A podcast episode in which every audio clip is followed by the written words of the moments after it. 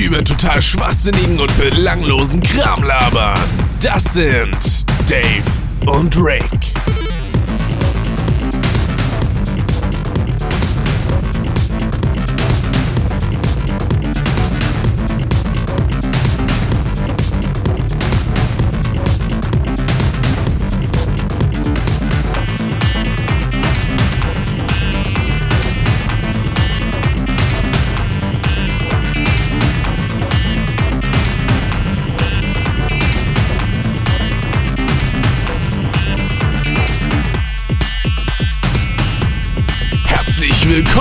Das ist Custom. Eine Sache, die mir erst nach fast drei Jahren bewusst wird, ist, dass im Intro schon herzlich willkommen zu Custom gesagt wird und ich sage dann das quasi immer doppelt in den Folgen. Stimmt. Es ist schön, dass mir das auffällt und da haben wir einen wunderschönen Kaltstart. Herzlich willkommen zur neuen Folge. Hallo. Ich bin der Rick. Wie immer dabei, der Dave. Ich glaube, das ist mein Einsatz. Ja. Hallo. Und noch zwei wundervolle Gäste. Einmal der Niklas. Hallo, herzlich willkommen, auch wenn es jetzt zum vierten Mal ist. Mit CK übrigens, ganz Ja. wichtig. Und der Simon. Hey yo. Ja, weil wir haben uns heute hier versammelt, um nicht um zu beten, sondern um über einen kleinen, süßen lila Drachen zu sprechen, der vor ein paar Tagen, also diesen Monat, 20 Jahre alt geworden ist. Das, der ist schon Ja. fast so alt wie ich. Das ist unglaublich. Und zwar reden wir ein bisschen über Spyro, über die Spiele. Vielleicht sage ich auch vorher noch ein bisschen was über Insomniac Games, weil die sind ja nicht gerade äh, weit entfernt von Naughty Dog, so ein bisschen. Die haben ja tatsächlich sogar im gleichen Gebäude gearbeitet, wenn mich da nicht alles täuscht. Mhm. Und manchmal haben die sich auch so untereinander ein bisschen ausgetauscht, was man beispielsweise an Demos sehen kann, die es auf den jeweils anderen Spielen gibt. Beispielsweise hatte Crash 3 eine Sparrow 1 Demo, Sparrow 1 demnach eine Crash 3 Demo und dann Sparrow 2 eine CTR, CTR Sparrow 2, dann ich weiß gar nicht, hatte Sparrow 3 eine Crash Bash Demo? Nee, ne? Weil er war ja auch nicht mehr von Äh, Naughty Dog. Doch, ich glaube wohl. Echt? Ja, das haben sie beibehalten. Ach cool. Das hätte ich tatsächlich gar nicht gedacht. Aber hat Crash Bash auch eine Spirit 3 Demo? Das weiß ich gerade gar nicht. Bezweifle ich. Vorsichtshalber will ich das mal kurz nachgucken. Hier, das erste Mal recherchieren direkt im Podcast ist natürlich wundervoll. Äh, Sparrow Demo. Und damit seht ihr auch, dass das alles live ist und wir nicht irgendwelche aufgenommenen Tracks zusammenkleistern, damit es irgendwie gut klingt oder so. Genau. Ah, there's a hidden Demo of Crash Ich, Bash ich, in this ich game. hätte jetzt gerne diesen unprofessionell äh, Voice-Clip von dir da drin. Ich kann es auch einfach sagen. Unprofessionell. Das kommt aber nicht so gut. Ja, stimmt. Ist ja auch eine andere Qualität, ne? Habe ich ja mit einem anderen Mikro damals aufgenommen. So, Crash Bash und Spyro, Year of the Dragon Demo-Version. Was steht denn hier? Mal gucken. Toll, hier steht nix. Das ist ja schön. Dann gibt's wahrscheinlich auch nix. Hier steht nur irgendwas anderes. Ich glaube, das ist von irgendeiner Demo-CD, wo man sich das aussuchen konnte. Mhm. Aber Vielleicht naja. guckst, vielleicht guckst du mal im Netz, ob's eine, ob es bei Crash Bash eine Demo gab zu Spyro und andersrum. Ja, das wollte ich nachgucken, aber naja, passt schon. Machen wir denn eben nicht. So. Ich will das jetzt aber wissen. Weißt du, ich, ich habe jetzt ehrlich gedacht, du würdest das auf dem Emulator anschmeißen und mal gucken. Oh Gott, nee. Ich hau dafür jetzt nicht extra einen Emulator an. Aber es gibt allem Crash Bash eine ne? Sparrow 3 Demo, wie sie aussieht. Ich hab's nie ausgetestet. Ich fand, wenn man schon. Wir, wir hatten damals so viele Spiele gebrannt, da habe ich damals, anstatt dass ich die Demo auf der PlayStation 1 CD von Spyro anschmeiße, einfach selber Crash 3 angemacht. Ja, das ergibt ja auch Sinn. Ich habe das bei Spyro 2 und 3 nicht weiter versucht, weil wir hatten die anderen Spiele auch alle bekommen und was soll ich mit der Demo von Crash Team Racing, wenn meine, wenn meine gebrannte Kopie mit zumindest die Hälfte vom, vom Abenteuermodus erlaubt hat. Ja, das stimmt natürlich. Das war auch so eine Sache. Da könnte man direkt schon ins Thema einsteigen und zwar so die ersten Kontakte allgemein überhaupt mit der Marke Spyro. So. Weil bei mir war es beispielsweise so, dass ich so ein, ich hatte halt so eine gechippte Playstation. Also wir hatten damals zu Hause zwei Playstation 1 Konsolen, weil mein Vater irgendwann eine eigene haben wollte noch. Und der hat sich dann eine gechippte geholt und da hatten wir so ein schönes, wir haben es einfach nur Schummelmodul genannt. Das hat man hinten rangesteckt und dann kam da, nachdem man die Konsole gestartet hat, so ein Menü, aus dem man viele verschiedene Spiele aussuchen auswählen konnte. Aber ich glaube, das waren größtenteils nur Demos, weil irgendwie kann ich mir nicht vorstellen, dass da 20 Spiele einfach drauf sind. Kann mir gar nicht vorstellen, dass es damals schon so große Datenträger irgendwie gab, so 98, 99 rum. Och doch, zu der Zeit, da waren die da waren die, die CDs konnten ja nicht mehr wie 700, 800 MB tragen und die meisten, die, meisten Spieler hatten gar nicht so viel Datenmenge und äh, unser Computer, den wir damals hatten, zu 98, das war tatsächlich einer mit Windows 98 und der hatte einen 20 Gigabyte Speicherkarte. Also der hatte 20 Gigabyte Festplattenspeicher. Hm, das ist für damals 512 echt nicht MB wenig. Arbeitsspeicher. Ja, und jedenfalls hatte ich bei diesem Cheat-Modul so eine Spyro-Version drauf und ich kann mich tatsächlich, tatsächlich nicht mehr dran erinnern, was das für eine war. Also ich weiß nicht, ob es Spyro 1 oder 2 war, weil irgendwie im Kopf bleibt mir so ein bisschen diese Optik von äh, Crush und Schluck. Aber irgendwie habe ich so im Nachhinein das Gefühl, diese Umgebungen, an die ich mich erinnert habe, waren eher Sparrow 1. Deswegen bin ich da sehr unsicher. Aber auf jeden Ja, Fall Cru- eins der Crush und. Schluck, Crush und Schluck, die waren beide sehr viel größer als der Drache selber. Ja, das stimmt. Aber so diese allgemeine Optik von denen, die bleibt mir da irgendwie noch im Kopf hängen. Ja, wenn du danach gehst, kannst du sagen, dass sehr, sehr viele Gegner nach denen gemacht wurden, einfach äh, weil das, was die da machen mussten mit den Charakteren, damit sich zu viele Polygone waren für die arme PlayStation 1, dass, äh, ja, viele Gegner sahen gleich aus, abgesehen von der Textur. Hm. Das stimmt schon. Und ja, das war so eigentlich der erste Kontakt. Und dann erst ein paar Jahre später habe ich tatsächlich mir selber dann irgendwann Sparrow 1 für die PS1 geholt. Wie war es bei euch? Äh, ich, mir fällt gerade noch ein, dass ich weiß nicht mehr, ob das für alle ersten drei Spyro-Spiele gilt, aber ich habe mal in einem Interview gehört, auch mit den ehemaligen Entwicklern von damals, von Insomniac Games, dass Spyro, glaube ich, so die dreifache Menge an Polygonen hatte als alle anderen Charaktere. Äh, was irgendwie, ja, ziemlich krass ist, wenn man bedenkt, dass er halt auch viel kleiner ist. Hm. Äh, Ja, aber er ist, er ist der Hauptcharakter, er braucht die meisten Details, den Ja, siehst klar. du am meisten. Richtig. Ist am meisten im Bild, da macht das schon alles Sinn. Ähm, ja, wie bin ich zu Spyro gekommen? Ich habe damals auch direkt, boah, wann war das denn? Ich weiß gar nicht, wann wir die PlayStation 1 bekommen haben, aber das muss auch irgendwie so 96, 97 rum gewesen sein. Und äh, Spyro ist ja 98 rausbekommen. Rausbekommen, rausgekommen. ähm, und ich glaube, da habe ich das auch tatsächlich direkt kennengelernt, weil wir damals auch so einen ganzen Schwung so, so kleine Ordner quasi hatten mit gebrannten CDs, natürlich nur Sicherungskopien, die Originale hatten wir halt im Regal stehen. Natürlich. Ähm, ja, will ich nochmal hervorheben.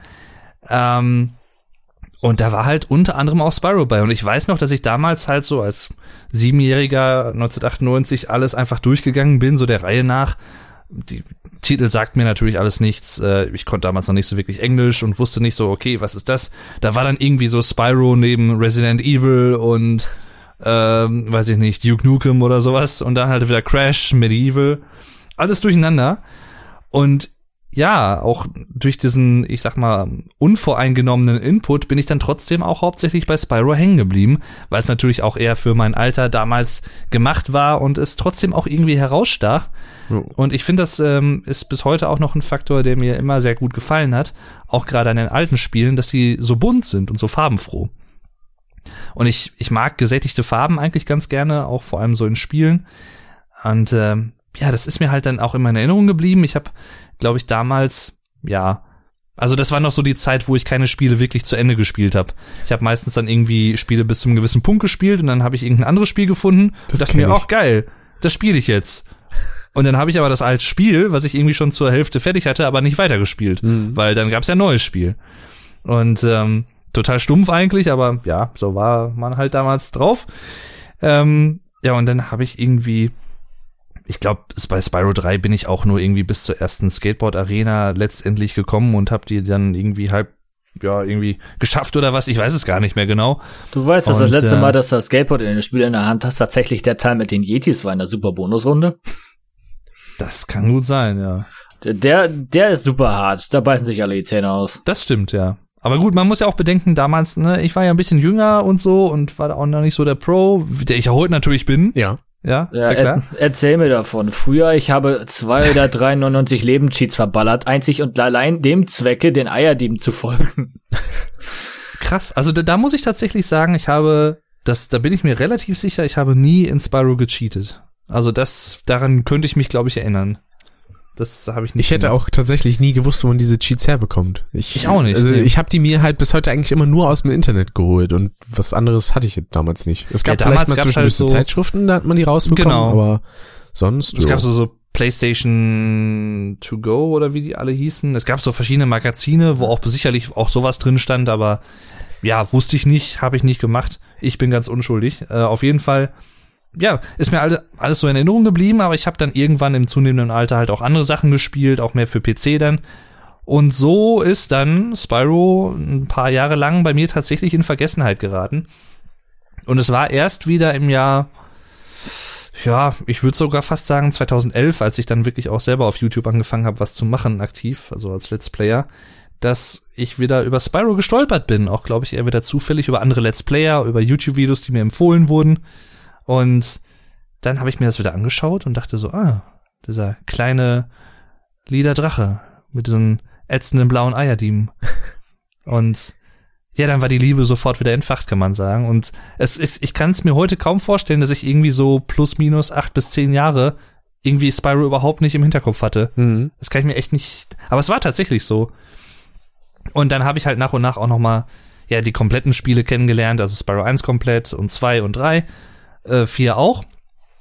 Und ähm, ja, habe ich alles auch schon Let's Played. hust, hust. Und ähm, die anderen Teile kenne ich tatsächlich noch nicht. Da fällt mir ein, Ja. zur Sparrow 1 hatte ich sogar mir vor einigen Jahren eine alte Playstation-Zeitschrift gekauft. Also das war in so einem An- und Verkaufladen, der halt so ein paar Sachen aus 98, 99 so rumliegen hatte. Und da habe ich dann die Zeitschrift für 1 Euro mitgenommen und da war ein kompletter Guide für Spyro 1 drinne.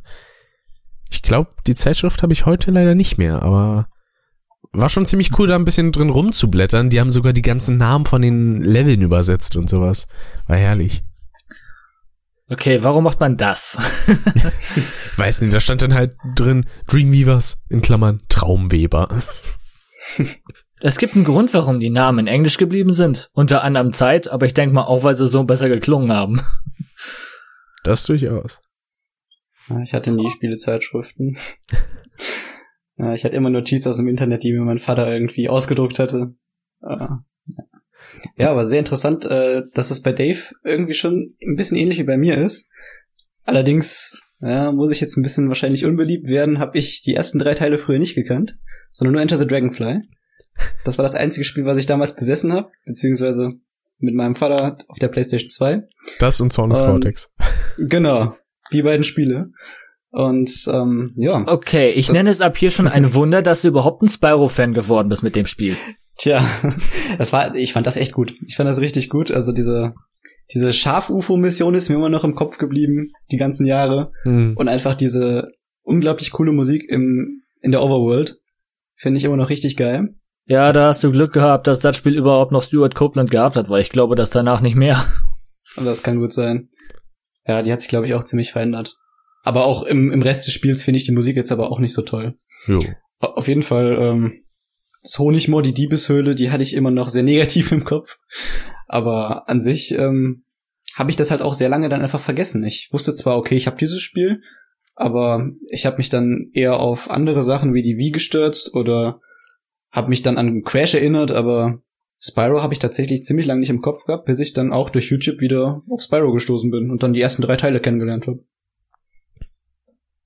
Und dann habe ich mir die auch selber mal bestellt, habe die selber gespielt und let's played und ja, bin entsprechend auch ein Fan geworden. Hab jetzt auch, glaub, jeden Teil durchgezockt, bis jetzt auf die Skylanders-Teile, aber Ja, Ja, Skylanders, das ist auch so ein, das, ist- das ist das, was so den Trend angefangen hat, von wegen, du musst, dir Spiel, du musst dir die Spielfiguren im echten Leben kaufen, damit du im Spiel Sachen freispielen kannst, quasi. Toy to Life. Das ist- das, das genau, ist die physische Form von DLC.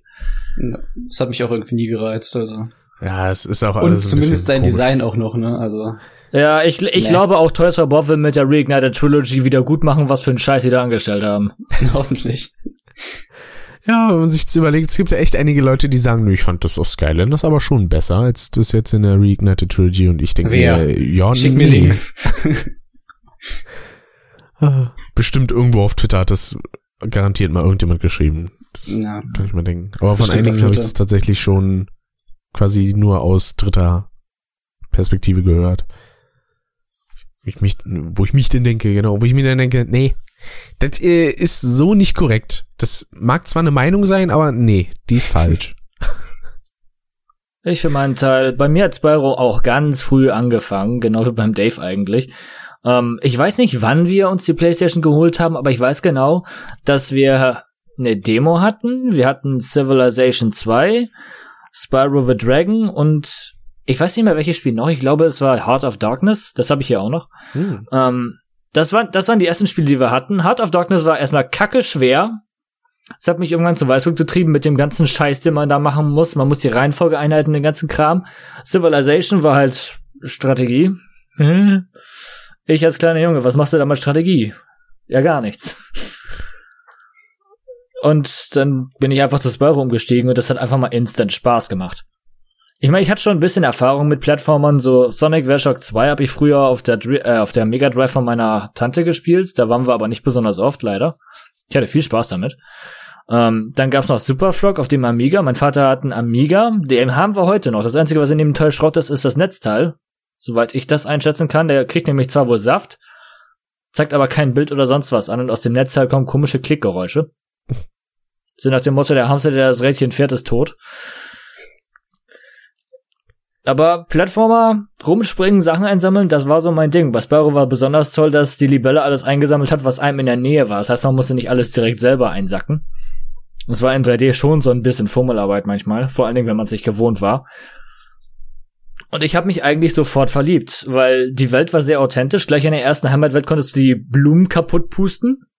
Was ich schon, was ich schon schön fand. Das war ein Detail, das hatten sie damals so Ja, gut wie zerstören. gar nicht. Eine interaktive Welt.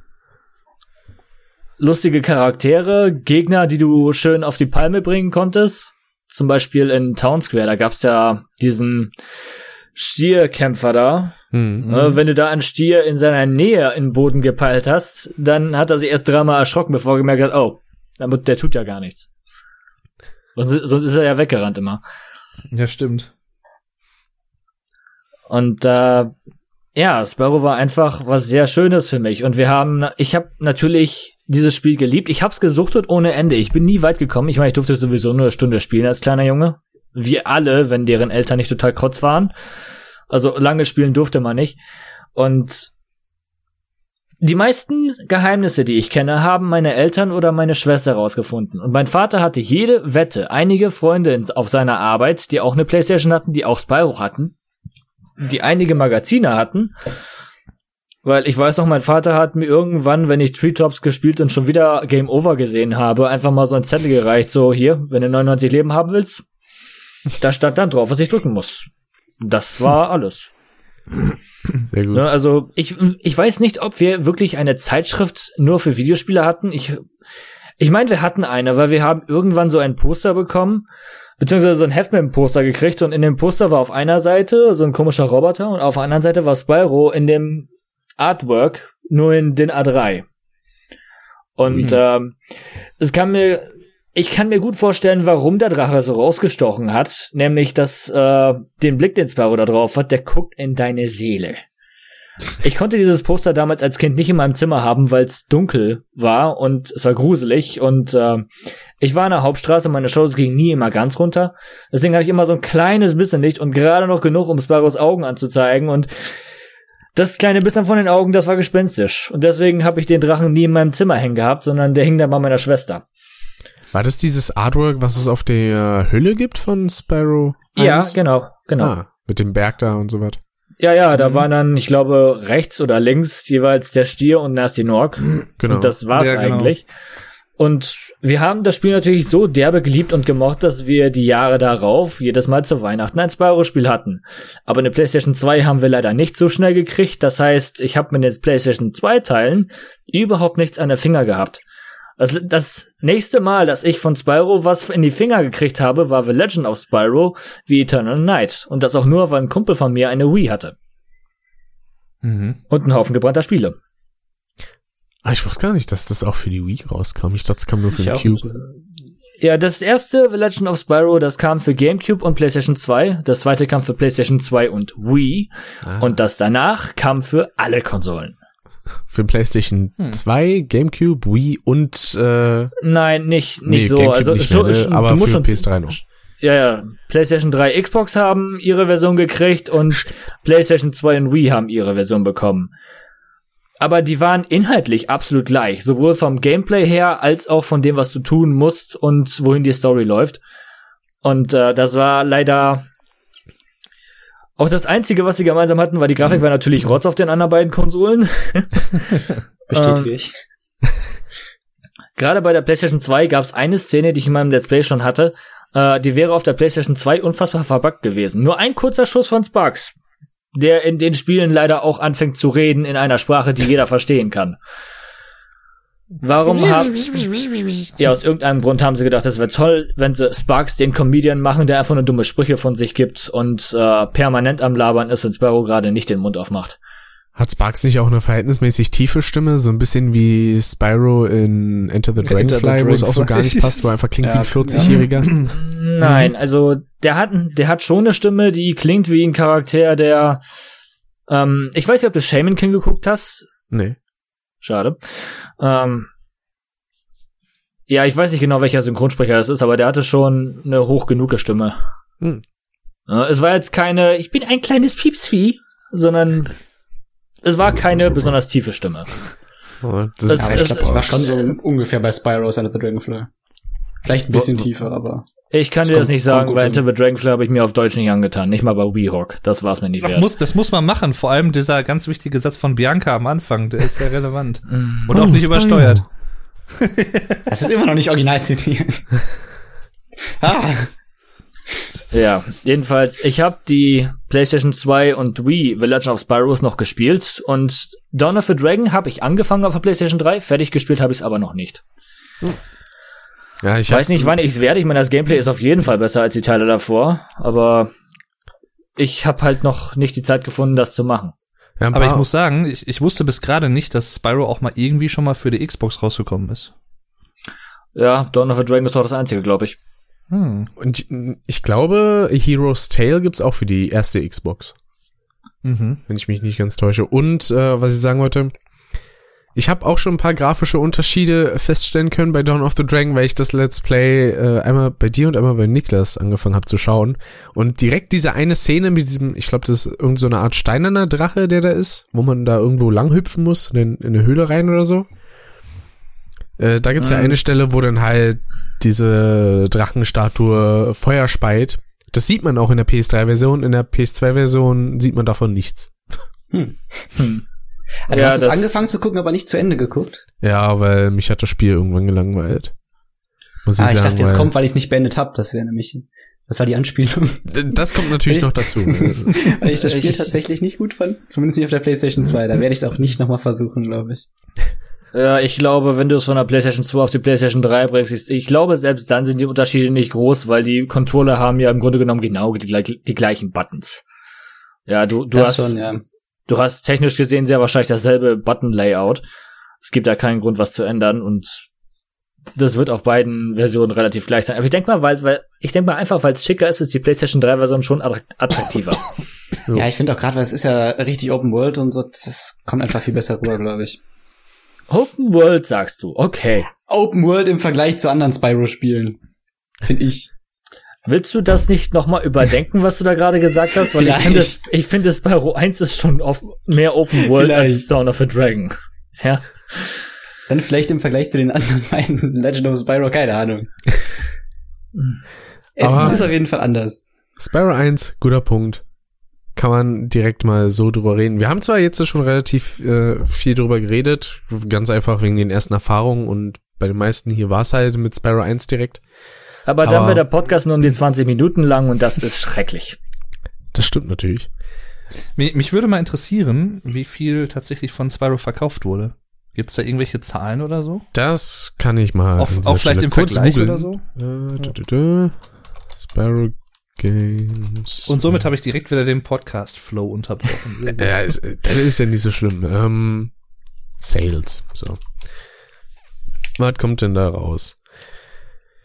So, the game sold well with a total of 5 million copies being sold. Mhm. Steht hier zumindest. Äh, Nur der erste Teil oder Insgesamt. Ah ja. Ja, ist aber trotzdem nicht schlecht. Also das ist auf jeden Fall akzeptabel. Ist jetzt nicht so mega viel, wenn man überlegt, dass sich teilweise einzelne Spiele schon so oft verkaufen, aber also Sparrow hat sich ja trotzdem innerhalb der Gaming-Szene, sag ich mal, einen Namen gemacht. Mhm. Das kann man auf jeden Fall äh, nicht verneinen. Vor allem, man, man muss ja eigentlich auch noch mit einkalkulieren, wie viele Leute sich einen Emulator runtergeladen haben und haben sich da irgendeine ISO irgendwo gezogen Genau. und spielen das halt darüber und haben nie das Originalspiel besessen. Richtig. Das kommt ja auch noch, weil das zählt ja natürlich nicht zu. Verkäufe, weil da wurde ja nichts verkauft. Zumindest nicht aktiv. Das äh, hast du gut erkannt. Aber leider, selbst dann würden die Entwickler kein Geld davon mehr sehen, weil die sicher. Spiele, die werden ja gar nicht mehr produziert. Ja. Deswegen finde ich es auch immer so bescheuert, dann zu sagen, so, nee, also das wollen wir nicht, dass so alte Spiele in Umlauf kommen. Ja, die werden doch sowieso nicht verkauft, außer die landen in irgendwelchen Stores, aber äh, gefühlt will es ja keiner. Es gibt zwar zum Beispiel die Spyro-Teile, ich glaube auch äh, Crash und Oddworld gibt's ja alles im PlayStation 3 Store, aber zum Beispiel kann man die Spiele nicht mehr auf der PS4 spielen. Finde ich ein bisschen schade. Und da einen scheiß simplen Emulator raufzuschmeißen, ist ein echt nicht das Problem. Von mir aus packt er den E EPSXE rauf. Der funktioniert eigentlich super für gewöhnlich. Für gewöhnlich. Das einzige Problem, was E EPSX Silber bei mir hat, ist, dass ich bei Spyro 2 und 3 bei, der, bei manchen Charakteren, wenn die anfangen zu reden, äh, dass der Text dann in totaler Chipmunk-Stimmung abgegeben wird. Das kenne ich irgendwo ja. Hm? Das Problem hatte ich nie, tatsächlich. Ich Also auch bei mir nicht. hat das immer einwandfrei funktioniert. Das Und war, bei- glaube ich, bei mir bei Spyro 2, ne? Damals irgendwie. Ja, ich hab das bei Spyro- meiner Kinder entführt. Ich habe das bei 2 und 3 und bei 3 habe ich auch, dass manche Loading Screens einfach mal flimmern ohne Ende, weil die Ja. sich groß und klein ziehen die ganze Zeit. Und was ich bei Spyro 2 noch habe, ist bei, ich glaube, allen Heimatwelten außer Wintertundra oder ich glaube auch Wintertundra, hast, hat man ab irgendeiner Stelle ganz schön fiese Geräusche im Sound. Also ganz schön fiese Geräusche in der Musik. Okay, Hm. was hast du für eine Emulator-Version? Es geht nicht um den Emulator, es geht wahrscheinlich um die ganzen Plugins, die ich verwende oder die ISO, die ich habe. Aber scheißegal, was ich benutze, es ist halt so. Hm. Ich mache die Musik, wenn ich auf dem Emulator spiele, aus.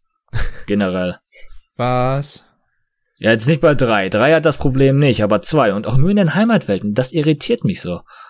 Aber Musik. Von Ich, Spyro. ich weiß. Äh, ist- okay, Hallo, um, um, Stuart mal fair, Copeland. um, mal, um mal fair zu sein, ich mag die Levelmusik, aber die Heimatweltmusik in Spyro 2 sowieso nicht so sehr. Äh, Doch. Stuart Copeland, Mensch. They pay Der me Drummer for this. The Police, ja. Genau. Also die Musik, muss man aber wirklich auch mal sagen, war für mich auch immer ein großer Faktor von Spyro. Mhm. Ähm, halt ein hoher Wiedererkennungswert da und es passt einfach wie Arsch auf Eimer, finde ich. Für die Spiele von der Art her. Diesmal verpeile ich die so. Band aber nicht, in der Stuart Copeland war. Das war The Police, oder? Genau, Yes. The Police. Diesmal verpeile ich das nicht. Ich muss aber nachfragen. Ne? Ja, und beim letzten Mal habe ich, glaube ich, The Who oder so gesagt. Das, äh, ja. Das Ja, wäre ist natürlich ja- auch geil gewesen. The Who ist eine verdammt geile Metal- und Rockband. Das stimmt, ja. Stell dir mal vor, so Sparrow mit so einem richtigen Metal-Track. Aber es gibt bestimmt Metal-Remixe davon, also 100 pro. Ja, das Stell, stell, stell dir einfach mal so einen CSI Miami-mäßigen Trailer von Spyro mit We, Do- We Won't Get Fooled Again vor. Oh, das wäre cool. Das hätte schon irgendwie was, ja. Wegen Spyro 1 war ja noch ja, relativ simpel eigentlich gehalten. Das ist auch so ein bisschen der Grund, warum Teil 1 mein Lieblingsteil ist, weil man kann einfach alles direkt machen. Man muss nichts irgendwie im Nachhinein noch machen, kein Backtracking betreiben. Man kann einfach durch die wunderschönen Level alles einsammeln. Darunter zählen beispielsweise Edelsteine, Drachen und Dracheneier. Die kann man da alle einsammeln und ab Sparrow 2 gab's halt schon das ganze Backtracking-Gedöns und in Sparrow 3 noch mehr das hat mich ein bisschen genervt und Sparrow 1 war noch so schön simpel. In manchen Sachen Mhm. vielleicht auch noch ein bisschen zu simpel. Man konnte zum Beispiel nicht schwimmen, was Ja. teilweise ein bisschen aufgeregt hat und äh, dazu kam auch, dass die Steuerung manchmal so ein bisschen ja, die kam ein bisschen schwermütig vor. Vor allem bei jemandem wie mir, der halt so als Kind eigentlich nur Crash gewohnt war und dann sieht man auf einmal so ein Spiel und ah, ich komme damit nicht klar und nee, wir sind dies. Also, da muss ich ehrlich gesagt gestehen, habe ich nie Probleme gehabt. Ich, ich schaue jetzt momentan ja auch so die ähm, Streams von Funk Royal, wo er auch Spyro spielt, Mhm. Spyro 1. Hat das Und er halt, mh, ich weiß es nicht, ich schaue momentan die Aufzeichnung vom zweiten Stream jetzt. Der ist Ah. gerade beim Beastmasters. Ähm, und auf jeden Fall, er hat halt auch oft Probleme mit der Kamera. Und da habe ich halt auch nie Probleme mit gehabt. Das ist natürlich gewöhnungsbedürftig über die Schultertasten irgendwie, aber ja, weiß ich nicht. Ja, bei Da- ihm ist so die Sache, er spielt das halt mit Tastatur. Also er spielt halt Ja, jedes gut, Spiel okay. mit Tastatur. Wo ich Das stimmt, denke, ja. Alter, das ist hart. Vor allem bei Spyro dann auch noch. Was glaubst du, was ich gemacht habe, als ich mit Let's Play angefangen habe? Ich hatte keinen Controller. Mhm. Ja, aber wo wir eben schon mal beim Thema zu leicht oder zu einfach waren, ähm, zu simpel, äh, ich sag mal so, die Zwischenbosse waren jetzt auch nicht so, äh, wie soll ich sagen, sehr fordernd. Das Und waren halt Gegner, die ein bisschen mehr vertragen haben. Mehr eigentlich nicht. Also ich habe einfach mal den Toasty übersehen. Bin einfach in die zweite Welt direkt geflogen. Also Ja, So das ist allerdings auch die Schuld vom Spiel. Du gehst rum, entdeckst die Heimatwelt, das Ding da ist zu, scheiße, kann man nicht rein. Das ist wahrscheinlich nur so ein Setpiece, damit der ganze Schatz davor was zu gucken hat oder so. Also gehst du einfach weiter, weil dir sagt das Spiel ja nicht, dass du fünf Level hast und eine Flugwelt. Richtig, das, ist, richtig. das, das ist natürlich so ein kleines Ding. Nur der Drache, der davor steht, der sagt einem, komm hierher zurück, wenn du zehn Drachen befreit hast. Ja, aber, als aber du kind bist doch nicht bereit. Drache- Der sagt einem allerdings nur, man Genau. soll mal in eins der anderen Länder gehen. Aber das heißt nicht direkt, dass er nur meint ein Level. Das heißt, du hast wenigstens zwei Level im Bestandsmenü, dann darfst du da rein quasi. Du musst drei oder fünf Drachen haben, glaube ich. Also mehr Drachen, als die Artisan Heimatwelt bieten kann. Und dann darfst du da rein, soweit ich weiß. Ich glaube, so richtig der Reveal ist ja für den Spieler, der das Spiel noch nicht kennt, ja wirklich erst in, wo war das? Wizard Peak, glaube ich, ne? Wo der letzte Drache kurz vorm Ende sagt, ach übrigens, äh, in Artisan, da sind diese fünf Plattformen da im Fluss beim Wasserfall. Ja, das gehört Spring ja mal zum drauf. Fluglevel, jo. genau.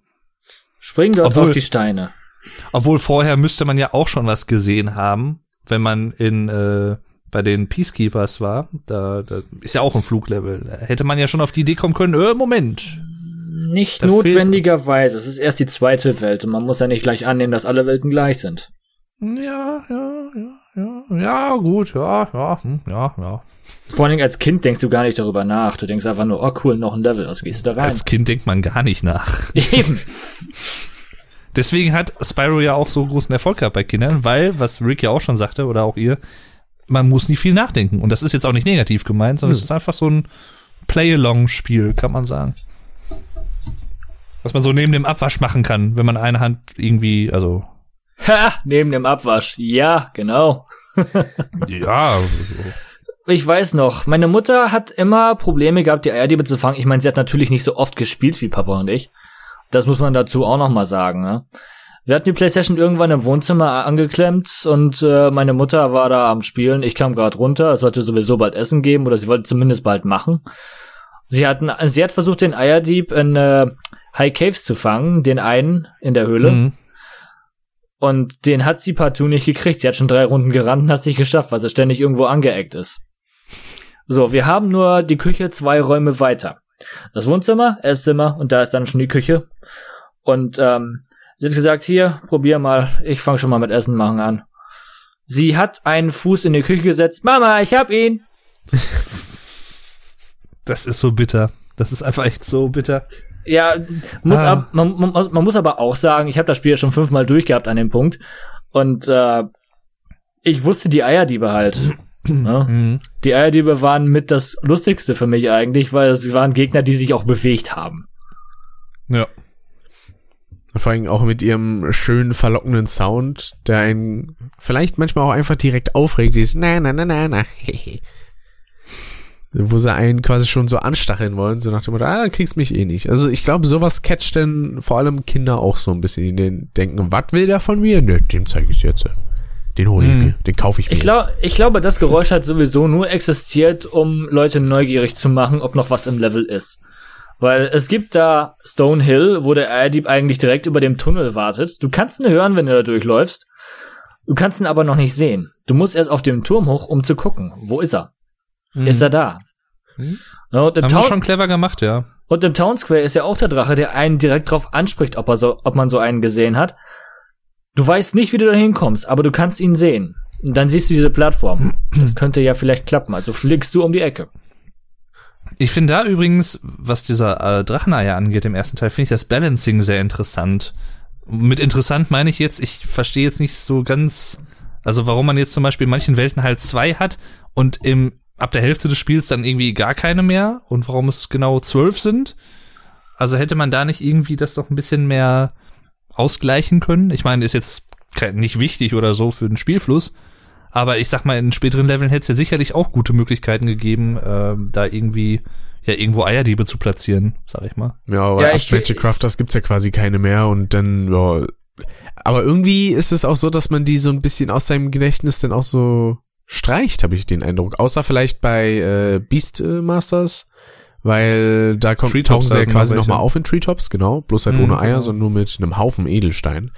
Aber irgendwie denkt man sich dann, ja gut, jetzt habe ich alles und dann braucht man sich nicht mehr drum kümmern. Also das ist auch nicht so, dass man sich dann denkt, oh, also hier hätte ich jetzt äh, ein Eierdieb gut gefunden. Teilweise habe ich auch den Eindruck, dass die Level das von der Architektur so gar nicht mehr wirklich zugelassen hätten. Ja, stimmt schon. Ja, da, da kannst du wohl recht mit haben. Und ich glaube, da, ähm, interpret ich interpretiere jetzt vielleicht ein bisschen was da rein. Aber es könnte ja sein, dass die Drachen die Dracheneier bevorzugt nicht in Beastmasters haben, wo schreckliche Schöpfungen stattfinden. Du erinnerst dich an die Hühner? Ja. Und auch nicht bei Dreamweavers, wo die Welten wunderschön sind, aber die Drachen sehr wahrscheinlich auch irgendwas geraucht haben. Erinnerst dich vielleicht an den Drachen, der vor Lofty Castle wartet.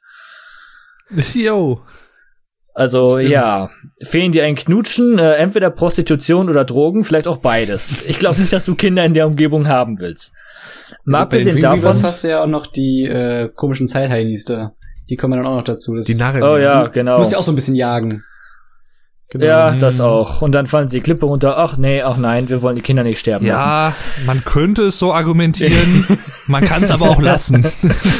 Okay, Thema- dann, Wenn man Dann die komm ich jetzt angegriffen mal. hat, äh, dieses, und dann ging die Uhr los. Mhm. hick, als hätten die geschossen. Übrigens, muss ich, muss ich gerade mal sagen, wo wir gerade schon bei den Dreamweavers äh, gedanklich waren, da gibt es Charaktere, die haben mit mein absolutes Lieblingsgeräusch von allen Charakteren in Videospielen, die ich bisher gehört habe. Ja, genau. Diese Truthahn-Verschnitte da, diese, diese Ah. komischen da. Die, Ah, ich mag die Fettsäcke in der Metallrüstung? Ja, ja. Ja, das ist lustig. Ich finde das so gut. Ich glaube, ich glaube allerdings tatsächlich mit ein Grund, warum es ab Magic Crafters keine Eier mehr gab, ist einfach, wenn du von Magic Crafters nach Beastmasters wolltest, musstest du auf jeden Fall fünf Dracheneier haben. Und rate mal, wie viele Magic Crafters insgesamt hat. Fünf. Ja. Ah. Es gab Aha. zwei in der ersten, es gab zwei in Artisans, jeweils in Stonehill und Town Square ein. Dann gab es noch mal einen einzigen Kack-Eier. Nee, warte mal, es gab zwei. Ja, okay, Magic Crafters hat nicht ganz so viele, glaube ich. Obwohl es gab zwölf Eier, ne? Ja. Ja. Ah ja, okay, aber so eine Reglementierung hätten sie auch für andere Welten noch machen können.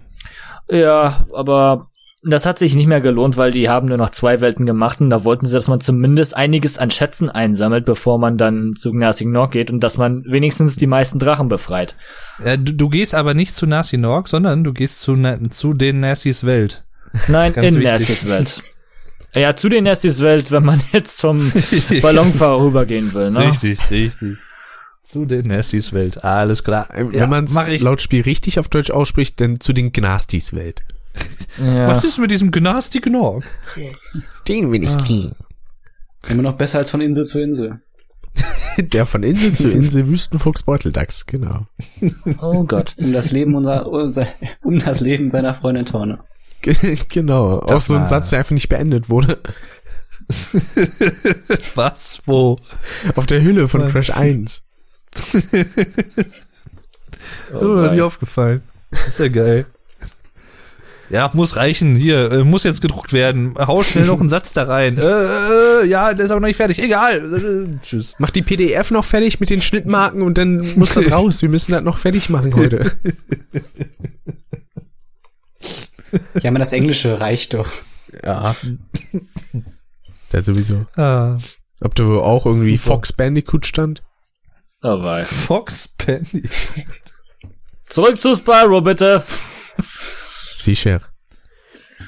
Okay, dann hatten wir jetzt also die Biesen, das hatten wir jetzt also bis Magic Craft das alles. Äh, wobei, wer von euch hatte, wer von euch hatte als Kind sonst noch Angst vor diesen Wanzen in High Caves?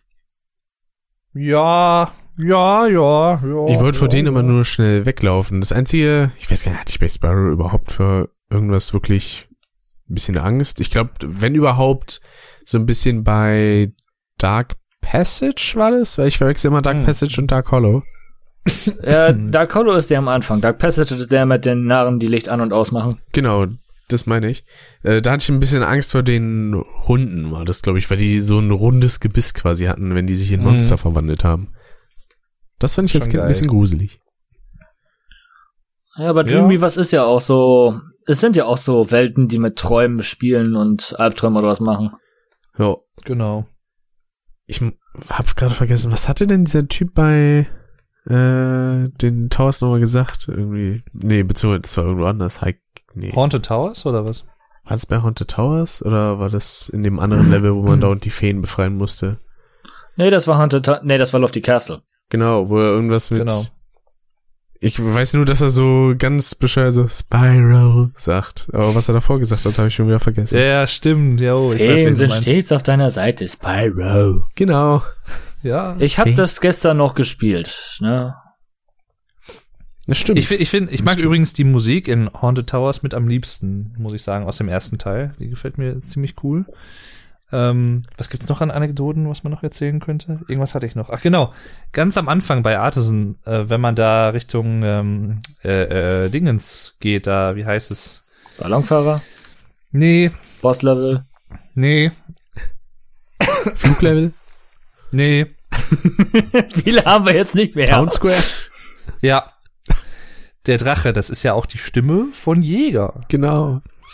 Da sagt er ja auch schon, gleiten. Hast du keine Angst davor, äh, in prähistorische Gletscher zu stürzen? Ach, davor. Auch so eine Das war Sache. hier so ein schöner Sumpf. Genau. Da, Ja, da klingt er ein bisschen high. Ja, da, da, da, da klingt er, als hätte er Schiss. Pass auf die Mhm. Kinderfrüche auf, die machen dich sonst kalt. Ja, ich habe irgendwie auch den Eindruck, dass er so eine Art Sumpf-Bro versucht zu interpretieren in diese Stimme. Ich glaube, da war so ein bisschen Reggae-mäßig drauf. Mhm.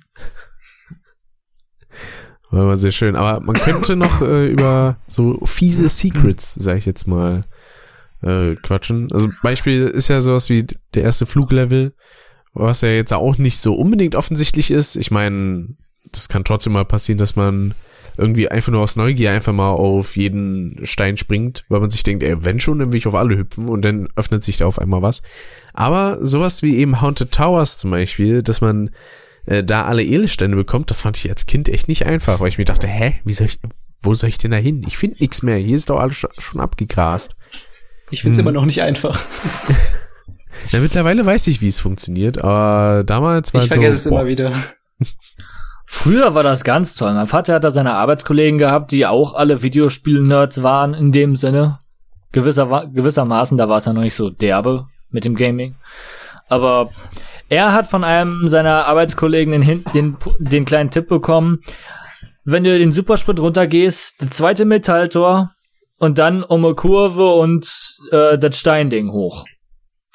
So, was hat mein Vater gedacht? um den kleinen See herum, da ist ja dieses Ding, das schon fast ausschaut wie so eine kleine Rampe. Aber natürlich viel zu klein für einen Supersprint. Der hat es trotzdem erstmal fünfmal probiert und hat gedacht, nee, das kann eigentlich nicht klappen. Dann hat er es einfach mal andersrum probiert und erst dann hat er gesehen, oh, da kommt man ja viel weiter mit und da ist ja echt was. Ne, man man kann es vorher sehen, wenn man jetzt in dem ersten Teil von Haunted Towers ist. Da kannst du ja direkt rechts an dem Schloss diesen diese Plattform, den Eingang sehen. Da denkt man sich aber, da kommen wir bestimmt später noch hin. ja. Ja, denkst du, da kommst du nicht hin, es sei denn, du machst diesen Supersprint. Und also ganz ehrlich, die Beschreibung, die sein, die sein Arbeitskollege ihm gegeben hat, war natürlich verdammt vage. Muss man nochmal dazu sagen. Also das war wirklich die ungenaueste Beschreibung von etwas, was ich je gehört habe, abgesehen von dem zweiten Metalltor, weil das war tatsächlich mal richtig. Aber dann war es auch nicht besonders einfach zu steuern, weil selbst mit dem Supersprint und wie Sparrow sich damals steuerte, war es nicht immer einfach. Hm. Du konntest durchaus verschätzen, wenn du gedacht hast, dass du dieses dumme Tor erwischt. Ich muss bei der Stelle auch immer so ein bisschen an die Review von Stimpy denken, weil von der Stelle kam immer dieser Einspieler, my favorite game of all time. Ja, Dave weiß, wovon ich rede, weil wir Oh, haben die diese, können wir eigentlich mal wieder gucken. Ja, gerne. Die, die Review haben wir mal mittlerweile so oft geguckt und vor allem dann auch äh, ich kann bei, nicht warten, bis zum Comic Johnny anfängt, die Spiele zu gucken. Ja. bei Magic Crafters dann so Supercharge. War auch schön. Jo. Ah, Allgemein der Supersprint fand ich wurde ganz gut genutzt und vor allem war ja Treetops da quasi so ein bisschen die, ich nenne es jetzt mal Abschlussprüfung dafür. Mhm. Ja, wobei die- letzten Nutzen, die der Supersprint hatte, waren tatsächlich einfach nur für Lofty Castle und Haunted Towers. Das waren die letzten beiden Level, die den Supersprint genutzt haben, bis du in Ignatius Welt warst. Und selbst da war der Nutzen so offensichtlich. Ja, das stimmt. Hier in, das war im zweiten Level, ne? Ja. Ja. Diesem Militär angehauchten, wie hieß denn das nochmal? Weil das erste Mal in Twilight Cove- Harbor. Genau. Fand ich, hatte auch sehr schöne Musik. Also sowohl Norcove mochte ich sehr. Norcove ist tatsächlich auch so eigentlich mit meinem Lieblingslevel aus dem Spiel. Ich weiß nicht warum, aber ich finde die Atmosphäre da drin irgendwie super mit diesem ganzen Hafen-Setting und so. Liegt an den großen, starken Männern, die du in Unterwäsche dastehen lassen kannst? Nein, daran tatsächlich nicht. Aber irgendwie diese Art und Weise, die ganzen Fässer rumschubsen zu können und so was. Und die Musik ist cool, das Hafen-Setting gefällt mir. Also das sind alles so Sachen, die ja so mit reinspielen. Hat auf jeden Fall immer viel Spaß gemacht. Vor Beastmasters hat's mich halt immer so ein bisschen gegraust. So als Kind, das war dann immer so, oh nee, das ist schon wieder so anstrengend, die ganzen Level. Äh, vor allen Dingen war früher auch meine Nemesis so ein bisschen Misty Bock. Also nicht unbedingt, weil das Level an sich mega schwer war. Die eine Stelle mit den ganzen Fröschen, da bin ich teilweise Game Over gegangen. Das war nicht so schön. Aber vor allem denn so kurz vor Ende mit den Baumstämmen, zu denen man hinschweben musste. Da bin ich so oft immer runtergefallen oder ich bin drüber geflogen und dann ins Wasser gefallen. Das war, ach, das war so nervig.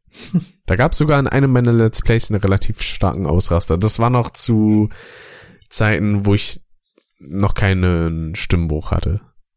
In welchem Level war das denn? Hm? Na, Misty Bock. Hm. Äh, ja, Misty Bock. Das war auch so ein Level, über den ich mal reden will, weil ich fand früher diese Bäume waren gruselig. die auf einen zugerascht kommen. Ja. Ja. Fangen sie erst- erst, so gruselig an zu wackeln und dann kommen sie auf einen zugerast. Ja, ste stehen da so, als, als, könnte sie, als könnte sie kein Wässerchen trüben, aber dann rasche, rasche, rasche, so nach dem Motto, oh, ich schau mit den Hufen. Du, die, die, die Dinger haben nicht mal Bäume, haben nicht mal Füße, aber trotzdem, du siehst einfach nur, wie diese Bäume plötzlich anfangen, sich zu bewegen, denkst dir, ach du Scheiße, die Horrorgeschichten waren wahr.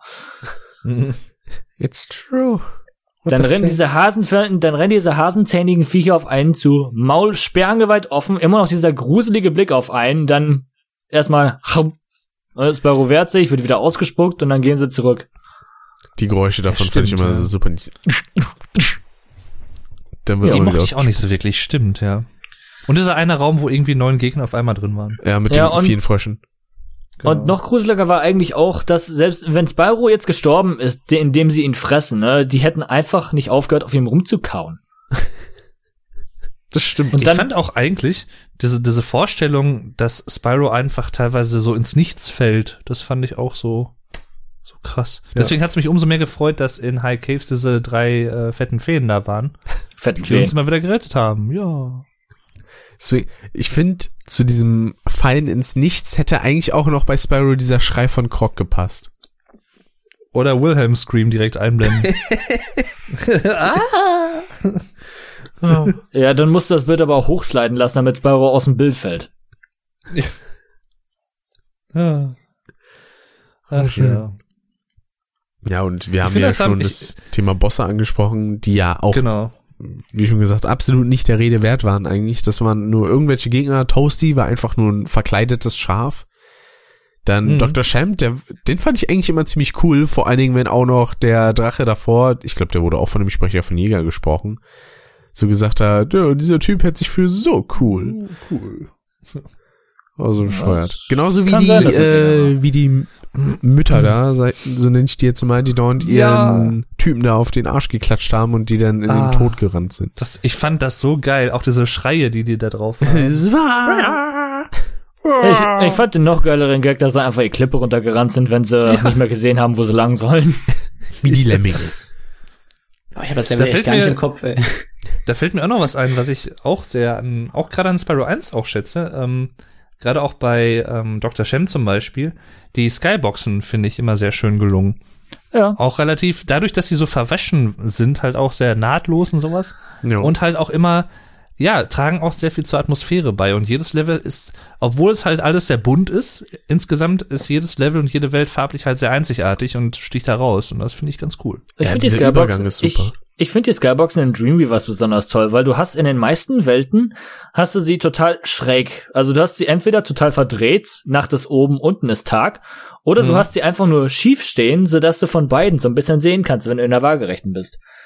Das stimmt. Und ich bin mir ziemlich sicher, dass diese Skyboxen nicht einfach nur eine in, in auf eine Kugel geklatschte Textur waren oder so etwas. Die waren tatsächlich komplett dreidimensional.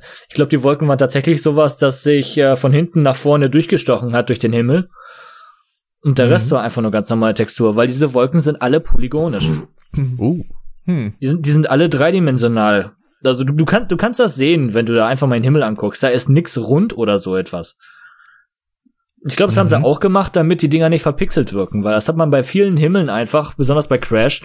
Da hast du im Hintergrund zwar, zum Beispiel bei Crash 1, äh, den ganzen, die ganze letzte Insel mit dem Turm und dem Zeppelin rumfliegen, kannst aber sehen, das ist so leicht verpixelt. Ja. Hm. Und ich, und ich glaube, das wollte Insomniac Games einfach mit den Himmeln, die sie in Spyro gemacht haben, vermeiden. Möglich, ja. Aber ich glaube, das Hm, ist auch so eine möglich. Sache, die sieht man eher auf dem Emulator, weil auf der Konsole sieht man sowas nicht unbedingt, weil damals ist auch nicht wirklich aufgefallen, wenn irgendwie Filmsequenzen in den Spielen vorkamen, dass die ja total scheiße aussahen, weil die Fernseher das auch so nicht darstellen konnten, dass es jetzt ein super Qualitätsunterschied war und auf dem Emulator, da sticht sowas deutlich hervor. Da sieht eigentlich quasi alles, was irgendwie nur Texturen hat, mega kacke aus und deswegen sieht so ein Spiel wie Sparrow 1 auch wunderschön aus auf dem Emulator, weil halt alles, also nicht nur halt das Spiel an sich, die ganzen Figuren und so sind 3D modelliert, sondern auch das ganze Interface. Hm. Deswegen kann man das auch alles so schön skalieren und das finde ich immer wunderbar. Das Ja, ist ja ich leider bei weil- 2 und 3 nicht mehr so, weil da die ganzen Anzeigen im HUD beispielsweise alles Texturen sind. Hm. Stimmt, ja. Und ich Ja. muss noch eine Sache kritisieren bei Sparrow 1, denn auch wenn ich die Musik an sich liebe, aber sowohl bei Toasty als auch bei Dr. Champ ist die einfach zu laut.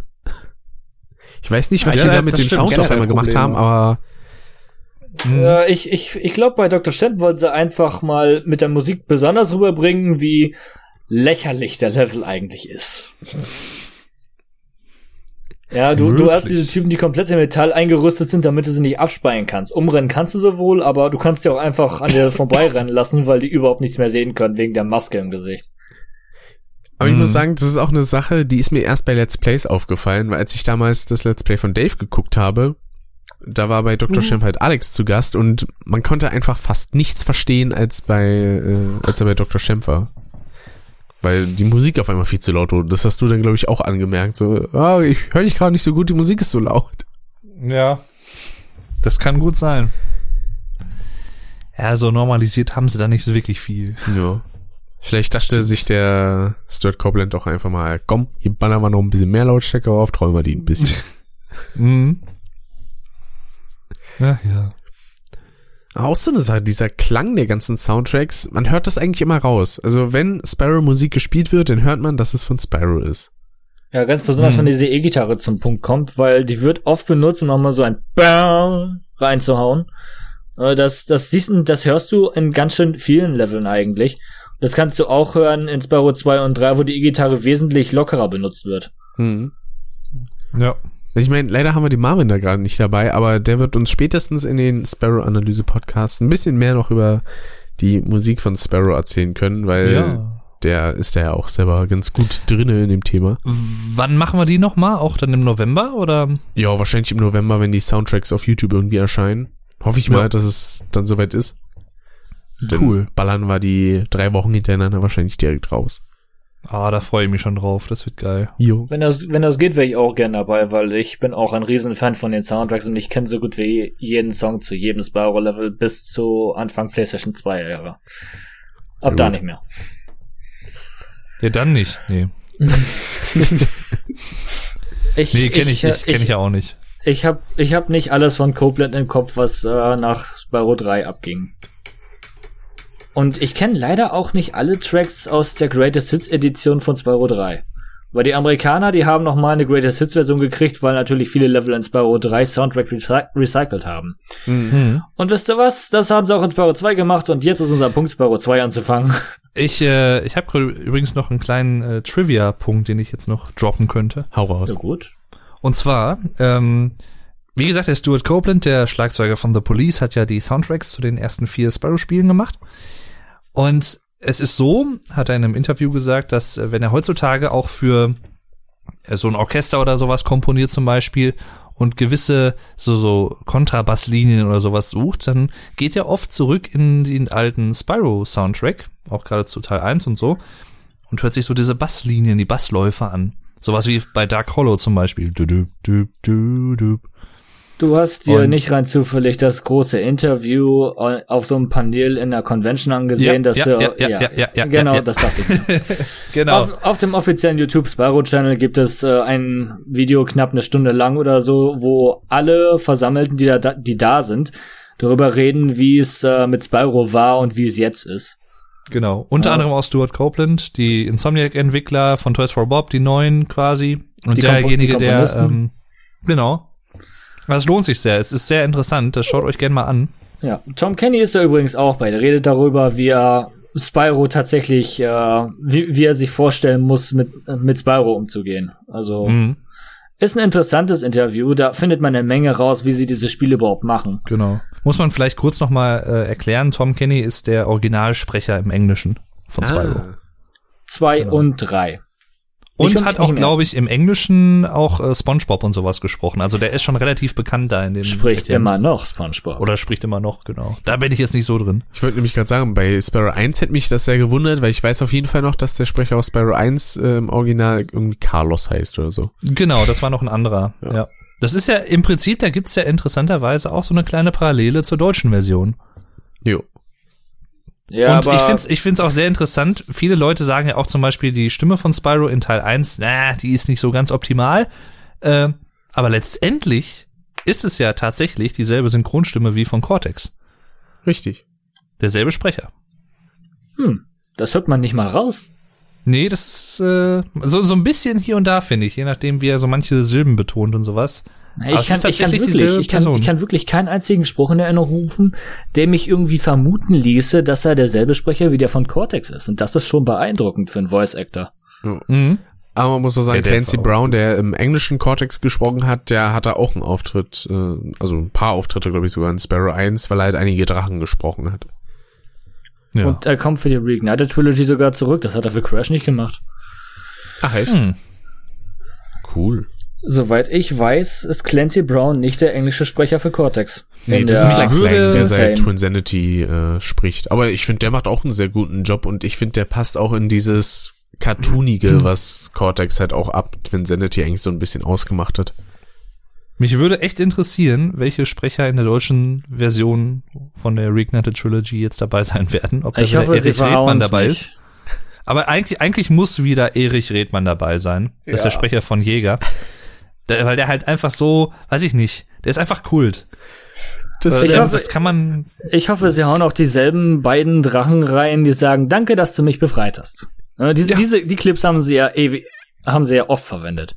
Ich find's halt auch ganz cool, da habe ich mit Rick auch schon mal drüber gesprochen. Es gab ja damals irgendwie so eine Sprechergilde von irgendwie so gefühlt fünf bis zehn Sprechern in, im deutschsprachigen Raum, die verschiedenste Videospiele gesprochen haben. Weil zum Beispiel auch viele der Drachen, die von diesem älteren Herrn gesprochen werden in Spyro 1, das ist zum Beispiel der Fährmann in Medieval oder andere Figuren in Medieval und äh, Der ich weiß Akku gar nicht, ob bei der auch bei Crash Crash irgendwie hat. auftaucht. Ja, genau, Akku, Akku bei der, Crash. Ich glaube, wurde der nicht in Kiel oder so? Meinte mal Lars ja, ja, oder genau. Alex?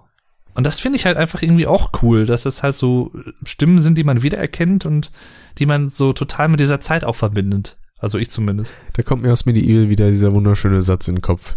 Wir haben versagt, nehmt unser Leben. Leben. genau. Ah, ich hoffe, da kommen jetzt auch demnächst mal irgendwelche Neuigkeiten. Das geht mir nämlich auf den Sack, dass da nichts Neues kommt. Ah, das, Das war ewige Spyro auch so. Erstmal ein Ja. Remaster und dann kommt das nächste. Ich glaube, die wollen sich mit voller Kraft auf ein Remaster stürzen, damit es nicht Das kann vergeigen. gut sein. Ja, das wird sogar auch Sinn ergeben. Kann ich, kann ich auch nachvollziehen irgendwo, aber sagen wir mal jetzt gerade zu Halloween wird sich halt Medieval sehr anbieten. Ja, das stimmt. Und es ist halt auch dieses Jahr ist halt auch 20-jähriges Jubiläum. Also ich weiß nicht, worauf die warten, deswegen. Ah. Naja, Ja, also Crash die- kam ja die- quasi auch zum 21. dann erst. Ja, die können das durchaus so machen wie bei äh, Kingdom Hearts 3, weil Square Enix ist gerade ein Play- ist gerade ein Final Fantasy VII komplett Remaster am machen für die PlayStation 4 und macht auch gleichzeitig Kingdom Hearts. Die haben jetzt gesagt, sie machen jetzt erst Kingdom Hearts 3 fertig, so gut sie können, so schnell sie können. Sie haben sogar schon delayed, damit es gut genug wird Hm. und haben gesagt, wir schieben Final Fantasy VII erstmal auf Eis, bis Kingdom Hearts fertig ist. Was ist denn eigentlich, um mal wieder auf Spyro zurückzukommen, euer Lieblingsteil von den ersten drei Teilen? Und warum? Teil 1. Teil 1. Ich weiß nicht genau, eins oder drei. Drei macht eine Menge neu, eins hält die Dinge so wunderschön simpel. Ich kann mich zwischen den beiden, um echt zu sein, nicht entscheiden. Hm. Ja, ist bei mir ähnlich, ehrlich gesagt. Aus Nostalgiegründen würde ich Teil 1 sagen, aber ähm, wenn man es objektiver betrachtet, wahrscheinlich schon Teil 2 oder Teil 3. Also, ich finde bei Teil 3, ich sage, sagen wir es mal so, ich kann Leute verstehen, die sagen, das Spiel ist doch ziemlich überfrachtet an Ja. Material. Kann ich schon nachvollziehen als Kritikpunkt. Ähm, ja, aber irgendwie, ich weiß nicht, Teil 2, muss ich sagen, war bei mir lange Zeit so ein bisschen so, ach ja, den gibt's halt auch und der ist auch nicht schlecht. Aber den, dem habe ich irgendwie nie Beachtung geschenkt. Und erst so in den letzten zwei, drei Jahren hat sich bei mir das so entwickelt, dass ich da doch mehr Appreciation für Teil 2 habe. Ich weiß jetzt gar nicht, wie man das auf Deutsch sagt. Weißt du, ich finde auch, Ja, genau. ich finde auch äh, Teil 2 hebt sich so am meisten ab. Also das ist so der größte Kontrast, weil man hat beispielsweise kein wirklich einheitliches Gegnerdesign. Das hatte man in Teil 1 Mhm. in Form der Norks und in Teil 3 in Form der äh, Rhinoxe. Ich finde diese Mehrzahl übrigens furchtbar, weil Rhinoxe klingt einfach so falsch. Also, nee. Aber ich weiß nicht, erstmal das, dann kam noch dazu, dass die, das ist jetzt ein kleines Detail, aber die Gegner haben halt in Teil 1 und 3 jeweils mal Edelsteine gegeben, wenn man sie besiegt hat. In Mhm. Teil 2 waren das ja Geisterpartikel.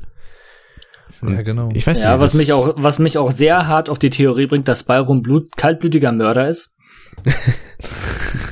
Und dazu kommt noch, Teil 2 ist der einzige, der nicht in den normalen Drachenwelten spielt, sondern halt in dem Fall in Avala. Stimmt. Ich glaube, Ja, selbst das- Enter the Dragonfly spielt in den Drachenwelten. Oder? Ein Drachenreiche, ja. Ja, da werden ja die ganzen Libellen entführt. Wie schrecklich. Oh Gott. genau. Die mit den geilen Namen. Ja, ja. Ah, Zum Beispiel Alex. Oder irgendwie, wie, wie hieß der eine? Hari Krishna oder was? Da ist, Was? Ja, ja, da hatte doch einer so einen geilen Namen, so irgendwie so einen indischen oder was? Oder auch du hast Jinx gefangen. Ich weiß nur Entengras. Und Asche. Ja, du hast Okay. Asche gefangen. Willkommen in Silent Hill. Also wenn es um Spyro 2 geht, ich muss sagen, ich find's toll, dass sie den Anfang von Spyro 2 direkt an die Stelle hängen, wo Spyro 1 quasi aufgehört hat. Spyro hat alles geschafft, Nastinok besiegt, Frieden ist eingekehrt. Also wo liegt jetzt, wo kann jetzt das Problem liegen? Nicht in den Drachenwelten. Hm. Sondern Stattdessen- in dem Fall wird er halt ja. woanders hingeportet. Ich, ich muss auch sagen, ich, ich fand damals, also bei meinem Let's Play, auch den Endkampf gegen Ripto bretthart. Also der war schon, Ja, da habe ich mich schon abgestruggelt damals. ja, ganz ehrlich, die Bosskämpfe fangen in Spyro 2 auch erst an, Bosskämpfe zu sein. ja. Ja. Weil die Und Bosse, vor allem- die rennen ja sonst nur vor einem weg. Wenn ich es ja richtig in Erinnerung habe, es wird einem ja auch nichts geschenkt. Ne? Also wenn man irgendwie die erste Phase fertig hat und man stirbt in der zweiten, dann muss halt wieder in der ersten Phase anfangen. Richtig. Das ist so. Ich, ich glaube, die einzige Phase, in der du immer wiederkehrst, auch wenn du stirbst, ist die dritte. Zumindest bei Ripto. Also selbst Mhm. bei ähm, Schluck war es zum Beispiel so, ich, mir hatte noch ein Lebenspunkt gefehlt, bis er stirbt, dann bin ich gestorben und durfte nochmal alles von vorne machen. Das Ja, war super, ich mich gefreut. Im Gegensatz zu Schluck hat Ripto auch 3 HP leisten, ne? Ja, das stimmt. Drei wie allgemeine hießen- Phasen wie- insgesamt. Wie hieß noch mal der Endgegner von Spyro 3? Die Bitch, genau. Just Call the Bitch. Die ja in der. NTSC-Version, Ach ja. von wo hatte die Musik nochmal? von der ersten Heimatwelt. Ja, was so gar nicht passt, so rein Was total die Stimmung ruiniert. Ich habe ich, ich, ich hab die Version durchgespielt, habe gedacht, was soll das denn jetzt? Es kommt einem einfach vor wie so ein schlechter Troll. So und ich, und das ist auch so ein Ding. Die Spiele waren von waren schon von den Regionen her ein bisschen unterschiedlich. Spyro 2 wegen seinem Namen und teilweise, weil sie die Sounds anders verwendet haben. Also man, manche manche Songs, weil du hast in Spyro 2 diese schönen Intros Intros gehabt und äh, ich glaube, in Bruchhügel hatten sie die Musik von Schattige Oase verwendet für das Intro, wo du dagegen in der amerikanischen Version tatsächlich die Musik von Bruchhügel hattest. Die, Aha. die haben da die Musik nur in der europäischen Version getauscht und ich frage mich, warum. Weißt du, selbst, ich kann verstehen, wenn das ist, um die wilde Musik der Dudelsäcke zu betonen, weil die haben da keine Dudelsackgeräusche laufen lassen in der europäischen, sondern nur in der amerikanischen. Es, es war halt eine wilde Tanzmusik. Mit den tanzenden Und, äh, Schweinchen. Ja, und in der amerikanischen Version haben sie es halt anders gelassen. Verstehe einer, wer will. Aber in der PAL-Version hast du bei der Zauberin tatsächlich wenigstens eine Bosskampfmusik von einem anderen Bossgegner. Das macht wiederum Sinn, weil es ist dieselbe Bosskampfmusik wie gegen, äh, wie gegen Spike. Mhm. Aber das Ist übrigens interessanterweise auch so in Spyro 1, bei, ich glaube bei High Caves war das, da ist bei manchen Drachen kommt die Musik von Dark Hollow. Ja, In in, und in der amerikanischen Version ist der Song anders, aber immer noch falsch. Auch Und die amerikanische Version von Spyro 1 hatte keine richtig eigene Musik für, da, für die High Caves. Die hatten nur so eine langsamere, sanftere Version von Treetops. Mhm. Ist übrigens eine Sache, wo wir gerade äh, oder wo ich gerade ganz kurz bei Dark Hollow war. Das ist eine Sache, die ich mir auch durchaus noch mehr vielleicht gewünscht hätte in den Spielen, dass es noch mehr so Dunkelheitslevel gibt. Also so Nachtlevel vor allem, auch draußen zum Beispiel. Das, deswegen fand ich auch dieses ähm, Q-Alien-Level in äh, Spyro 4 ganz geil, in Enter the Dragonfly. Weil das einfach von der Atmosphäre ziemlich cool ist, sowas. Das mag ich. war das das mit diesem ganzen Pl Plattforming oder nee, das war diese Farm, ne? Mhm. Ja, genau. Aber da gab's glaube ich auch diese Herausforderung. Hieß es nicht sogar einfach nur irgendwie, möchtest du die Plattform-Herausforderung spielen oder irgendwie Ja. sowas? Hat Ja. ja. gesagt? Ja, ja, ja, ja. Wo man äh, diese ganzen Sachen da anspeien musste mit dem Elektroatem und so. Mhm. Wunderschöne Aufgabe. Ja. Du musst Dioden finden, die Elektrolls, ja. Wo du gerade Elektroatem sagtest. Du Ja, musst die genau. Hoden finden. Aber Simon, wo du Änderungen im ersten Teil angesprochen hast, da fällt mir auch noch was ein, nämlich diese Quasi-Zensuren, die es da ja auch gab in der europäischen Version, ne? Mit den Ja, Stieren und so und quasi. den Schwertern von den Orks. Genau, es gab, es gab nur drei Punkte, die zensiert wurden tatsächlich und das sind äh, spitze Gegenstände, die die Gegner tragen. Nämlich, du hast in Dark Hollow hast du diese kleinen Schwertkämpferfrische gehabt, die Schwerter hatten und deren Schwerter hatten so eine kleine rote Färbung mit dem Metall. So nach dem Motto, oh, Blut. Die Dinger sind ja scharf. Dasselbe für die Hörner. Die Hornspitzen waren auf den Artworks und auf den Hörnern der Stiere in der amerikanischen Version rot. Mhm. Hab mich da verarscht gefühlt in der europäischen Version. Was soll der Scheiß eigentlich? Ähm, weil wir wissen, dass die Hörner spitz sind und Aua tun. Dazu müsst ihr die Dinger nicht zensieren. Ja. Und dann gibt's da noch die Pfeile von den Teufeln. Weil die schießen Pfeile und die Spitzen sind auch angerötet in der amerikanischen.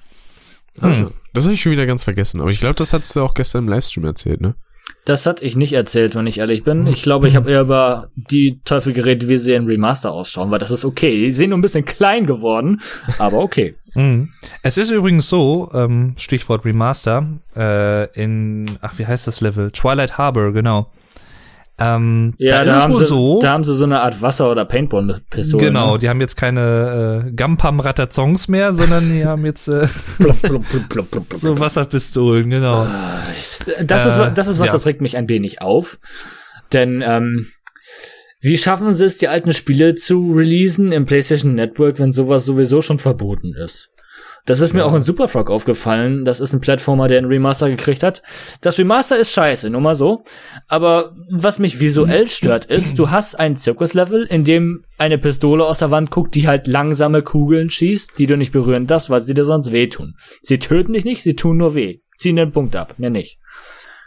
Wie die das hat- bei Unbearable in Crash, wo die auch aus ihren Schrotflinten da einfach so langsame Kugeln schießen.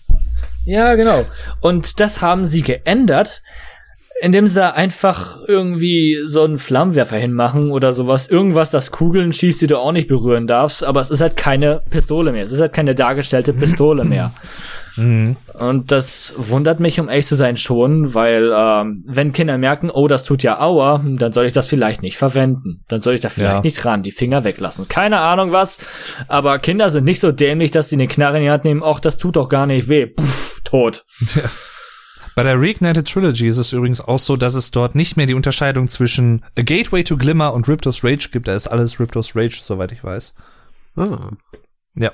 Ja, Das aber das ist auch auch, das ist auch etwas, das, da hätten sie unmöglichen Mittelweg finden können, wenn ich ehrlich bin. Ja. Mhm. Da, da mussten sie sich halt aussuchen, welche Version sie jetzt bevorzugen und Riptos Rage hatte halt das bessere Artwork.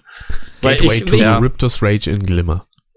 Ich bin ganz Übrigens- ehrlich, ich fand das Artwork für Spyro 2 auf dem Cover fand ich schon immer seltsam, weil ich dachte, warum rennt der Drache weg? Der ist badass. Mhm. Was macht diese, was macht diese dumme Echse hinter ihm so besonders? Ja. Ich, ich finde es übrigens sehr cool, wie der Name Spyro zustande kam. Auch das wurde auf dem Panel übrigens diskutiert von einem äh, Insomniac-Mitarbeiter. Und zwar ging es im Prinzip darum, es gibt also diese Theorie, dass für Hauptcharaktere in so Videospielen fünf Buchstaben optimal sind. So Mario zum Beispiel, fünf Buchstaben. Crash. Und ähm, Namen, die auf O enden, klingen immer gut. Und im Japanischen ist es wohl so, wo ja Spyro ursprünglich, äh, also der Name auch herkommt, ähm, dass dieses Sp am Anfang, dass das wohl sehr beliebt ist da. Spario.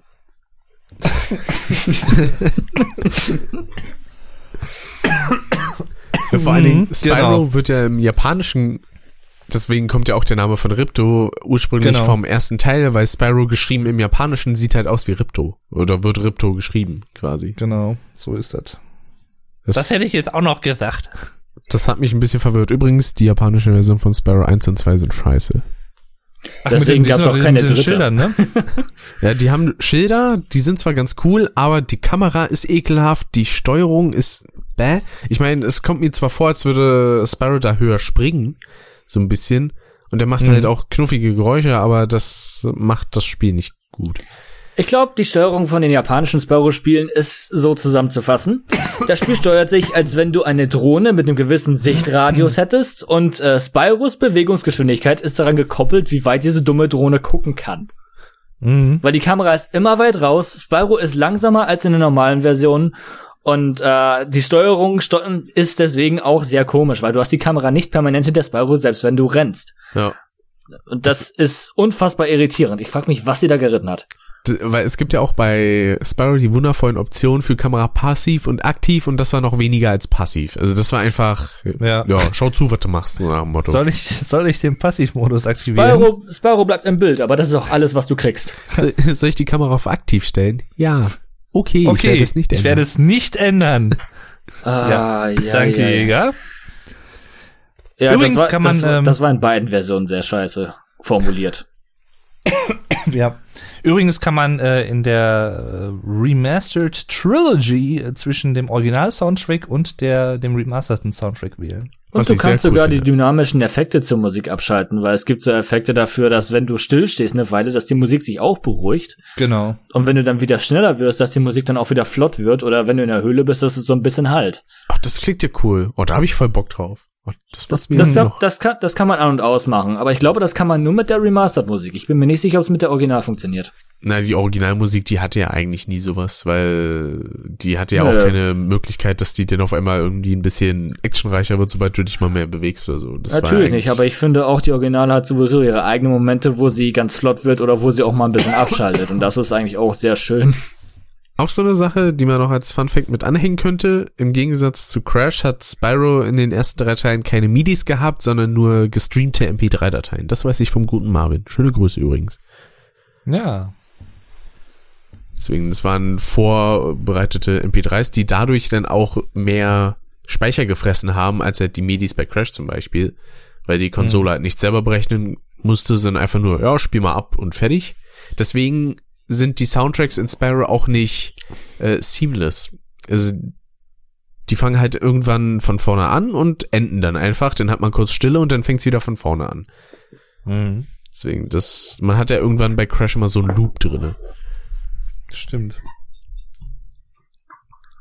Und Ja, das ist, etwas ganz das, ist anderem, mir, Spyro 2. das ist mir bei Crash Team Racing vor allem aufgefallen. Du hattest diesen nahtlosen Übergang vom einen Bereich zum nächsten. Die Musik hat nicht aufgehört, aber hat aber direkt die äh, Instrumente langsam gewechselt. genau. Das war cool, ja. Das war ein schönes Feature. Und ich glaube, das kannst du auch nur wirklich machen, wenn du da MIDIs drinne hast, die du programmieren kannst. Mhm. Ja, ich denke mal, Insomniac Games hat sich dann, hat sich das da ein bisschen einfacher gemacht, weil das war deren erstes 3D-Spiel. Richtiges, volles 3D-Spiel. Richtig. Aber dann äh, würde ich mal wieder sagen, zurück zu Spyro 2, denn da, das haben wir schon gesagt, Spyro ist nicht mehr in der Drachenwelt, sondern erst in Avala, eine Welt, die ein bisschen, ich finde, so märchenhaft wirkt. Auch durch Ja, es, ist, es, den es, Zaun. es sind, es sind Fantasy-Welten, aber Fantasy-Welten, die nichts mit Drachen zu tun haben. Ja, das stimmt. Und ich mag ja die ganzen Cutscenes, auch wenn manche Monologe ein bisschen vorgespult werden, zumindest im Deutschen. Ich äh, erinnere da immer wieder gerne an Elora, die dann Sparrow dieses Handbuch gibt und dann so, ich habe jetzt aber keine Zeit, das zu erklären. Ja, das, das wurde tatsächlich sehr wahrscheinlich nur gemacht, damit es noch in die Cutscene passt, denn die englische Version wurde jede Wette zuerst aufgenommen. Nicht so wie bei The Crash, The Insane Trilogy, wo einfach manchmal, keine Ahnung, ein Satz endet und dann die Lippen bewegen sich aber trotzdem noch fünf Sekunden weiter. In Crash 2 zum Beispiel im Intro mit Coco. Ja, und das meine ich okay. mit, bitte verhauen Sie den, bitte verhauen Sie das mit der deutschen Synchro nicht, weil das war ein Crash der Horror. Ja. Ich meine, bei Spyro 2 und 3 können sie es gar nicht verhauen, besonders für in den Leveln, aus dem einfachen Grund, du hast NPCs, die halt, an, die halt Standardanimationen haben. Da kannst du nicht mehr falsch machen wie die englischen. Und äh, die anderen Cutscenes sind relativ kurz, die Texte sind gleich geblieben. Das heißt, du hast tatsächlich nicht besonders viel, was gesagt wird. Und ich glaube, beim Crash Master haben sie tatsächlich ein paar Änderungen am Skript gemacht, vor allen Dingen auch, was äh, die Charaktere alle sagen. Und Animation ist unterschiedlich, Betonung ist unterschiedlich und bei Spyro wollen sie relativ gleich bleiben. Einzige was ist, jeder Drache ist neu in Spyro 1, alle dieselben Soundclips, äh, dieselbe, dieselben Texte zwar, aber anders betont, anders gesagt. Jeder Drache sieht neu aus und jeder Drache hat sein gewisses Etwas. Und das ist auch die Sache, die sie bei Spyro 2 und 3 sehr wahrscheinlich machen werden. Hm. Wilder Ritt, was? Probleme mit dem Wagen, was? Hey. Sehr gut. sehr, sehr gut.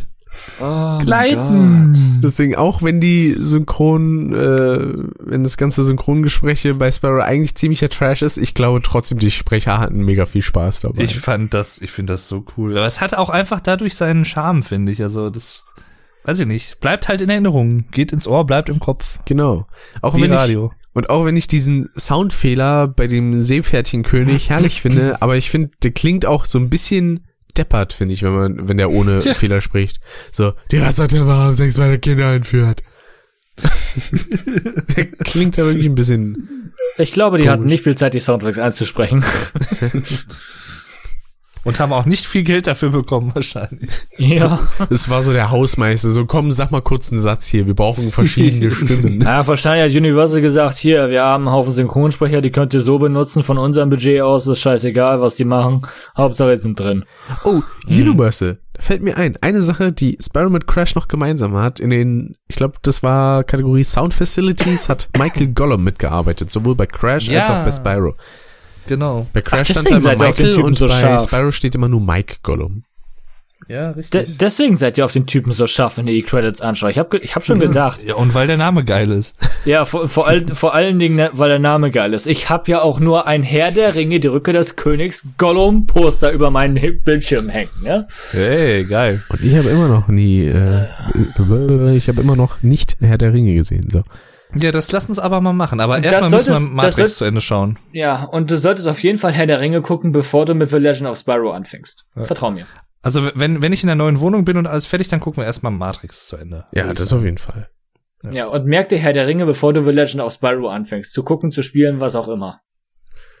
Ja, ich, ich habe da mitbekommen, dass das da einige Anspielungen gibt. Also ich glaube, allein schon mit diesem Mhm. Anfang und mit diesem Korb und sowas. Ne? Ah, Anspielung, Synchronsprecher, eigentlich alles. Ach, Elijah Wood hat doch auch äh, Spyro Im gesprochen. In, in den drei The Legend of Spyro Spielen war Elijah Richtig. Wood der Sprecher für Spyro und der deutsche Synchronsprecher von den Herr der Ringe Filmen war Mhm. der für den deutschen Spyro. Ach geil. Ja, das, das hat, das hat mich echt überrascht. Die Synchronstimme ist ideal. Die hat Mhm. gepasst zu dem Drachen. Schade, dass Ja, die ich- ich- nicht so derbe Also sind, ich hab's, ich hab's fragt. noch nicht gehört, aber ich, wenn ich jetzt mir das so vorstelle, könnte ich mir echt gut vorstellen, dass das wirklich passt. Also Und von der Stimme her. Ich habe komplette Let's Plays von den ersten beiden The Legend of Spyro Spielen, also kannst du dir ruhig ein paar Clips ansehen. Du wirst es auf jeden Fall raushören. Werbung, Werbung, hint, hint. Ja, kann ich gerne Das kann machen. man ja auch Ich, machen. ich meine, ich, mu- ich Ja. nutze zumindest keinen zweiten Account, um meine eigenen Tweets zu liken. Nee. Wer macht das Was? Nein, ich doch nicht. denn? Du hast, du hast einen zweiten Account? Was denn für einen? Ja, auf Ja, Twitter nix. like ich ja immer mit hier meinem Ach, hier normalen Custom. Account die Sachen von Custom. Ach so, ja gut. Das ist so Grauzone, würde ich sagen. Ist, Grauzone ist Retweeten. Liken ist sich selber auf die Schulter klopfen. ja, ja.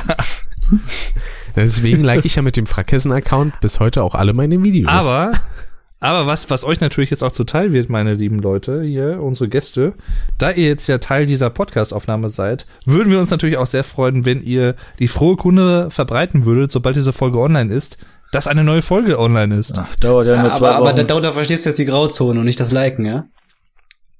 Ähm, äh, ja, nee, das könnt ihr ruhig auch ein bisschen offensiver machen, das ist schon kein Problem. Das, das ich passt schon. der Niklas hat ja schon ein bisschen Werbung gemacht in seinem letzten Infovideo. Ich, ich finde übrigens, das erstens mal sehr lieb und äh, nett und so. Vielen lieben Dank. Gerne wieder, auch dann so demnächst und alles. Und ich finde auch, dass der Niklas noch mal mehr zu Wort kommen sollte in diesem Podcast. Ja. ja, er, er hat echt nicht viel gesagt, ne? Obwohl er hat zu den alten Spielen auch überhaupt nichts zu sagen. was denkst Ja, du denn, Niklas, mit CK? Ich habe halt echt nicht viel so zum Thema Soundtracks zu sagen, zum Beispiel, worüber ihr euch unterhaltet, deswegen. Aber wir haben ja nicht ich nur über Soundtracks gesprochen. Ja, das stimmt. Worüber wollt ihr denn was hören? Ja, was hast du denn zu erzählen? Sag mal, was, was verbindest du mit Spyro? Wie, was, warum? Ja, das ist eine gute Frage. Das ist eigentlich Weiß ich. dieselbe Frage, die sich der Dennis gestellt hat in den Streams. Ähm, was man an Spyro überhaupt so toll findet. Das ist jetzt mega assi in diesem Stream, in diesem Podcast, aber ähm, ich weiß es selber nicht. Es macht halt einfach Warum? Spaß. Da, darf man mal fragen, warum du in diesem Podcast überhaupt mit dabei bist? Das weiß ich auch nicht. Ich wurde hier reingeschmissen. Ich habe einfach mal gefragt. Naja, Ach also so. ich finde ich, ich, ich, ich find Spyro schon richtig cool, macht sehr viel Spaß zu spielen. Aber ich könnte auch tatsächlich nicht großartig festmachen, woran. Ich weiß nicht, ob ich das bei Crash umlegen könnte, aber ich weiß tatsächlich nicht, was mich da tatsächlich so richtig packt. Was hat dich da geritten? Ich, ich kann es nicht sagen.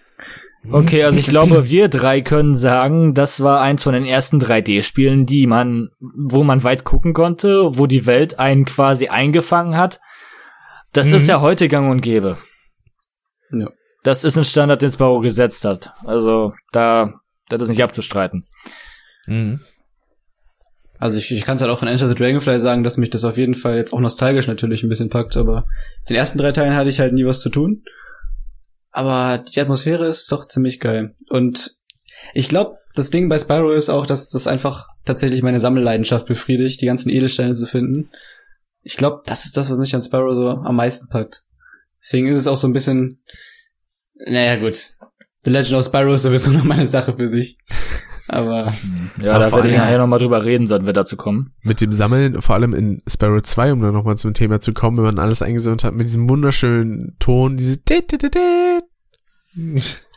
Ein Ton, Ja, der tatsächlich dann- auch später noch in, ich glaube, Spyro und Crash Fusion aufgetaucht ist, wenn man die Karten Mhm. eingesammelt hat. stimmt, ja. Okay.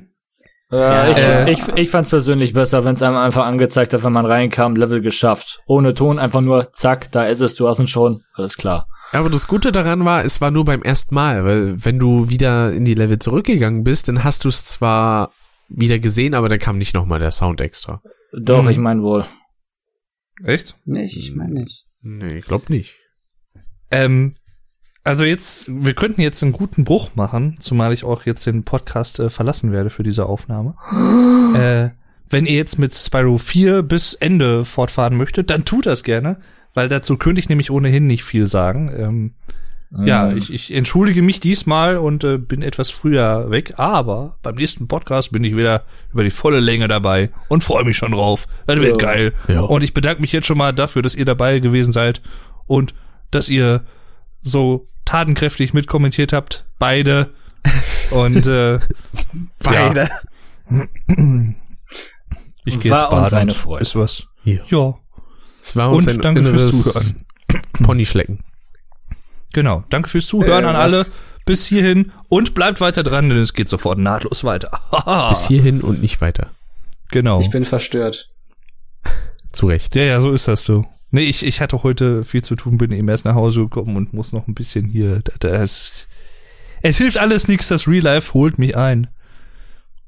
Ungerecht. Es ist wirklich so. Aber ich werde mir auch den Rest des Podcasts natürlich anhören, weil ich äh, fleißig bin und äh, ihr euch natürlich immer gerne beim Quatseln zuhören. Fleißig? Er will mich, er will mich kontrollieren, wie viel ich noch rede. Ganz Ja, einfach. Das Zu- ist zu- äh, sicherlich auch richtig, ja. Zum, zum einen das und zum anderen wird er den Podcast ja wahrscheinlich benutzen, wenn er ins Bett geht und langsam schlafen will. Möglich, ja. Gut möglich, gut möglich. Aber es hilft auch immer ganz gut, muss ich sagen. Aber vielleicht lade ich mir die auch einfach runter, wenn ich morgens zur Arbeit fahre. Mal gucken. Ja. Oder ich könnte auch- sie theoretisch gesehen auch auf der Arbeit hören. Könnte ich auch. Hm. so schön auf ein Handy mit einer Stöpsel in die Ohren. Ja, ja, das könnte ich machen. Wundervoll. Das, das wäre schon möglich. Mache ich ja auch manchmal bei mir im Unterricht, wenn wir irgendwelche Sachen machen müssen. Hm. Gibt's ja nicht. Gibt's wohl. Bei Roller. Lebe wohl. Und damit lebe ich wohl und ihr hoffentlich auch. Und noch viel Spaß beim Podcast. Jo, bis dann, Dave. Bis denn. dann. Tschüss. Eine Sache, die Sparrow 2 ja auch so ein bisschen eingeführt hat und was dann in Sparrow 3 leider direkt wieder verworfen wurde, waren diese schönen Sequenzen am Anfang und am Ende von jedem Level. Ja, ich denke mal, weil sie in Sparrow 3 so viel implementieren wollten, hatten sie einfach nicht mehr die Zeit dafür. Ich, die hatten allerdings schon Charme. Ich hab, Charme. Ich hab die auch vermisst. So, vor allen Ja, die waren ganz cool.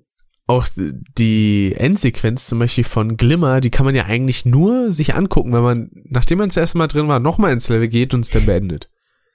Ja, ich, glaub, ich glaube, ich glaube, man muss einfach nur durch das Heimatweltentor im Level gehen. Genau, und dann kann man wieder nicht- verlassen. Ja, ich bin mir aber nicht ganz sicher. Ich habe auf jeden Fall nie gesehen, wenn ich übers Pausenmenü gegangen bin. Also ich glaube, ich habe es schon mal so gemacht und da habe ich es gesehen, aber ich bin mir da auch nicht zu 100% Ja, sicher. ich, ich weiß nicht genau, was da, was dafür in Frage kommt, weil technisch gesehen kann man den Level ohne zu schummeln auch schaffen. Ohne auch nur klettern zu lernen. Ja, das mache ich ja eigentlich immer so, dass ich dann mit der Flugfähigkeit von draußen quasi reinfliege und dann wut, Ja. und aus der Herausforderung machen. Das habe ich aber auch von dir tatsächlich, aus deinem Let's Play damals. Das ist aber nett von dir. Ja, was auch geht, ist ein gewisser Doppelsprung-Glitch, der in Sparrow 3 nicht mehr funktioniert, zum Glück. Allerdings, äh, das macht die Sache über, übermäßig einfach. Da kann, damit kann man sogar Geldsack komplett überspringen, also es ist, wow. Aber auch so eine Sache, ne? Also Spyro 2 und 3 haben relativ viele Glitches, vor allem Teil 2, glaube ich, mit dem ganzen äh, in der Luft äh, schwimmen und sowas, ne? Ja, aber das liegt auch wirklich nur an dem Doppelsprung. Also es liegt wirklich nur an diesem Glitch. Mehr an, an was anderem liegt das nicht. In Spyro 3 gibt's tatsächlich einige Stellen, an denen man glitchen kann, Hm. aber nicht so viele Stellen, wo es komplett Sinn macht. Ähm, man kann Geldsack komplett überspringen, aber dazu muss man schon ganz genau wissen, wie. Ich hatte immer den Eindruck, dass ich nicht alle Edelsteine haben konnte, wenn ich mir alle Fähigkeiten ercheatet habe. Da habe ich immer gedacht, da hatte ich denn zu wenig. Mm, nicht unbedingt. Es kommt drauf, es kommt jetzt wirklich drauf an, wie viele Edelsteine die gefehlt haben. Ich glaube, wie viele brauchte man? 50.000, glaube ich, für die Superflamme? Nee, 10.000. 10.000, okay. Ich glaube, ich hatte immer 9.600 noch was oder so. Mm, Ja, also wenn es mit der 6 zu tun hat, ich glaube, das kann daran liegen, dass äh, in der Sonnenstrandwelt, da gibt's ja diesen Koch mit den Schildkröten. Da ist auch ein Wasserbecken. Da Ja, sind auch genau. noch welche drin. Ja, das stimmt, Und- aber ich hatte ja alle Level vollständig. Das wäre die Sache. Hm. Das wäre das, was mich so verwundert hat. So, hä, ich habe alles auf 100% und trotzdem gucke ich da nicht rein. Doof. Hm. Genauso gibt's ja auch diesen, ich weiß tatsächlich nicht, ob das ein Glitch ist oder eine Art Belohnung einfach nur, dass wenn man einen 100% Spielstand hat, dann dauernd Kreis spammt und Feuer speit, dann ins Hauptmenü geht und ein neues Spiel anfängt, dann fängt man das neue Spiel mit der Superflamme an. Oh, das kann allerdings ein Glitch sein, einfach weil, ähm, erinnerst du dich noch an Spyro 1, wenn du runtergefallen bist, dass du, wenn du Feuer gespuckt hast wie wild, dass du dann in einer Feuerspuck-Animation wieder auf der Plattform vom Drachen erschienen bist? Äh, ja. Ja, ich glaube, das ist genau dasselbe Phänomen. Ah. Das fand ich immer sehr praktisch, weil ich habe dann mal so einen Durchgang mit der Superflamme gemacht und vor allen Dingen Bruchhügel ist dann so schön einfach mit der ganzen Alchemisten-Mission und sowas. Mach die einfach mal vorher Platz, die den Typen zu, wer durch die Gegend latschen, dann mach nachher die, die Sachen mit äh, Jäger klar, alles klar. Genau. Kann man die damit Keine zerstören? Arbeit. Die kann man nur zerstören in Bruchhügel, indem man sie in Lava stößt, was du in dem Teil mit Jäger und dem Alchemisten nicht tun Mhm. kannst. Äh, und nur mit Jägers Hilfe und dem Kopfstoß könntest du es sonst. Und die Superflamme, die macht die halt einfach direkt kaputt. Ja. Das ist ja auch so die Sache, wenn man die Mission mit Jäger anfangen will und man hat schon alles zerstört, dann quatscht er einen erst voll, dann geht's los und dann blendet's direkt wieder aus und dann sagt er, ey, das haben wir gut gemacht. Mhm. Obwohl eigentlich nur Spyro die Arbeit gemacht hat. Das allerdings in Spyro 2 auch eine, ach, auch eine sehr ärgerliche Sache. Es ist jetzt nicht nur, dass du in den Heimatwelten Backtracking hast, weil du an manchen Stellen nur rankommst oder hin kannst, wenn du eine bestimmte Fähigkeit hast. Es gibt auch Aufgaben, die dahinter blockiert sind. Es sind fast nur Aufgaben, die dahinter blockiert sind, wenn ich ehrlich bin. Jo. Wofür du eine Fähigkeit brauchst. Es gibt mindestens zwei Punkte in jeder Welt, wo du eine Fähigkeit aus der nächsten Welt brauchst, außer Wintertundra, weil du da ja schon alle hast. Mhm. Es gibt in Glimmer halt den Superflug, den man sonst nicht machen können soll. Haben sie aber, glaube ich, nicht aufgepasst. Ja. Und es gibt in Musch ja, es gibt in Sonnenstrand noch diesen Koch, wo man hochklettern muss, und dann muss man den Koch machen. Genau. Und halt in der Heimatwelt selbst, wo man auf wo man einfach, ja, man muss einfach in dem Bereich. Schloss äh, eine Leiter hoch und dann ist da so ein, ist da noch mal so ein Ring von Plattformen, da ist eine Kugel auch noch. Genau. Und ich glaube auch da- ein paar Edelsteine. Ja, nein, voll Edelsteine sind da auch. Alles Einser. Natürlich gibt's auch in Spyro 2 wieder Fluglevel, aber diese wurden, wurden ein bisschen angepasst. Ich glaube, das Zeitsystem wurde, war immer noch das gleiche, ne? Von, auch das von Spyro 1. Ja, ja, dass das, man immer das Zeit dazu bekommen hat, wenn man was eingesammelt hat. genau. Ja. Und dazu gab's dann aber noch eine geheime Herausforderung, die man dann irgendwo im Level finden konnte. Am ehesten bleibt mir da immer noch vom Metroring dieser Bürgermeister im Kopf, der mal seinen Monolog anfängt mit hier auf dem Metroring. Finde ich immer so schön. Mit diesen diebischen Katzen, die aber irgendwie eher wie Waschbären aussehen. Ja, Ja, ich, ich hab tragen da halt die, Masken. ich hab da die äh, Königin Flossie oder wie heißt im Kopf. Ja. Die, die, hat, die hat mich auch sehr angefangen. Es ist schwieriger, als es aussieht. Das liegt aber auch nur daran, weil man halt nicht so viel gucken kann, weil die Kamera halt relativ nah an Spyro dran ist, wenn ich ehrlich bin. Für die, für die Art von Aufgabe auf jeden Fall. Ich habe ich hab diese Aufgabe durchgelesen. Sie hat gesagt, du musst mit Jäger um die Wette durch alle Ringe fliegen. Aber wenn Jäger durchfliegt, schrumpf- schrumpfen die Ringe. Habe ich gedacht, okay, klingt wie ein Wettrennen. Es ist kein Wettrennen, du fliegst ihm einfach hinterher. Du musst nicht schneller sammeln wie er, du musst nur alle Ringe schaffen. Ich habe immer gedacht, hm, cool, da könnte ich unterwegs vielleicht einen oder, den einen oder anderen Ring mit erwischen, damit Jäger den nicht mehr haben kann. Weil die verschwinden, wenn Spyro die hatte. Ja. Aber nein, du musst ihm einfach hinterherfliegen. Das hat mich an der Aufgabe aufgeregt, wenn ich ehrlich bin. Was aber auch noch doof ist, und das sind jetzt auch wieder die Fähigkeiten des Backtracking, man, man kann alle Bereiche in einem Level sehen, entdecken, und was hinter einer Fähigkeit versteckt ist, sind wirklich nur die Challenges. Du hast keinen komplett neuen Bereich des Levels, den du noch komplett erkunden kannst oder so etwas. Mhm. Weil das, das ist an Spyro 2 so schade. Du hast riesige Welten. Welten, die größer sind als Spyro 1. Und das ist so was, das mich total stört. Ich wünschte, das hätten sie nicht gemacht. Ich wünschte, sie hätten das mehr wie Benjo Kazooie gemacht, dass man hinter neuen Fähigkeiten oder Dingen einfach nochmal einen ganz kompletten Bereich des Levels hat. So ähnlich wie die, wie die Hub-World in Crash Team Racing wieder. Wenn du neue Schlüssel hast, hast du einen komplett neuen Bereich gehabt. Mhm. Allerdings war das eine mehr offensichtliche Sache. Aber ja, das hat mich relativ aufgeregt damals, wenn ich ehrlich bin. Besonders mit der Jäger und der Alchemist in Bruchhügel. Weil hast du die Fähigkeit nicht gehabt, musst du die Aufgabe nochmal machen. Richtig, vor allen Dingen, Ja. wenn man das erste Mal gespielt hat und man wusste das nicht. Denn so, komm wieder, wenn du den Kopfstoß hast. Ja, toll. Da hast du den Kopfstoß und dann so, oh nee, nicht schon wieder. Eskortierst du mich? Boah. Ja, weil alles resettet sich, wenn man den Level verlässt. Und das, ich glaube, ich glaube, das hätten sie schon so machen können, dass man das mit Jägern nicht nochmal tun muss. Aber sie haben es gelassen. Ja. Dass man einfach direkt zu Jäger geht, weil der hat ja theoretisch schon wieder freie Füße, weil der hat ja schon seinen komischen Anti-Beton-Kram darauf ge tröpfelt und dann muss das doch eigentlich gehen. Aber nein, machst du einfach normal. Ja, toll. Nö. Der Jäger ist ja tollpatschig, der hat sich irgendwie wieder selber eingemauert. Das Jäger ist ein offensichtlich. Blödi. Jäger ist sogar schuld daran, dass die Scheiße in Sparrow 2 überhaupt vonstatten geht, weil er es war, der seinen Geburtstag, 22. April 95, eingegeben hat in dieses Tor, das der Professor 78, gemacht oder? hat. Nein, 75. 75, ja. 22475, das ist mein Geburtstag. Ich dachte gerade, du hättest zuerst 95 gesagt. Nein, nein, 75. Und so kamen Ripto und seine Viecher erst in Avala rein, aber komischerweise nur die. Und ähm, deswegen ist Ripto überhaupt erst in der Welt und ist böse auf alle und will sie beherrschen und sowas. Ganz toll. Ripto finde ich ja sowieso vor allem im Deutschen so geil. Allein schon, wie er diese Fee quasi verbal angeht, so, du widerliche kleine Kreatur, ich bringe dich um. Ich finde aber auch seine Art zu sprechen ganz toll, wenn er jetzt äh, Schluck was befiehlt. Ja. Mach ihn Schluck, alle und du hast sorg mein dafür, Zepter dass gefressen. es weh tut. Schluck du Idiot, du hast mein Zepter gefressen. Um euch kümmere ich mich später. Der klingt wie Trump. Vor allen Dingen, ich glaube, er hat sich dann irgendwie umgedreht auf Schluck und Schluck hat sich dann natürlich auch umgedreht und ist Hat er nicht. losgelaufen und dann, nee, Nee, nee, der Schluck hat ihn hochgeschmissen auf sich und rennt mit Crush einfach wieder weg und Ripto dreht sich um. Um euch kümmere ich mich später. Bewegt sich kein Millimeter auf Schluck, um ehrlich zu sein. Keine, Sp- keine Sprachanimation oder so, es ist einfach nur wegrennen. Ne, Hauptsache Ripto ist zur Kamera gedreht. Ich glaube, das ist alles. du widerliche kleine lila Drache. Ach, das ist so schön. Aber allgemein, ich mag halt das Ganze voll so von der ganzen Stimmung und so.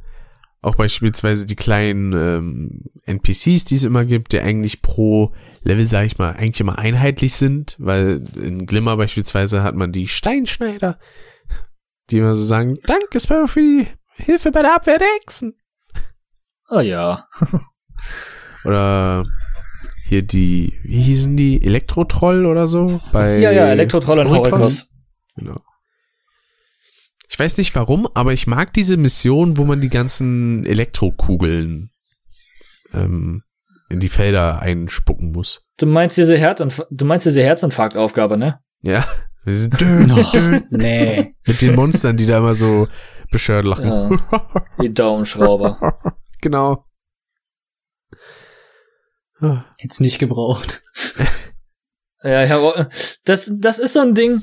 Ähm, es hätte getan, wenn der Soundeffekt dafür ungefähr so laut gewesen wäre wie das Kugeln reinspucken. Aber nein, das ist doppelt so laut.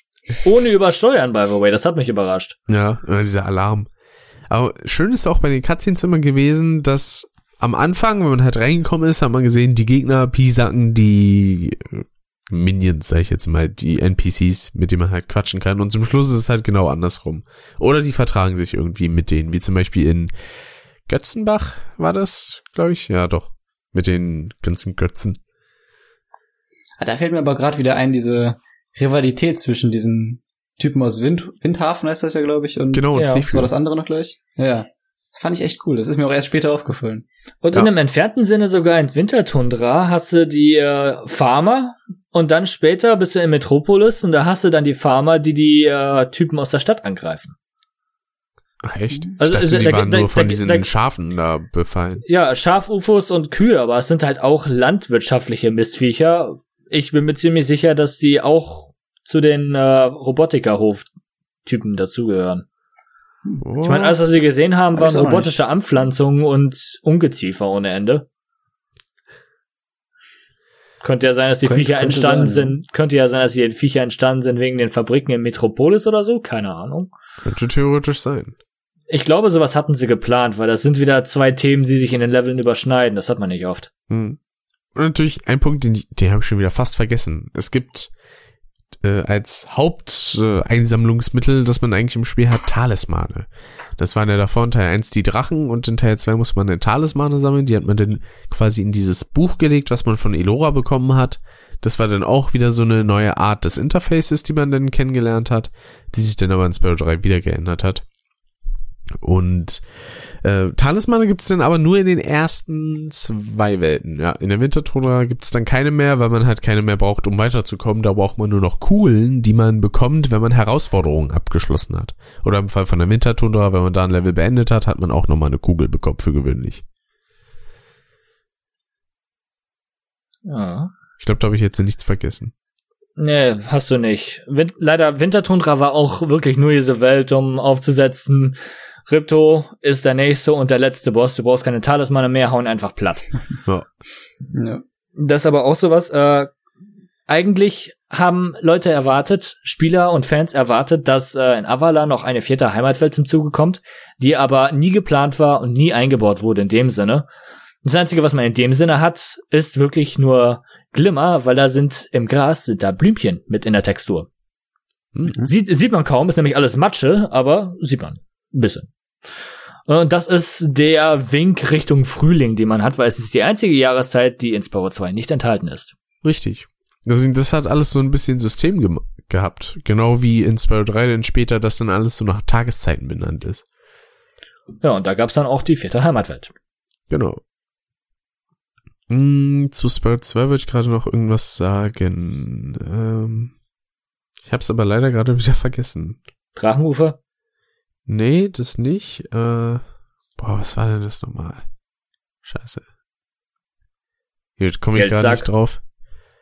Aber Du willst über das Wichtigste im Spiel überhaupt nicht reden. Geldsack? der fehlt auch noch, genau. Aber ich meinte die Skillpunkte, genau. Weil damit hat Insomniac stimmt. so eine gewisse Sache angefangen, die sie dann nicht nur bei Spyro weitergeführt haben, sondern dann auch noch später bei Ratchet und Clank. Ja, die sich manche irgendwie so Spieler ein haben bisschen sich durch das die. Stilpunkte ausgezeichnet haben, finde ich fast schon. Ja, das ist, das ist wahrscheinlich der allererste Vorreiter zu Achievements in dem Sinne. Genau. Könnte man eigentlich Ja. so sagen. Man macht bestimmte Herausforderungen, die eigentlich so nicht im Hauptspiel irgendwie eine Relevanz haben und bekommt dafür halt eine kleine Belohnung. Im Fall von Spyro hat man halt immer ein Leben gekriegt und dann später bei Ratchet Clank hat man Skillpunkte oder Stilpunkte besser gesagt gekriegt, die man dann in, ich glaube, Kostüme umtauschen konnte oder so oder, nee, gar nicht, man hat dafür Cheats freigeschaltet. So war das. Nee, auch nicht. Also, Also, in Teil Spyro 3 2 hat man 3 dafür Cheats freischalten können. Hat man? Ja. Hm. Ich meine, man hätte einfach nur den Epilog erweitert. Was hat man bei Spyro 2 gekriegt? Den Epilog. Mehr hat man dadurch nicht gekriegt, außer Leben für jeden Punkt natürlich. Ah. Bei beiden. Das mit dem Epilog wusste ich nicht, aber das war in Ratchet Clank nicht so, nee. Und was Spyro 2 und 3 anging, die haben beide dieselben Cheats gehabt in dem Sinne, du musstest im Pausenmenü eine Tastenkombination eingeben, dann ist das und das passiert. Du konntest Spyros Kopf groß oder wieder klein machen. Du konntest ihn platt drücken, wie eine 2D-Figur, sodass du ihn nur von der Seite ganz sehen konntest. Du konntest ihn färben in einigen Farben. War auch lustig. Ja. Kon konntest permanent als verbrannter Spyro rumlaufen, wenn du wolltest. Und äh, du konntest dir in Spyro 2 auf die Weise alle Fähigkeiten holen, ohne Geldsack auch nur einen Penny zu zahlen. Hm. Das ist aber auch alles, was die hatten.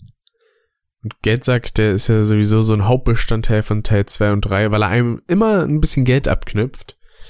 Immer auch Genau. schön mit diesem wundervollen begleitenden Satz, äh, Ein kleines Entgelt. genau. ein Eine kleine Entgelt. Gebühr. Ich hatte gerade nur das Englische im Kopf. A small fee. Hat er immer gesagt. Ja, ja. Und er klingt im Original deutlich tiefer als in Teil 2. In Teil 3 haben sie das wieder ein bisschen geändert, was ich, also ich konnte mich zuerst nicht damit anfreunden, weil ich fand diesen Unterschied halt einfach viel zu krass. Weil in, wie Alex mal gesagt hatte, in Teil 2 klingt er noch so ein bisschen wie Elton und dann in Teil 3 klingt er halt so richtig brummig. Ja, Spyro, ich weiß ja nicht, was du gedacht hast, aber hier kommst Ja, du nicht gratis vorbei. Wenn ich ehrlich bin, ich wusste die Stimme in Teil 2 nie wirklich einzuordnen. Der klang wie so ein alter Herr, der unbedingt Geld brauchte, aus irgendeinem sehr dringenden Grund. Nur, dass ich hinterher erfahren habe, er hat für irgendeinen anderen Scheiß ausgegeben, der eigentlich gar nicht so lebensnotwendig ist. Und in Teil 3 klingt er tatsächlich wie so ein Arschloch, dem man den Arsch aufreißen will. Wie, hat was so ein man dann auch Banker. kann. Ja. Allerdings ist er in Teil 3 auch ein viel größeres Großmaul. Der redet wesentlich offener über seine Absichten in Teil 3 und das finde ich besonders toll. Ja. Es ist besonders klasse, wenn du dann Dreieck drückst, um noch mit ihm, mit ihm zu reden, wenn du ihn bezahlt hast. Dann sagt er tatsächlich etwas, was eigentlich nur verstärkt, was für ein Arschloch der Typ eigentlich ist. Zum Beispiel in, in zum Beispiel in der Wolkentürme, da musst du ihn bezahlen, damit du mit dem Blasebalken voran kannst. Sonst kannst du nämlich auf normalem Wege nicht zum Ende des Levels gelangen. Das musst du, wenn du weitermachen willst. Genau. In Spyro 3. So, wenn du ihn danach fragst, also wenn du ihn nach dem Bezahlen ansprichst, dann fängt er an zu lachen und sagt dann, ich habe nie so leicht Geld gemacht, seit ich der Zauberin Sonnen äh, Mayonnaise als Sonnenmilch verkauft habe. Das ist auch noch so ein Punkt. Bei Teil 2 war es ja eigentlich noch so, dass er, ähm, also er hat es natürlich in erster Linie für sich gemacht, aber er hat Avala da auch unterstützt, vielleicht auch weil es seine Heimat war und er mochte ja Ripto selber nicht, aber beim dritten Teil, da war ihm das relativ egal, weil er hat sich ja sogar von der Zauberin bezahlen lassen. In Teil 2 hat er sich nicht von Ripto bezahlen lassen. Wobei, doch. Äh, doch, am Stimmt, Ende hat er, Bomben, hat, ne? genau, Ripto hat sich ein paar Bomben gekauft. Allerdings in Avala ist auch die Sache, ich glaube, Geldsack gehört der gesamte scheiß Laden. Ja. Weil Er hatte ja auch in einer Cutscene so gesagt, so, äh, wenn ich Ripto erwischen würde, ich kenne noch würde ich einige ihm mal die alte Meinung Haken. sagen. Nimm das. Ja, ja. Nimm das. Oh. Genau, der, der, der kennt noch ein paar Haken aus äh, früheren Zeiten, aus dem College mit dem Boxen und so etwas. Ja, ja. Und dann, Dann fällt er da einfach runter und ich dachte zuerst, der ist einfach tot. Ja, ich habe gedacht, das war's dann wohl mit dem Bären. Hm, wie schade. Und dann, oh nee, da steht ja noch dreimal. Ja. Nee, also ich glaube, Geldsack gehören die ganzen Schlösser. Dem gehört so ziemlich fast alles, was da ist, abgesehen von diversen Gebieten. Äh, ich bin, ich bin echt frei für die Theorie, dass Spyro in Spyro 2 tatsächlich für ihn so eine Art engagierter Massenmörder ist, der sich äh, ein bisschen Geld abzocken lässt, weil Spyro sammelt das Geld ja auch wirklich ein. Jo. Geldsack kann es rumliegen sehen und der stört sich nicht daran, mal einen Edelstein oder was aufzuheben. Das ist kleine Lakaienarbeit, die er nicht selber nicht macht. So ein bisschen, stimmt. Ich glaube, der ist in Spyro 2 tatsächlich so nett und höflich, einfach aus dem Grund, weil er weiß, Spyro hat das Potenzial, Leute umzubringen. Hm, vielleicht macht den besser nicht sauer. Der bringt mir Geld. Da bin ich mal etwas netter. Und möchte ein Ja. kleines Entgelt. Von meinem fleißigen Geldsammler. Das ist auch der Grund, weshalb er in Spyro, 3, se- äh, in Spyro 2 sehr wahrscheinlich von Jäger 1 auf die Mütze kriegen musste, damit er sein Geld abdrückt, einfach weil Spyro ihm das ganze Geld gebracht hat. Finde ich auch so schön, wie er dann einfach auf Geldsack sitzt. Ja. Aber auch wieder ein Unterschied zu Teil 3. In Teil 3 kriegt er öfter auf die Schnauze. Vor allem von den ganzen äh, anderen Charakteren, die noch auftauchen, die man ja dann auch spielen kann. Aber ich würde sagen, so allgemein zu Spyro 2, also hättet ihr jetzt noch groß was dazu zu sagen? Oder? Es gibt nur eine Sache, nämlich zum Beispiel, wie, zu, wie, wie zum Teufel kriegt Elora es gebacken, fliegende Vögel, äh, fliegende Dinosaurier aus der Skelos-Einöde zu zähmen, während sie, es in, während sie es beim Bosskampf gegen Crash nicht mal schafft, dumme Schafe einzufangen. Ja, das macht Aber der Jäger. Aber praktisch ist sie trotzdem, weil wenn man keine Ahnung hat, wo man hin will, kann man sich jederzeit fragen, ob es noch eine Welt gibt, in der es, in der es irgendeinen Talisman wenigstens gibt, sodass man zumindest weitermachen kann, selbst wenn man sonst nicht weiß, wo man hin soll. Ah, Das ist, das ist sehr praktisch, das ist sehr schön. das wusste ich gar nicht. Ja, da, da, du kannst sie fragen, nachdem du irgendwas mit ihr gemacht hast, weil normalerweise steht sie in den Heimatwelten zu einem gewissen Zweck rum, bis du sie mal gefragt hast. Mhm. Ja? Zum Beispiel äh, in der zweiten Heimatwelt zum Metro-Ring, da gibt's einen Wirbelwind, den du aktivieren musst, auch nur wenn du sieben Kugeln oder sowas hast. Genau. Ne, da musst du Elora für ansprechen, dann ist der Wirbelwind da. Und danach, wenn sie immer noch darum steht, kannst du sie fragen, ob sie sich zu ein, vor eine Welt setzen soll, wo es Talisman gibt. Ach, das macht sie denn direkt sogar. Also man wird Ja, dann ja. dahin geportet. Ah, Genau. Ich dachte, sie sagt Das dann einfach nicht. nur irgendwie so, ja, schau doch vielleicht mal ins Gelos Einöde nach oder so. Nö, nö, sie bringt, sie bringt einen direkt dahin. Das ist echt cool. Das musst du mal machen, wenn du das Klettern noch nicht bezahlt hast. Ja. Ne, alle Welten unten abgeschlossen, einfach nur noch äh, das, das Klettern nicht bezahlen, weil das brauchst du für die ersten paar Welten gar nicht. Das brauchst du auch nicht mehr viel C für. Das Einzige, wofür du das Klettern brauchst, ist für die Superflamme und die zwei Kulex. Ich frage mich, Hä? ob sie einen dann auch in der ersten Heimatwelt zu Aquatos porten kann. Nee, das äh, setzt einen direkt vor Geldsacks Nase. Ach, schade. Das hab ich schon probiert. So, dann, dann wäre aber auch cool, wenn, wenn er so einen extra Monolog dafür hätte. So, ach, Eloa hat dich geschickt oder sowas. Leider nicht. Na, vielleicht gibt's sowas ja in der Reignited Trilogy, wer weiß. Hm. Ich glaube nicht. Ja, ich erwarte es auch nicht wirklich, ich. aber es wäre ein schöner Bonus. Und Spyro 3 fängt irgendwann nach Spyro 2 an. Also Jäger ist guter Kumpel von Sparrow geworden, obwohl er Sparrow jede Menge Scheiße hat machen lassen. Ne? Und zwar wirklich ganz viele Nebenaufgaben, besonders in den Flugwelten, Und die er er selber nicht gebacken bekommen hat. lila Arm auf der rechten Seite, warum auch immer. Ja, das ist der Armreif, den er hat. Ich denke mal, die wollten einfach irgendwie simulieren, dass der Armreif eine gewisse Farbe hat und leicht abfärbt auf sein Fell, wenns Licht drauf scheint oder so. Das soll ein Armreif sein? Das ist ein Armreif, ja. Wenn du seine Artworks anschaust, dann hat er dann einen metallenen Armreif. Weil das sieht halt einfach nur aus, weil sein Oberarm sieht dann einfach nur aus, als hätte er da einen lila Fleck. In einem Skate-Level, da ist es nicht so, wo er seine komische Skatehose da anhat. Da hat er einen ganz normalen Arm, aber sonst ist er immer so ein bisschen lila eingefärbt. Ja, ich, ich, ich denke mal, der Armreif ist wirklich nur so dazu da, auch er ist ein Mitbewohner hier, so, keine Ahnung. Jedenfalls, Jäger übernachtet bei Spyro, wie auch immer er da hingekommen ist, weil das Tor in, A- in äh, Wintertundra führt hinterher nur ins Drachenufer. Ist ganz lustig. Und äh, danach, während der Zeit äh, sind halt 150 Eier gebracht worden von irgendwelchen Feen. So ist die Story halt, so dass die Dracheneier weggeführt werden von Bianca und ein paar Rhinoxen. Und so landen die dann halt in den vergessenen Welten. Stimmt. Ver vergessen nicht, die Drachen wurden rausgeschmissen, aber scheiß drauf, sind halt vergessen. Das ist ein sehr, das ist ein sehr bekannter Begriff, den wird sich schon jeder merken können.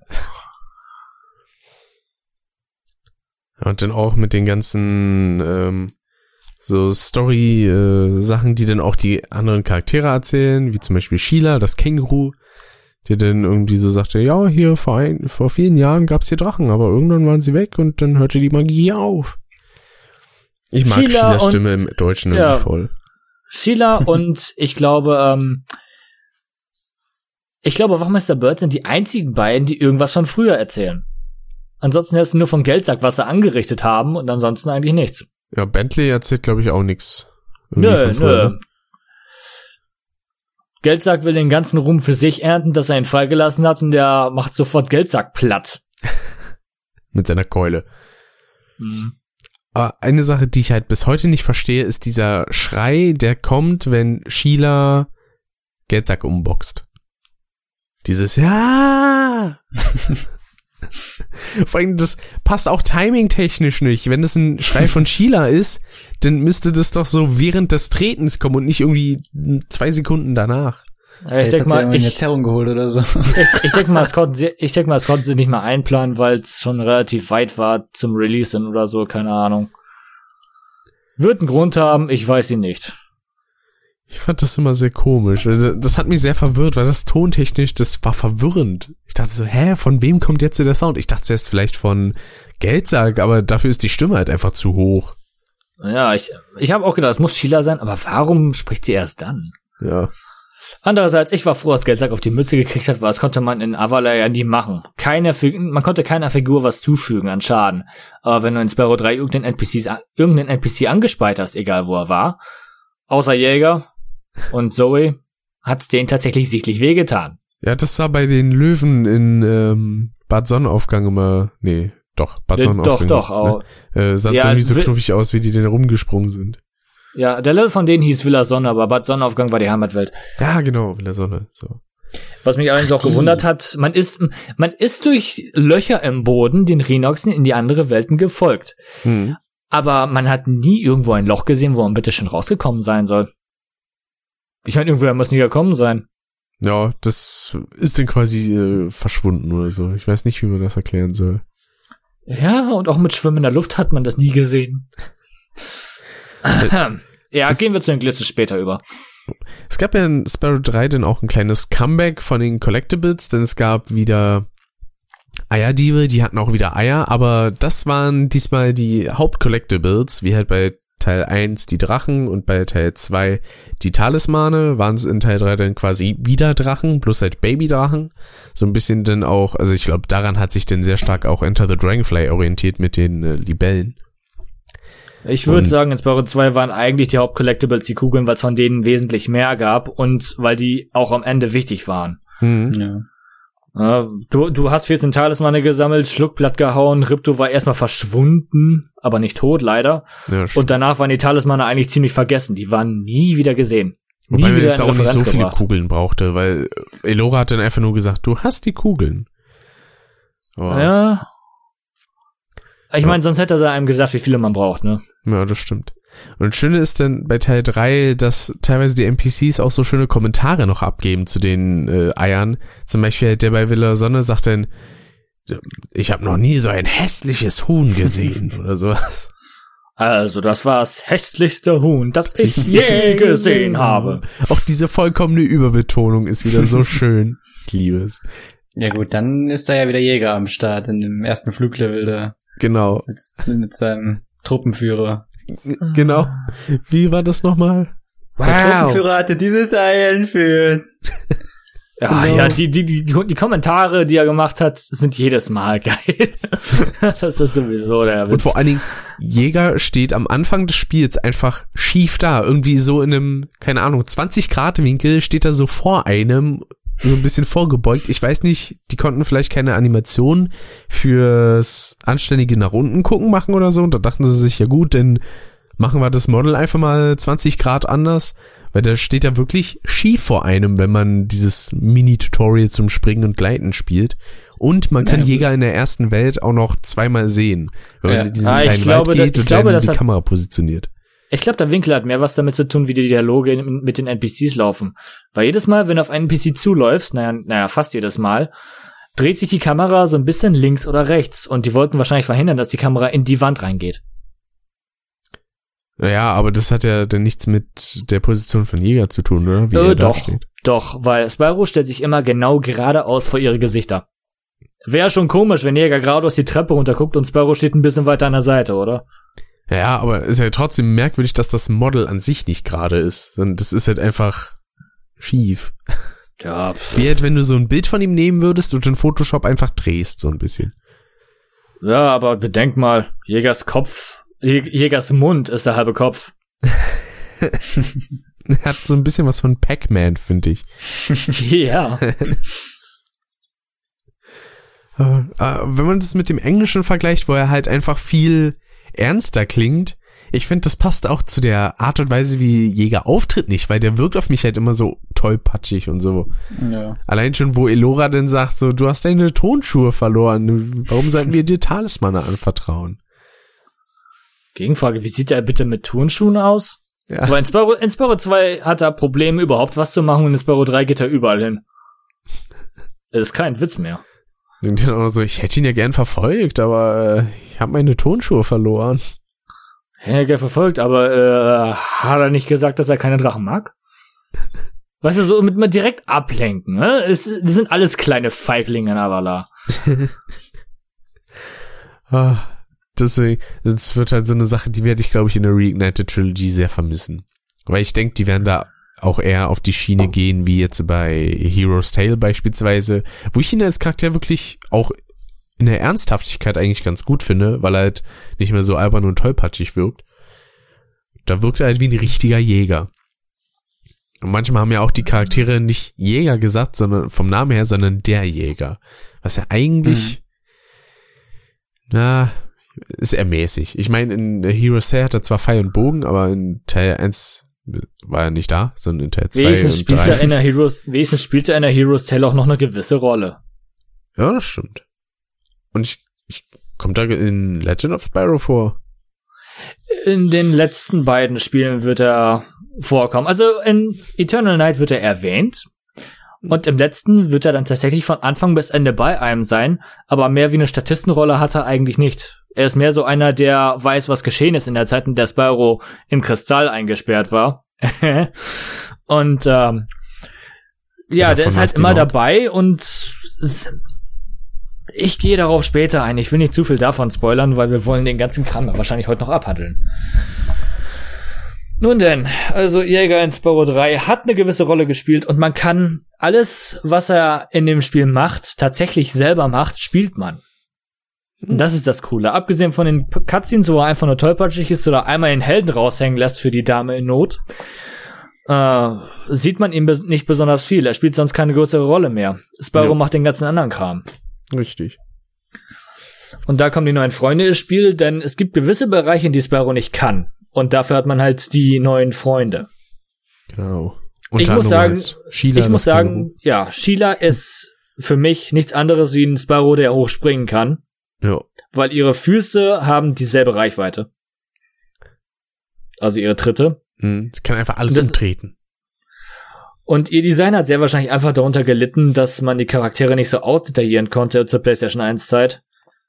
Weil äh, sie sieht halt aus wie ein Känguru. Hat Jo. halt nur ihre Persönlichkeit, die sehr rausstechen lässt, weil sie ist sehr abenteuerlustig und sehr darauf gewillt, Rhinox in den Arsch zu verprügeln.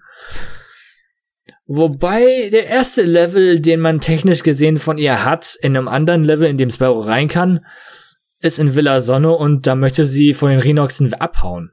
Sie will auf den Turm. Das stimmt. Ich weiß gar nicht mehr warum. Was war denn da? Also, da war Sie- halt, hier wimmelt es von Rhinoxen. Ich, ich will mal gucken, ob ich auf der Spitze vom Turm etwas Ruhe kriege. ach so. Ja, oben ist ja dann irgendwie dieser, diese Löwen, ne? Die Ja, genau, rosa genau. eingefärbte. Am Anfang von Sheilas Teil in Villa Sonne hat man dann diesen Löwen, der seine Liebste auf dem Turm verloren hat und der von Rhinoxen bewacht wird. Stimmt, Marco, ne? Ja, du prügelst dich durch bis nach oben zu ihr und sie sagt, was? Marco hat dich geschickt? Ich habe eine gerichtliche Verfügung gegen ihn. Und da gab's aber auch direkt zu Anfang eine Stelle, die war so nervig, weil da musste man in so eine kleine Höhle springen und da stand aber genau ein Rhinox vor dem Eingang und hat einen dauernd weggestoßen. Das gab sogar zweimal. Einmal zu einem Bereich, der gar nicht auf dem Hauptweg lag, um noch ein paar Schätze zu verstecken. Und der andere halt auf dem Hauptweg. Und da bin ich auch ständig gestorben. Ja. Das Timing ist scheiße zu kriegen und die Rhinoxe haben verdammt gutes Timing. Und denn zum ersten Level von Sheila, das man gehen kann, Sheilas Alm, da haben die Ziegen-NPCs, die da sind, auch eine wunderschöne Synchronstimme. Mit diesem Hallo Sheila. Ich muss aber sagen, das ist gute Stimmenarbeit, weil die versuchen tatsächlich wie Ziegen zu klingen, ohne Ja. fast jeden Vokal lang zu ziehen. Das klingt so drollig immer. Ja, vor allem, ich liebe aber diese Ziegenböcke einfach, weil nicht nur, dass das alles Tiroler sind, sondern die, die haben halt die Klamotten an, sondern äh, die haben auch alle einen Spruch jedes Mal, wenn sie erstmal darauf warten, dass Sheila irgendwen verprügelt. Ja. Äh, oder einen Stein kaputt macht. Scheißegal, die haben zu allem Kommentar und das ist cool. Wollte einer von denen auch nicht irgendein Drachenei zu einem Omelett machen oder so? Ja, genau. Nämlich, lass es einen Streich machen, okay? Ich möchte, dass du dieses Ei vor Billys Hitte kaputt machst an seiner Wand. Das ist meine Rache dafür, dass er mich das letzte Mal von der Klippe geschubst hat. genau. Ah, das war schon schön. Und äh, dann ein späterer Charakter, der auch noch auftaucht, Sergeant Bird, der hat auch eine schöne Einführungskatine, wo er den Geldsack einfach umschießt mit seiner Rakete. Ja. Äh, So, nach äh, Sparrow hat ihn gefragt, wozu er seine Raketenwerfer nicht für die Flucht benutzt hat. Hat er gesagt, tja, weil, äh, weil ich nur begrenzte Munition hab und ich muss sie aufheben. Hierfür. Hierfür. Aber ich muss aber sagen, ich finde die Sergeant Bird Level so ein bisschen anstrengend von der Musik, was ist immer derselbe Soundtrack. Ja, das hat, das hat mich an allen von denen genervt ein bisschen, weil ich hätte es schön gefunden, wenn einfach die Levelmusik beibehalten gewesen wäre von Spyros Teil aus. Ja. Weil der hat ja auch nicht seinen eigenen Film, der permanent spielt. Oder das- so ein bisschen wie bei, äh, wie man es bei Mario mit Yoshi gemacht hat, dass dann einfach nur irgendwelche bestimmten Instrumente noch mit reinkommen oder so. Ja, ja, so ein gewisser Unterton, der nur mit denen vorhanden ist. Jo. Das wäre wahrscheinlich toll gewesen, aber ich denke mal, es ist nicht machbar gewesen aus dem einfachen Grund, wie die Soundtracks in den Spielen funktioniert haben. Ich denke mal, die werden nicht, dass die, ich denke mal nicht, dass die von Spyro 1 auf eine andere Art von Soundtrack-Komponierung umgegangen sind zu Spyro 2 und 3. Das Nö. haben sie jede Wette nicht gemacht. Das ist immer noch genauso, aber es wäre ja trotzdem kein großer Unterschied gewesen, weil du kannst ja in den Momenten sowieso nicht fließend mit einem anderen Charakter spielen, von daher wäre das ja relativ egal gewesen. Dann wird halt einfach nur eine andere Datei geladen. Deswegen, ich glaube, das wäre machbar gewesen. Aber bei Sergeant Bird, da ist halt die, also bei Sheila geht's halt noch, aber bei Sergeant Bird wird die Musik irgendwann echt anstrengend. Ja, vor allen Dingen, du brauchst, du brauchst bei Sergeant Bird generell länger, weil der ist nicht so schnell. Ja. Der kann sich nicht so flüssig durch die Gegend bewegen, weil sein Fliegen ist tatsächlich mehr floaty als was anderes. Du brauchst eine Ewigkeit, bis du die, bis du die Richtung wieder geändert hast. Mhm. Ähm, Und so eine Sache, die sie bei Spyro 3 gemacht haben, für nur einen Charakter, der allerdings zwei oder drei Charaktere auf jeden Fall betrifft, ist äh, das seitlich bewegen. Das haben sie für Sparks, das haben sie für Agent 9. Und bei Sergeant Bird haben sie es auch implementiert, aber richtig beschissen. Hast du die Taste gedrückt, ist Sergeant Bird einfach nach links oder rechts abgeflogen. Die Kamera ist nicht hinter ihm geblieben. Ja. Die ist nicht stabil hinter ihm geblieben, die ist einfach hinterhergeflogen, als wenn das Spiel denkt, oh, jetzt hat er dahin gesteuert, das legen wir einfach mal da ein. Ich denke mal, das haben sie gemacht wegen der komischen Viecher in dem äh, Level in der zweiten Heimatwelt, wo man Sergeant Bird ja komplett überall spielen kann. Hm. Aber das, äh, ich finde, sie haben das nicht fertig gemacht. War, ich das, finde, das ist wirklich unfertig an dem Spiel. war das das Level, wo man die Statue zerbomben musste, die einfach komplett übersteuert ist? Ja. Ja. Deswegen, man geht da hin, guckt sich das an und dann auf einmal fliegen einem, wenn man Kopfhörer hat, einfach die Ohren weg. äh, boah, das ist so ekelhaft. Ich mich weiß noch, wer als ich da das Spiel zum geguckt? ersten Mal, als ich den Teil zum ersten Mal gespielt habe von dem Level, äh, das war bei uns am Esszimmer. Wir hatten so eine Ecke, wo die Playstation aufgebaut war mit dem kleinen Fernseher und allem. Und ich habe das Spiel zwar leise angehabt, damit meine Mutter auf dem Sofa in Ruhe schlafen kann, aber so, dass ich wenigstens noch ein bisschen hören konnte. Ich mach die Statue kaputt und die erschreckt sich. Was machst du da? ich dachte nur, nee. Ich hab nicht mal einen Mucks von mir gegeben, ne? Und Du spielst das einfach komplett aus. Das Einzige, was, was den Level erlöst, nee, ein paar- einige Dinge eigentlich, ist erstmal die Musik. Weil äh, die Musik von dem anderen Teilen des Levels, wo Wachtmeister Bird nicht spielbar ist, Hm. ist tatsächlich cool. Also das habe ich auch auf meiner Festplatte als Musik. Die, die Musik finde ich erst rein. Ich habe so viel Spaß gehabt wegen der Musik mit dem Skateboard-Teil, der in dem Level ist. Ja. Weil die Skateboard-Arena ist auch ziemlich cool. Nicht unbedingt super ideal, weil sie muss trotzdem noch in die Boundaries passen für den doch relativ kleinen Teil. Aber ich finde sie trotzdem ziemlich cool. Das war die mit den drei Türmen, auf die man rumhüpfen konnte, ne? Wo man Genau. auch den Nasty Knock machen konnte. Du, du, du kannst den Nasty noch überall machen. Du ja, aber brauchst ich glaube, in, in dem Level hat's Jäger erwähnt, oder? Ja, in dem Level hat Mhm. er es erwähnt, weil das ist der erste Level, von dem du überhaupt von Punkten und Streckenrekorden erfährst. Ich weiß aber gerade nicht mehr, wie der Level heißt. Das Level- Zaubertürme. Ach, genau. Es hat zwar nichts mit Zaubern zu tun, wenn ich ehrlich bin, weil es sind alles Artisten, die da rumstehen. So, und, und, und so ein Typ mit so einem kleinen, zahmen Wölfchen, Ja, das einen ist die ganze so Zeit ankläfft. Das Vieh kann man Gott sei Dank quälen und die äh, Grube wieder runterspucken. Das merkt der Typ nicht mal. ja, man, kann- man kann den Ball wieder die Grube runterspucken und der Hund rennt hinterher. Wow. Ich bin mal gespannt, wie der im Remake aussehen wird. Genauso wie der äh, Schneeleopard aus Teil 2, den es gab. Ach, der war auch knuffig. Der immer Fisch wollte. Ja, wollte Fisch fangen, war aber beschissen empfangen und der Typ hat das Vieh wohl nicht gefüttert. Deswegen ist er hingegangen, hat sich selber gefüttert, so nach dem Motto. Vor Dingen, eigentlich gibt- hat äh, Sparrow ihm ja perfektes Essen hingelegt, weil er hat sie mir sogar noch gebraten. Ja, ne?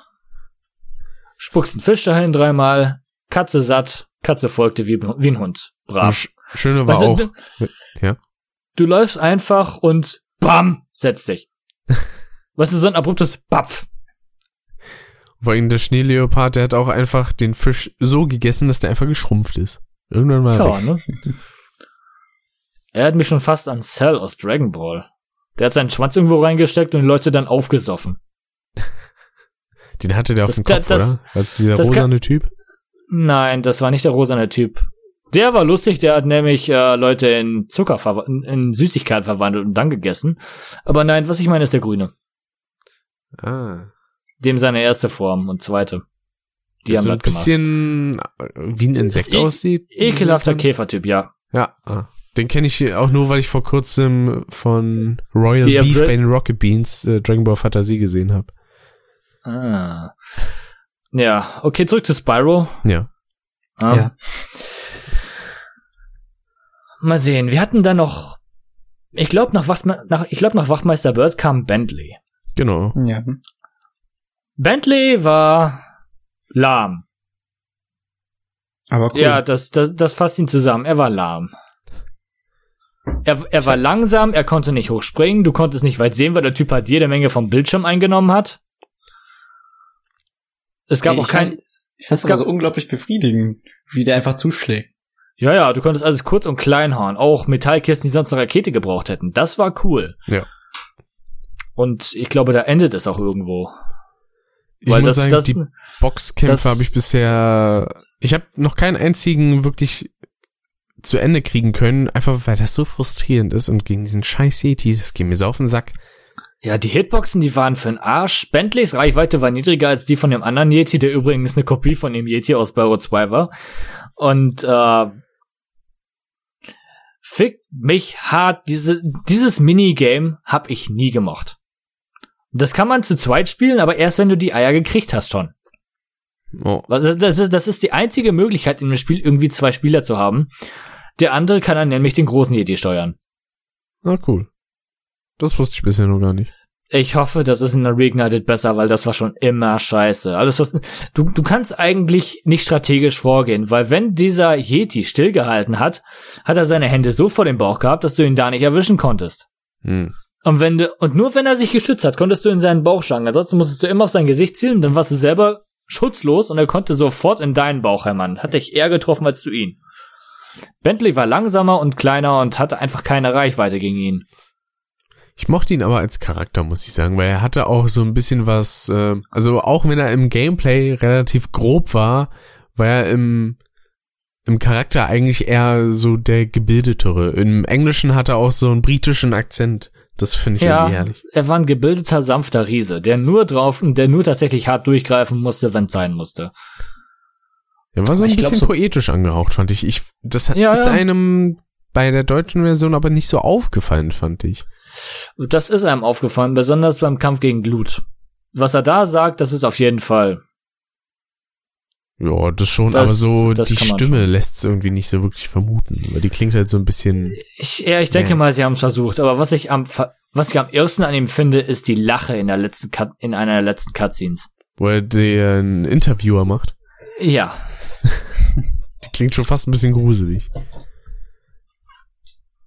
Ja, aber ich find's ganz interessant, weil der kommt ja auch noch mal in Heroes Tale dann vor.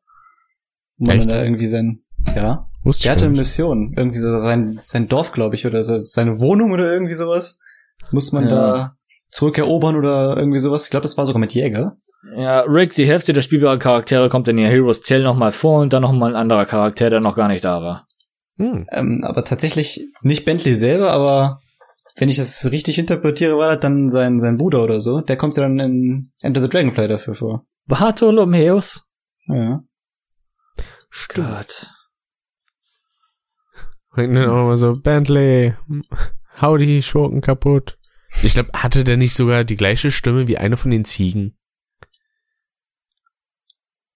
Ja, ich ich, mich ich, gar nicht ich, dran ich, erinnern. ich glaube schon. Und dieses, äh, Genau. Das wär's auch noch, wenn der Bruder von Bentley einfach wie eine Ziege gesprochen hätte, obwohl er keine ist. ja, das wäre der Hit gewesen, Digga. So vollkommen random. Ja, ich habe meine Kindheit mit Ziegen verbracht, deswegen spreche ich jetzt so. Gott. Und dann gab's noch Agent 9. Das war Ja. der Charakter. Viele sagen, viele denken, das ist der Ursprung für Ratchet und Clank. Einfach weil der Sachen in die Hand nehmen konnte. Für den hat es tatsächlich mehr als nur eine doofe Funktion und ein dummes Minigame. Und weil es halt so ein bisschen shootermäßig ist. Also was heißt ein bisschen Ja. sehr shootermäßig. Es fing langsam an, der Rage zu werden in, zu der Zeit, weil viele Shooter-Spiele rauskamen, gerade für den PC. Counter-Strike Source war, ging da langsam um die Ecke, glaube ich. Und äh, ja, die haben halt dann einen Affen gemacht, der mit einer Laserknarre schießen kann und Bomben schmeißen kann. Was ich allerdings schade finde, ist, dass man nicht sehr beeinflussen kann, wie hart er die Dinger schmeißt, nur wie weit. Mhm. Ja, du konntest nicht bestimmen, dass er die sehr schwungvoll, aber dafür niedrig schmeißen kann oder sowas. Das hätte echt geholfen in seinem eigenen Level, wenn ich ehrlich bin. Das war eigentlich scheiße. Du hast geschmissen und musstest warten, bis er fertig war mit dem Werfen, bevor du dich wieder bewegen konntest. Es sei denn, du hast dich während dem We es sei denn, du hast es während dem Bewegen geworfen, aber dann konntest du die Weite nicht einstellen. Das ist so eine Sache, ich Hm. habe bisher noch kein einziges Mal mit Agent 9 gespielt, weil ich habe Sparrow 3 bisher nur casual durchgespielt und noch kein einziges Mal wirklich mit allem. Einmal im Stream war das. Shame dir, dass du diesem Shame dir, dass du diesen Podcast hostest. du Schande, obwohl der große Schandfleck sitzt ja noch, aber du Schande. Ah. Naja, aber mit Agent 9 hast du doch schon ein paar Sachen verpassen. Es gibt, es gab ein paar Rail-Shooter-Segmente mit ihm und äh, ein Level in Feuerwerksfabrik war im Grunde genommen Doom. Ja, du, du, du bist halt First Person rumgerannt, hast unten deine HP gehabt und konntest dann halt draufschießen. Äh, rumlaufen, draufschießen. Du konntest auch in den Sniper-Modus wechseln, den er hatte. Bist dann aber natürlich immer stillgestanden dafür. Und es gab Wellen und Wellen von Gegnern. Kisten, die die Rhinoxe halt immer wieder reproduziert haben, diese Instant-Ninja-Kisten.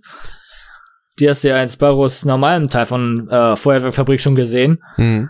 Äh, die haben halt ständig neue nachproduziert. Und zwar richtig schnell. Du musstest die Kisten kaputt machen und dann musstest du sehen, dass du mit heiler Haut die ganzen anderen Rhinoxe noch platt machen kannst. Auf der Decke aufpassen, weil da haben sie auch immer gewartet. Äh, und nachdem du dann das Ei geholt hattest, derselbe Test nochmal von vorn, nur rückwärts. Mhm. Es gab zwei Eier in dem Teil und es war nicht leicht. Du hast nicht viel Libellenfutter gesehen im Level und äh, du hast wirklich nur alles, was vor dir gesehen, äh, vor dir war, gesehen. Äh, Ja, du, und, und, dann das- gab's noch diesen miesen Stilpunkt.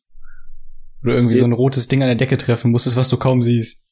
Ja, super. äh, wo? Das war relativ im ersten, im ersten Raum war das, glaube ich, sogar. Bei diesem Hm. Sniper-Bereich.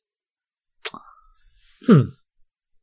Da war Ja, so ein, keine Ahnung, Feuerlöcher oder irgendwie sowas, so ein roter Kasten war da am, an der Decke. Aber den siehst du halt kaum, wenn du, wenn du dich Okay. nicht in die Ja, Richtung ich- umguckst, im Ego-Modus. Ich habe mich nicht umgesehen, weil der erste Raum, in dem man geht, ist einer, wo keiner an der Decke auf einen wartet und überraschen will. Ja, ich, ich glaube, da wartet auch keiner. Das müsste aber der erste Raum tatsächlich sogar gewesen sein. Also da kommt ja dann diese Szene, wo du so nach, nach rechts um die Ecke direkt gehst. Da ist dann links noch so ein kleiner Raum. Ja, das ist eigentlich das erste Mal, wo du überhaupt irgendwie um die Ecke gehst. Wenn du Ja, dich da ja, es- umdrehst und dann in den ersten Raum zurückguckst. Da war Hm. Interessant. Das habe ich nie gesehen, wenn ich ehrlich bin. Hm. Ja, ist auch richtig mies. Ja, ich meine, das manche von den Zielpunkten sind sowieso so Sachen, so Dinge, die du wirklich nur dann tust, wenn du richtig, richtig, richtig, richtig Langeweile hast. Und der Teil von einem Agent 9 Level ist ein Level, den man nicht wieder besuchen will. Das stimmt. Keiner, den, den ich je gefragt habe, hat diesen Level groß gemocht. Und es ist auch nur eine Kleinigkeit, es ist auch nur einfach, wenn man die ganzen Sparks-Level vorher gemacht hat bis zu dem Punkt. Weil bis Feuerwerkfabrik, du, du musst den Sparks-Level von Abendsee gemacht haben, damit du in dem Level mehr Punkte hast, die du gebrauchen kannst. Weil äh, der Level fängt immer so an, mit goldener Libelle hast du 100 Punkte. Hast du den Extrapunkt, kannst du einen Treffer mehr einstecken, weil Sparks kann drei Treffer wegstecken und dann bist du auf einen Punkt runter, egal welche Libelle du hast. Ja, also wenn Sparks weg ist, hast du nur noch einen Punkt. Mhm. Nur die Punkte zählen sich halt mit einer Vier-Treffer-Punkte-Nummer immer mit 25 Punkten runter. Und mit drei Treffern nur so um die 33 Punkte. Das heißt, ja, es ist immer noch dieselbe Art HP, die du hast. Aber ist halt anders dargestellt. Und das Lustige ist, an dem Interface, äh, Agent 9s Blick ändert sich immer relativ leicht, wenn er getroffen wurde. Gab's bei dem so eine Health Bar? Ich glaube ja, ne? Nein. Nee. Keine Helfer. Du hast wirklich nur 100 Punkte gehabt, die runtergezählt wurden, je nachdem, wann du getroffen wurdest. Ah, okay. Irgendwie hatte ich da so eine so einen Balken in Erinnerung, aber ne.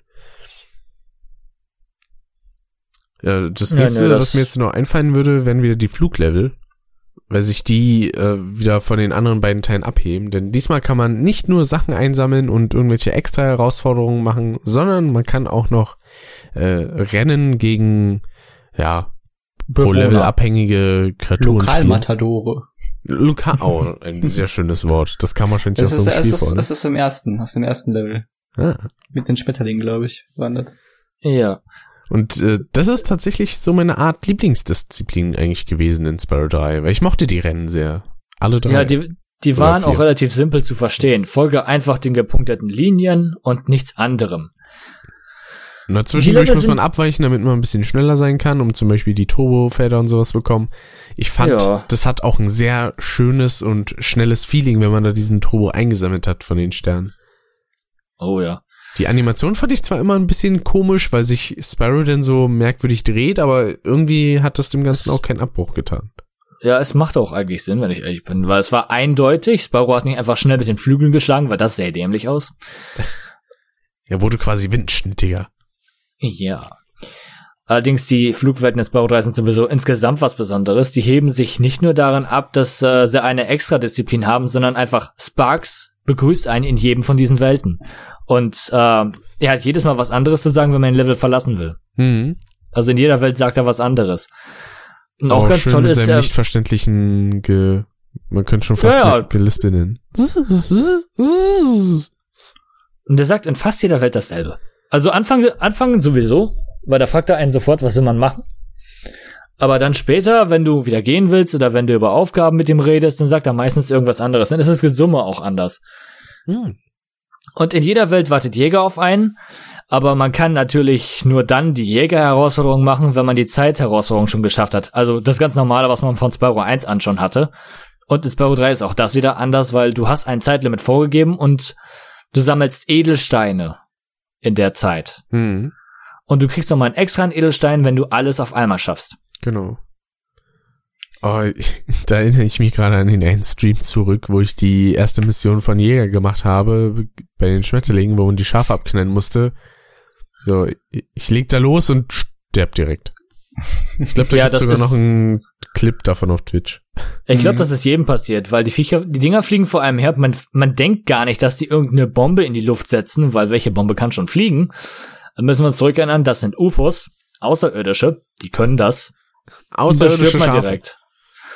Ja, außerirdische Schafe, die können das und dann stirbt man direkt. Man darf auch die Schafe nicht berühren, weil dann geht das Flugzeug von Jäger auch hoch. Das ist ein Rostknüppel, dieses Ding. Und das Schlimmste ist eigentlich die Art und Weise, wie es schießt. Es sind Ja. schnelle Kugeln, aber so unfassbar klein, du kannst gar nicht sehen, wo sie landen oder wo sie lang gehen.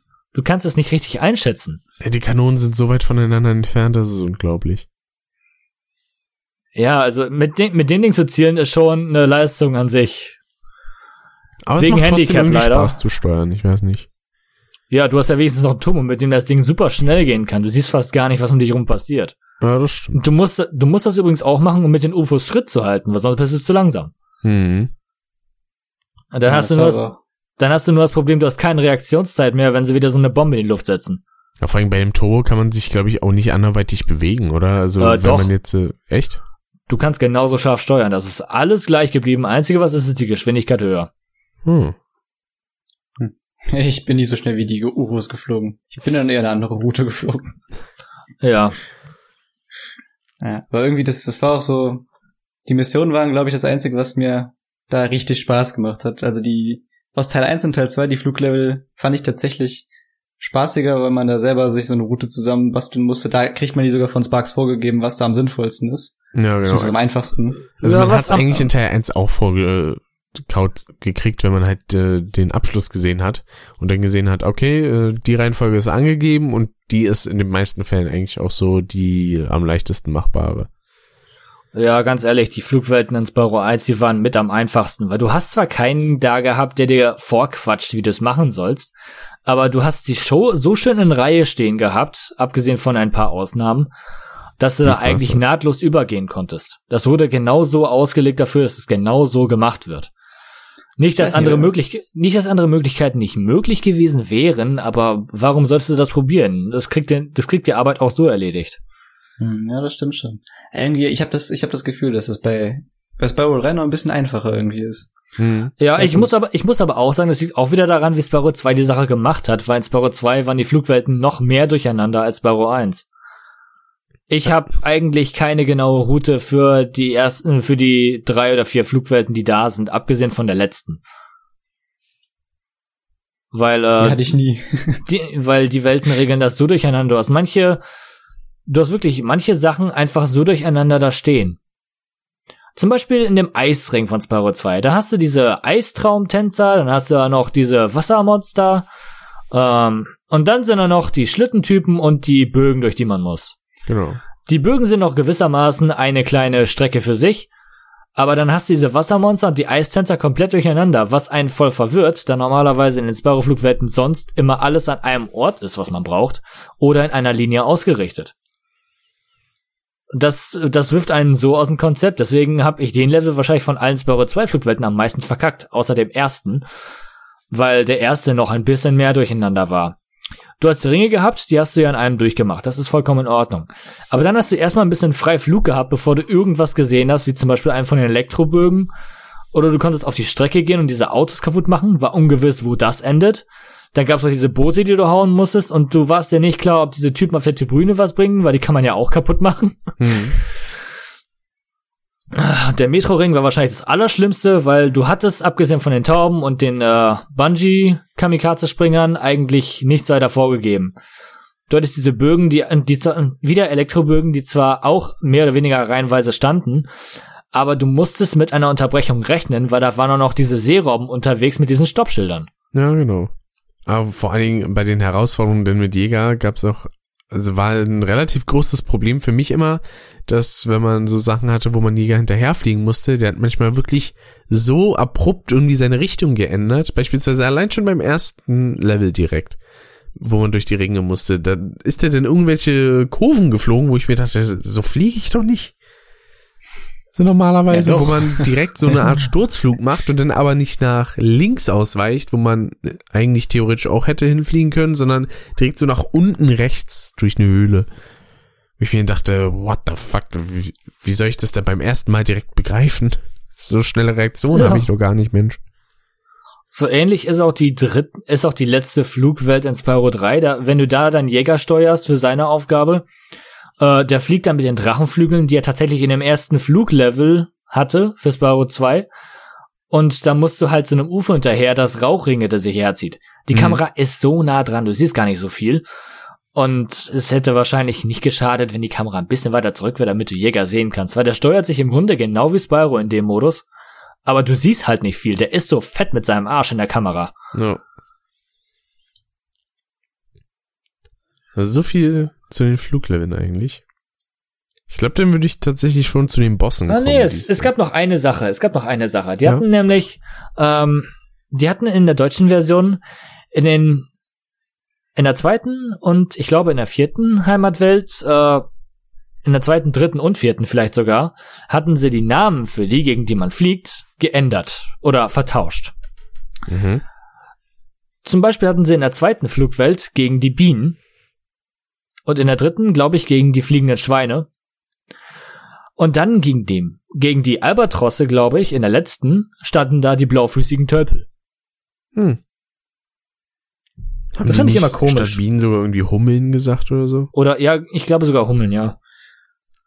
ja aber auf jeden Fall vertauscht. Und ich dachte mir, was soll das? ich meine, ich, ich konnte glauben, dass auf Bauernhöfen auch Honig angebaut wird, also waren Bienen gar nicht so unwahrscheinlich.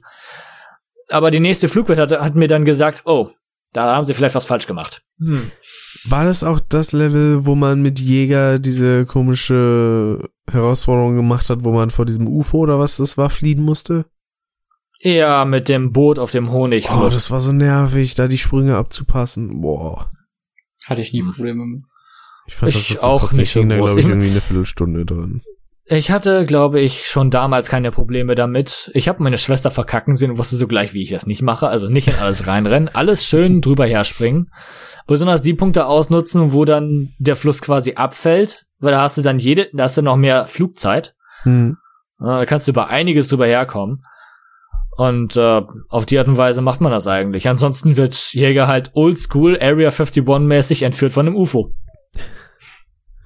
Das ist mir Auch einfach viel cool. zu oft passiert. Vor allen Dingen, wo zur Hölle ist er mit seinem Boot da unterwegs? Das sieht halt einfach aus, als würde der gerade ein Honig irgendwie Boot fahren.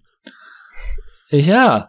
Und äh, das allerbesten, das allerbeste, was sie nicht gemacht haben, wäre gewesen, wenn wenn Jäger dann entführt wurde, dass Spyro ihm dann hinterher muss, um ihn zu retten hinter so einem Flug-Hindernisparcours. Wo das UFO halt mit Leichtigkeit durchkommt, weil es halt äh, alle Türen hinter sich schließen, du musst durch Lücken fliegen oder so, das wäre cool gewesen, das wäre geil gewesen. Ja. Ansonsten Oh, noch na ja. irgendwas zu den Flugleveln? Oder Hm, Nö, eigentlich nicht. Ich würde dann eher mit so versteckten Sachen anfangen. äh, erstmal Bosse, hätte ich sonst gedacht. Ja, okay, Boss, Bosse sind auch, Bosse sind auch ein gutes Thema. Werden wir als erstes Crush, der nichts anderes wie ein umfunktioniertes Häschen ist. Äh, Quatsch, nicht, äh, Bass ist das. Genau. Der, Ja. ich fand den richtig gruselig optisch, als ich den zum ersten Mal gesehen habe. Ja, ja, der ist schon beeindruckend, gerade als erster Boss. Jo. Dann auch noch mit dieser Musik, die da halt dazu kam, die Ja, halt die ist sehr ziemlich geil. ernst und ruhig war. Er ist, der, er ist der erste Boss und einer, der nicht von der Zauberin gemacht wurde, weil die anderen hat alle die Zauberin gemacht, wenn sie es nicht selber war. Hm. Aber der war schon beeindruckend. Die Musik, die war schon sehr Weltuntergangsstimmung. Die Arena war halt ein riesiger Vulkan. Richtig. Was will man mehr? Sheila hat einem nur dann geholfen, wenn man es geschafft hat, dieses dumme Mistvieh in die Lava zu schubsen. so volle Kanne mit diesem quasi Kopfstoß und draufgeballert. Fand ich schön. Ja. Und dann, wenn das Vieh rausgekommen ist, hat es gemeint, das müssen wir eine riesen Kreissägenklinge auf einen zurollen. Mit demselben Soundeffekt sogar noch. Stimmt. Mhm. Was ich in der amerikanischen Version schon geschafft habe, ist den Typen so rollen zu lassen, dass er an der Kante festhing. Der hat nicht mehr aufgehört zu rollen. Sehr schön. Man muss aufpassen, wo man das Vieh seine Kreise ziehen lässt, weil in der europäischen Version ist das, meine ich, gefixt? Repariert in irgendeiner Weise? Hm. Ich bin mir nicht sicher, aber er hat das nie gemacht, wenn ich die deutsche Version gespielt habe. Allerdings habe ich auch immer versucht, ihm entgegenzurennen und so nah wie möglich an ihm vorbeizuzischen. Weil er folgt einem natürlich. Jo. Man, man muss ihm die ganze Zeit lang versuchen zu entkommen. Und irgendwann ist die einzige Möglichkeit, auf die Lava zu entfleuchen und dann wieder zurückzugleiten. Das ist aber nicht einfach, weil in diesem Spiel konzentriert sich die Kamera ausschließlich auf den Boss. Ja. Das ist eine Sache, die finde ich bei Ratchet Clank teilweise ziemlich praktisch, wenn man das machen kann, aber wenn das so ein Spiel von alleine macht, dann geht mir das meistens ja, den Keks. aber Ratchet Clank, äh, da ist es auch so, dass du seitlich laufen und schießen kannst. Da macht das Sinn. so ein bisschen Straven. Ja, Spyro ist ein Plattformer und du musst mit Spyro wissen, wo du hingehst. Ein Ja. Glück sind fast alle Arenen einfach nur ein plattes, rundes Areal mit nichts dahinter. Ich habe aber schon fast vergessen zu erwähnen, was man überhaupt braucht, um zu den jeweiligen Bossen zu kommen, weil man muss quasi aus jeder Welt, in die man geht, äh, einen Helfer rausbekommen. Abgesehen jetzt von der Flugwelt. Aber ähm, beispielsweise in der ersten Welt sind es halt vier und dann sind da so vier Charaktere und die machen einem quasi so einen Ballon fertig. Und pro Welt ändert sich auch immer das Vehikel, mit dem man zum Boss kommt. Finde ich Ja, eigentlich immer ganz nett. Zum Schluss ist es, glaube ich, eine Rakete, ne? Ja, zum Schluss ist es eine Rakete. Und äh, wenn man die Rakete hat, ist auch Schluss mit dem Vehikel bauen, weil dann gibt's eigentlich keine Welt, zu der man noch reisen müsste. Genau. Außer halt Backtracking. Beim Abendsee ist es, nee, Abendsee war das Doch, vorletzte, ne? am, doch, äh, Abendsee war das Mitternachtsberg war doch vorletzte, das ja. letzte, oder? Mitternachtsberg war das letzte, ja. Ja. Aber ab da gab's ja kein neues Vehikel mehr. Genau. Es sei denn, du zählst Sparks mit seiner letzten Fähigkeit dazu. Dann kann ich das glauben. was hat er denn da gemacht? Ähm, ja, okay, zu den Fähigkeiten kommen wir dann jetzt auch mal. Wenn man einen Boss gehauen hat, kann man in die Welt davor gehen, um eine um ein Level extra für Sparks zu machen. Sparks Genau. hat seine eigenen Level, der kann Feuerbälle schießen. Warum macht er das in den regulären Level nicht, dieses Ich hasse Arschloch? diese Level. Es sind, es sind Top-Down-Shooter und man kann da auch strafen, links, rechts. Und äh, Sparks lässt sich in acht Richtungen drehen. Mehr nicht. Ist aber auch nicht schlimm, was ist alles, was man braucht. Man hat da Horden an Gegnern, die keine Edelsteine droppen, wenn man sie abschießt. Dafür liegen die Edelsteine halt überall rum, die muss Sparks von Hand einsammeln. Hm. Und äh, es gibt gewisse Spezialfähigkeiten. Nur mal so die erste, die einem vorgestellt wird, ist eigentlich totaler Boss-Wrecker. Und äh, man muss halt durch die Level kommen und zusehen, dass man die ganzen kleinen Puzzles löst, weil es gibt teilweise Gegner-Spawns, die von einer Barriere umgeben sind. Da muss man einen Schalter finden, um sie abzuschalten. Und dann weiter. Es gibt einige Extra-Fähigkeiten, aber die erste ist wirklich die stärkste, weil sie halt einem 300 Massenschuss gibt. Das ist eine Minigun in dem Sinne. Ja. Und äh, wenn man dann alles gemacht hat, kann man zum Boss.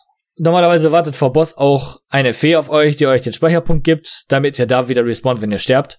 Sparks hat eine HP-Leiste, das heißt, er kann sechs Treffer einstecken oder sieben, bevor er beim letzten dann abkratzt. Und äh, dann müsst ihr den Boss hauen. Jeder Boss ist ein klein wenig anders, handelt sich ein bisschen anders. Das erste ist einfach nur eine riesen, ein riesen Hummer, den man halt abballern muss. Der schießt ständig auf einen mit irgendwas. Und wenn man Oh ja. einfach links und rechts strafen tut, dann kann er einen nicht treffen. Stimmt, Und den Tipp hattest du mir den gegeben, als ich das Spiel im Stream gespielt habe?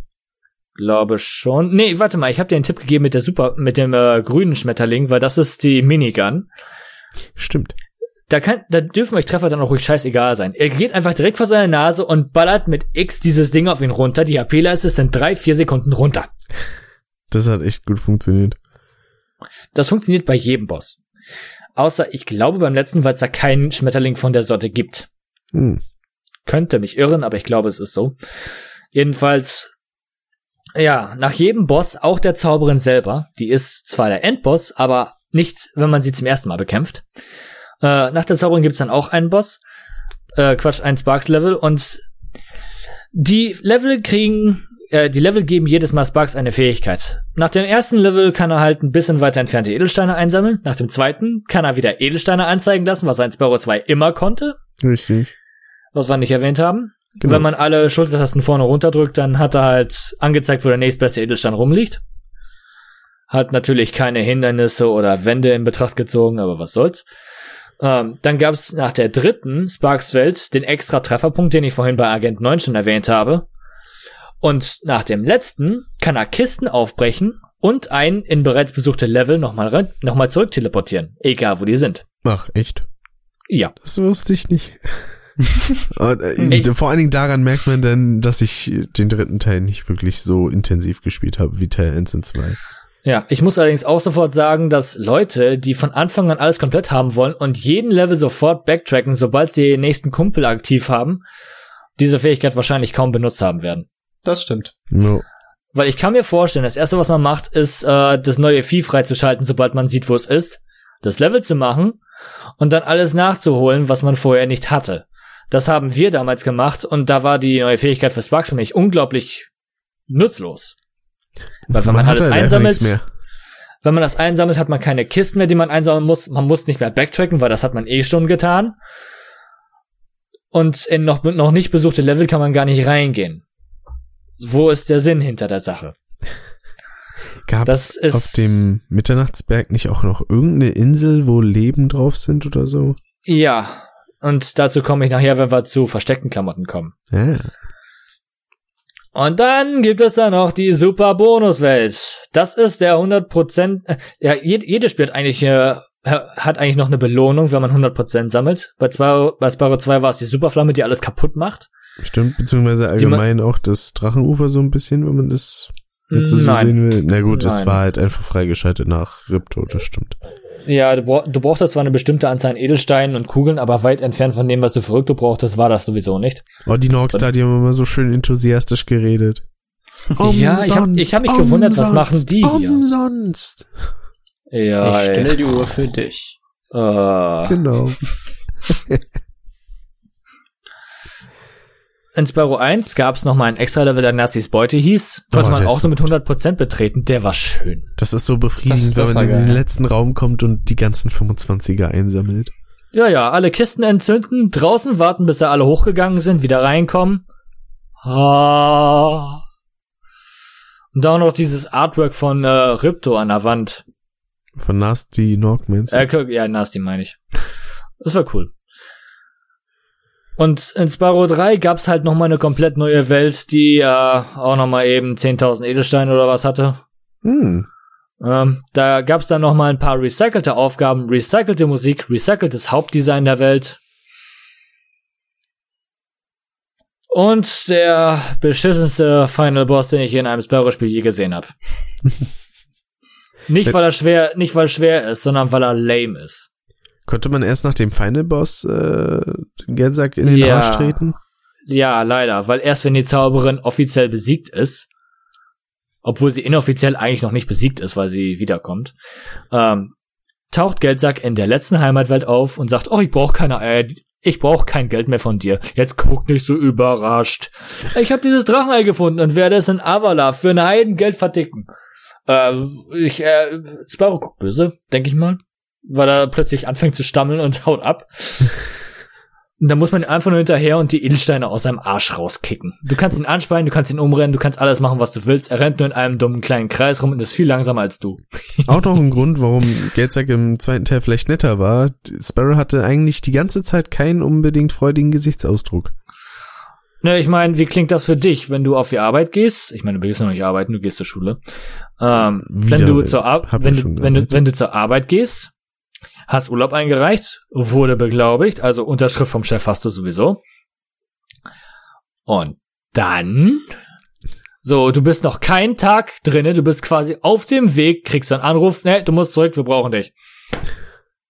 Da freust du dich auch. Ja. Ich meine, ist mir noch nicht passiert zum Glück. Mir wurde das vorher gesagt, wenn das nicht ging. Aber ja, ungefähr das ist das, äh, was man in Spyro 2 hat, wenn man Spyro ist. Nochmal eine komplette Welt ent, ent, einfach alles töten, was nicht gut ist und ja, Urlaub versaut. Richtig. Aber ja, hat man einen Geldsack gehauen, hat man in der Heimatwelt 100 und irgendwas Prozent, ich glaube 123 17. oder was? 17, 17 müssen es Nee, sein. oder? 117 war es komplette, wenn man die letzte Welt mitgemacht hat. Achso. Also die ganz, die ganz, ganz, ganz letzte. Aber die letzte Heimatwelt hat einem auf jeden Fall auch 100, irgendwas über 100 Prozent gegeben, weil man ein Ei mehr hatte, als eigentlich fürs Level komplett vorhanden waren. Deswegen war Mitternachtsberg immer die einzige Heimatwelt, die einem ganz am Ende nicht mehr angezeigt hat, dass man das Level geschafft hat, sondern es einem angezeigt hat, sechs von fünf Eiern. So nach dem Motto, ey, da fehlt noch eins. Hm. Sehr schön. Weil das haben die Welten auf jeden Fall gemacht, wenn du sie angefangen und nicht beendet hast. Soweit ich das noch weiß. Ja, ich glaube, es kommt hin. Okay, jetzt kommen wir mal zu Sachen, die ihr beiden wisst. Hm. Tja.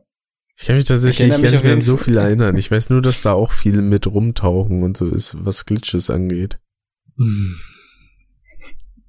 Ich weiß nur noch dieses eine interessante Story-Element, dass Jäger halt wirklich gefangen wird und dass man Sachen teilweise nicht machen kann, weil Jäger eben gefangen ist. Stimmt. Ja, danke. Danke. ah. Wundervolles Feature. Nicht? Allerdings, allerdings, Jäger kommt wieder frei, sobald man den nächsten Boss danach gehauen hat. Ja. Stimmt. Ist das nicht in, das ist beim Abendsee passiert, glaube ich, ne? Dass er dann Ja, das- auf einmal irgendwie in, Er hat einen Schalter gesehen, hoch. Uff, Einen Schalter, den drück ich. Bam, runter in die Grube. Genau. Nix Und- mehr Jäger. Und ein Das heißt, Storyplot ist ja quasi auch, dass er sich dann irgendwann in Bianca verknallt.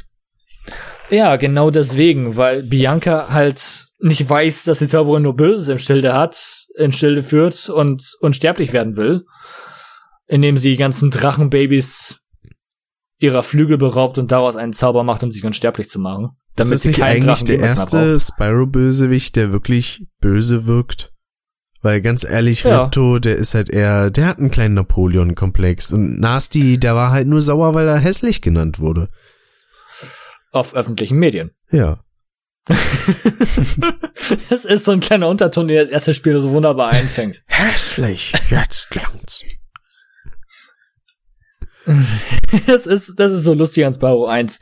Weißt du, Interview und offenbar Television vorhanden. In, ein, in einer Art und Weise, die man so in einem Videospiel eigentlich noch gar nicht erlebt hat. Mhm. Weißt du, das ist vierte Wand vom Feinsten. Sieht aus, als wartet Arbeit auf mich. Ah, ja. So nach dem Der- Motto, das der- erste Mal, dass sich Spyro ein bisschen wichtiger fühlen kann, als kleiner Kinderdrache. So nach dem Motto. Na gut. An Spyro 3, da gab's einiges an Glitches, allerdings musste man genau wissen, wie. Man konnte Geldsack komplett überspringen, auf manchmal sehr unnötig, unnötig komplizierte Art und Weise. Es gab in vielen Leveln einfach Glitches, die einen an Stellen vorbeiführten vom Geldsack. Mhm. Zum Beispiel in äh, Wolkentempel. Genau, ich Da glaube, das gab- habe ich da- sogar gemacht. Das hattest du mich, Ja. glaube ich, Ich hab- gelehrt. Ja, mein weißer Padawan. Jedenfalls, man konnte da auf einen dieser Wolkenwände, konnte man drauf, von einem der Podeste direkt am Anfang des Levels. Genau. Und wenn man dann um die Ecke flog, konnte man in den, da hat man irgendwie ausgelöst, dass man in eins der Seitengebiete reingegangen ist, die ja mit diesen Toren abgeschottet wurden. Quasi so die Rückseite von dem Tor. Ja, und da hast du halt den kompletten Level mit übersprungen, konntest einfach das Mannequin am Ende ansprechen, damit's äh, rausgeht und dir mit dem Ballon hilft. Mhm. Das ist der Blase, und das ist nur möglich, weil man Geldsack übersprungen hat mit dem Blasebalg. Das ist die Sache. Ohne Geldsack wärst du da nicht weit gekommen. Ja. Aber in alle anderen Welten kannst du halt so rein, wenn du genug Eier hast. Klingt auch nach einem sehr guten Satz. Hast du genug Eier? Äh, Also an einen Ja. Glitch kann ich mich ja auch noch erinnern. Das war, boah, ich habe den Levelnamen wieder vergessen. Dieses äh, asiatische Level mit den Pandas. ja, genau. Da war der Glitch sehr, sehr hilfreich, weil ähm, In da gab's zum da gab's ja da gab's zum einen einen Teil des Levels, den man mit Bentley machen musste und da konnte man das Portal halt betreten, auch wenn es verschlossen war. Man wurde auch vor dem verschlossenen Portal wieder rausgebracht, wenn man den verlassen hat. Hm. Und äh, wenn du in der Luft geschwommen bist, bevor du das Ei von dem Panda gekriegt hast, der dann in die Heimat zurückgeht und hilft, äh, dann konntest du unter unter den Teil von so einer, ich denke mal, kaputten Brücke gehen. Und da hast du dann das Ei eingesammelt, das nach dieser Eiübergabe äh, von dem Panda aufgetaucht wäre in Form eines Eierdiebs. Genau. So überspringst du den Eierdieb. Und das fand ich sehr, sehr praktisch in dem Moment. Ja. Es gibt natürlich auch Geldsack, es gibt natürlich auch Geldsackteile, wo du gewisse Dinge nicht überspringen kannst, wo du warten musst, bis du die Zauberin gehauen hast, weil dann hört Geldsack auch mit der ganzen Scheiße auf und du kannst einfach äh, den Level nochmal durchspielen, ohne ihn jemals wiederzusehen. Jo. Ja, aber so verpasst du ein wenig den Humor, wenn ich ehrlich bin. Ja, Getzak hatte immer seine schönen Sprüche drauf. Das ist herrlich. Ja. Und ähm, es gibt in jeder Heimatwelt eine Möglichkeit, in der Luft zu schwimmen, beziehungsweise das Haustier zu kriegen, ohne dass du Geldsack bezahlt hast. Und äh, auf die Art und Weise kannst du übrigens auch einen geglitschten Dialog mit Agent 9 freischalten. Also freischalten in dem Sinne ist ein bisschen doof gesagt, aber er taucht auf in der Heimatwelt. Vor seinem Portal. Wenn du die Zauberin gehauen hast, ohne Geldsack für Agent 9 zu bezahlen, dann steht er da vor seinem Tor, du gehst zu ihm hin, er sagt, und er sagt genau das, was er sagt, wenn du den Level von ihm betrittst, weil zuerst reden die Tiere immer mit einem. Hm. Und dann betreten sie ihren Level an sich. Habe ich das nicht auch sogar gemacht? Ich weiß es nicht. Ich, gl- ich glaube, du hast tatsächlich Agent 9 nicht gekauft und bist gleich zu Zauberern gegangen, aber du bist, glaube ich, nicht zu dem Portal zurückgegangen, sondern einfach in eine andere Welt rein. Und dann ist sein. Agent 9 natürlich nicht mehr da. Ich meine, dass du mir da auf jeden Fall irgendwas in den Chat geschrieben hattest. Ich hatte dir da was reingeschrieben, oh ja. Ähm, außerdem, was gibt's noch? Es gibt in, also man kann mit einem gewissen Cheat äh, Voice Clips von allen NPCs in den Welten freischalten, in denen man gerade ist. Hm. So kannst du zum Beispiel in äh, Abendsee einen Spruch von Professor hören, der nicht mehr im Spiel enthalten ist, äh, einfach aus dem Grund, weil der Professor nicht mehr in der Heimatwelt auftaucht. Den haben sie wieder rausgeschnitten, aber der Voice Clip war noch drin. Nämlich, der hat was gelabert über eine Raketenformel, die er für Spyro gemacht hat, damit Spyro zur nächsten Welt reisen kann.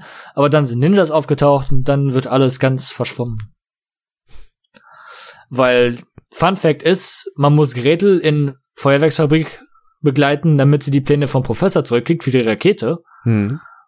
Und äh, das ist die einzige Art und Weise, wie die Raketen der Professor noch erwähnt werden, bevor der Professor für Agent 9 ins Labor auftaucht und dann eigentlich nicht mehr, außer einer Cutscene. Oh, zu Hänsel und Gretel, da muss ich auch noch eine Kleinigkeit sagen, weil die sind irgendwie immer so ein bisschen diese Filmanspielungscharaktere, waren sie schon in Teil 2, da sind sie nämlich auch schon aufgetaucht in der schattigen Oase. Und ich, die hatten dann zum Schluss bei der letzten Cutscene, wenn man das Level verlassen hatte, irgendwelche, ich nenne es jetzt mal Dämonenkräfte. Es war bestimmt auch irgendeine Ja. Filmanspielung, ich weiß in dem Moment aber nicht, was für eine. Und in der Feuerwerksfabrik, da sind sie sehr Matrix-mäßig unterwegs. Was ich sehr cool ja. finde, weil zu dem Zeitpunkt, wo ich halt den Stream mit 2 oder 3 gemacht habe, da ist es nicht so lange her gewesen, dass ich Matrix 1 und 2 geguckt habe. Habe ich mich sehr über das Easter Egg gefreut. Es gibt noch mehr Anspielung. Anspielungen in Spyro 3. Es gibt da zum Beispiel äh, in dem Ruin, in so einem komischen Ruinenlevel, da gibt es äh, eine Anspielung auf Lara Croft. Hm. Mhm.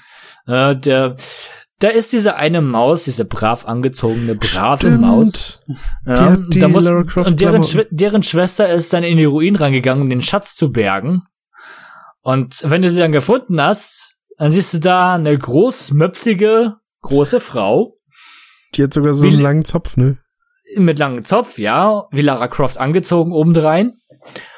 Und ja, die redet dann in einem, einem relativ flotten Ton darüber, wie sie gerade in die Ruinen gegangen ist und dass du ja den ganzen Schatz wieder wegnehmen willst. Zum Glück, denn es war ja sowieso nur ein Ei.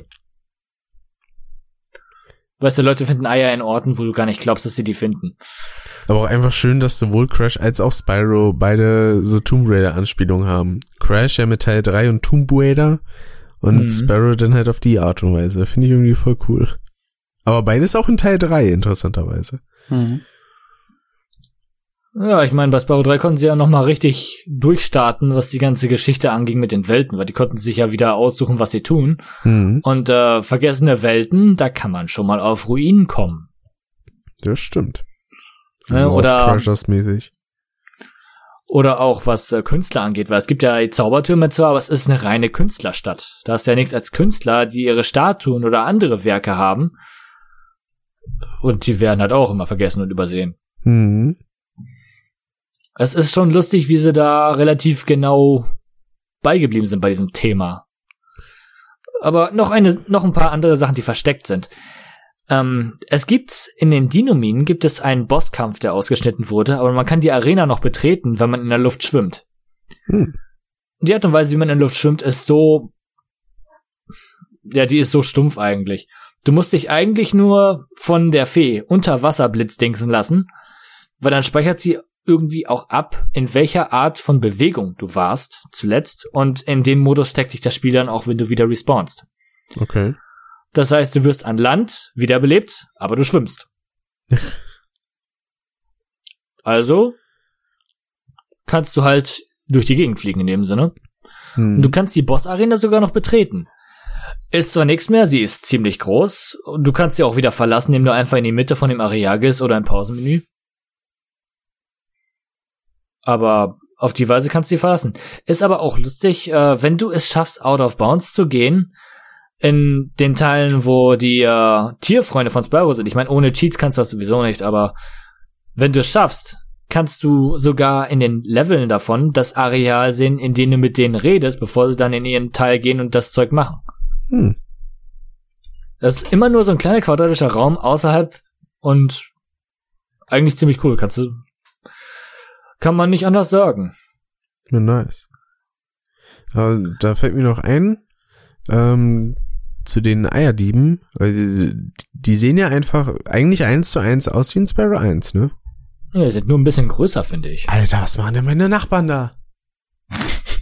Die toben da rum Hm. und machen was weiß ich nicht, was für eine Scheiße. Was soll, vor allem um die Uhrzeit. Matratzensport, eh? Nee, ich glaube, die sind schon wieder auf LSD, ey. Das hat man, glaube ich, gehört, ne? Okay. Ja. Alter, was geht denn mit denen ab? Sind die hier geistig Wunderbar. oder was?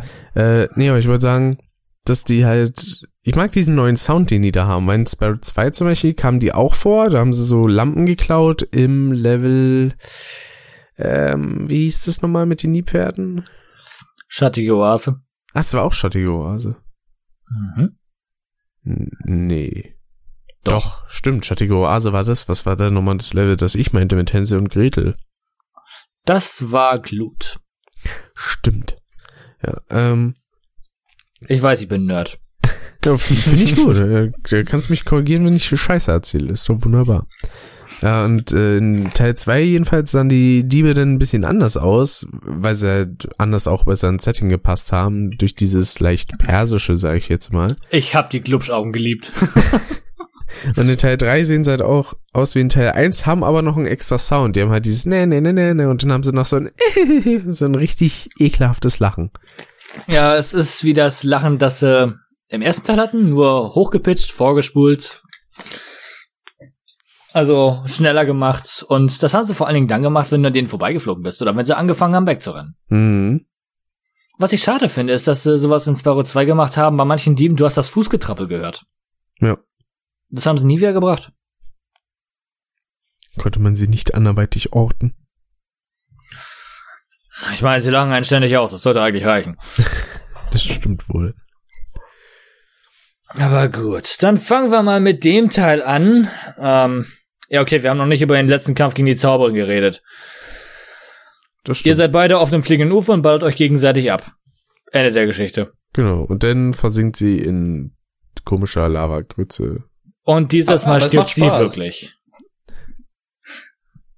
Macht Spaß. Ich glaube, deine Nachbarn haben auch Spaß. Oha. Nein. Da ist gerade, da ist gerade Tobak. Na gut. Ich muss gucken, ob ich das dann irgendwie rausschneide im Nachhinein. Nein. Mal gucken. Meine, man, man hört von dir nichts. Also, wenn es deine Nachbarn sind, über die du gerade redest, da hört man nichts von. ja, also meine Nachbarn und meine Mutter, die sich darüber aufregt, äh, zu Recht, aber weil die machen halt echt unfassbar ekelhaften Lärm gerade.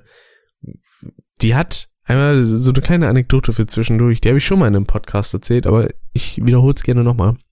Äh, Ach, die haben nein, nämlich mal. einen, Tag mal so viel Lärm gemacht, die hatten auch irgendwie, was weiß ich nicht, wie laut Musik an und sowas. Dann haben wir irgendwann die Polizei gerufen und hat die Olle dann gesagt so, ja, das war meine Waschmaschine.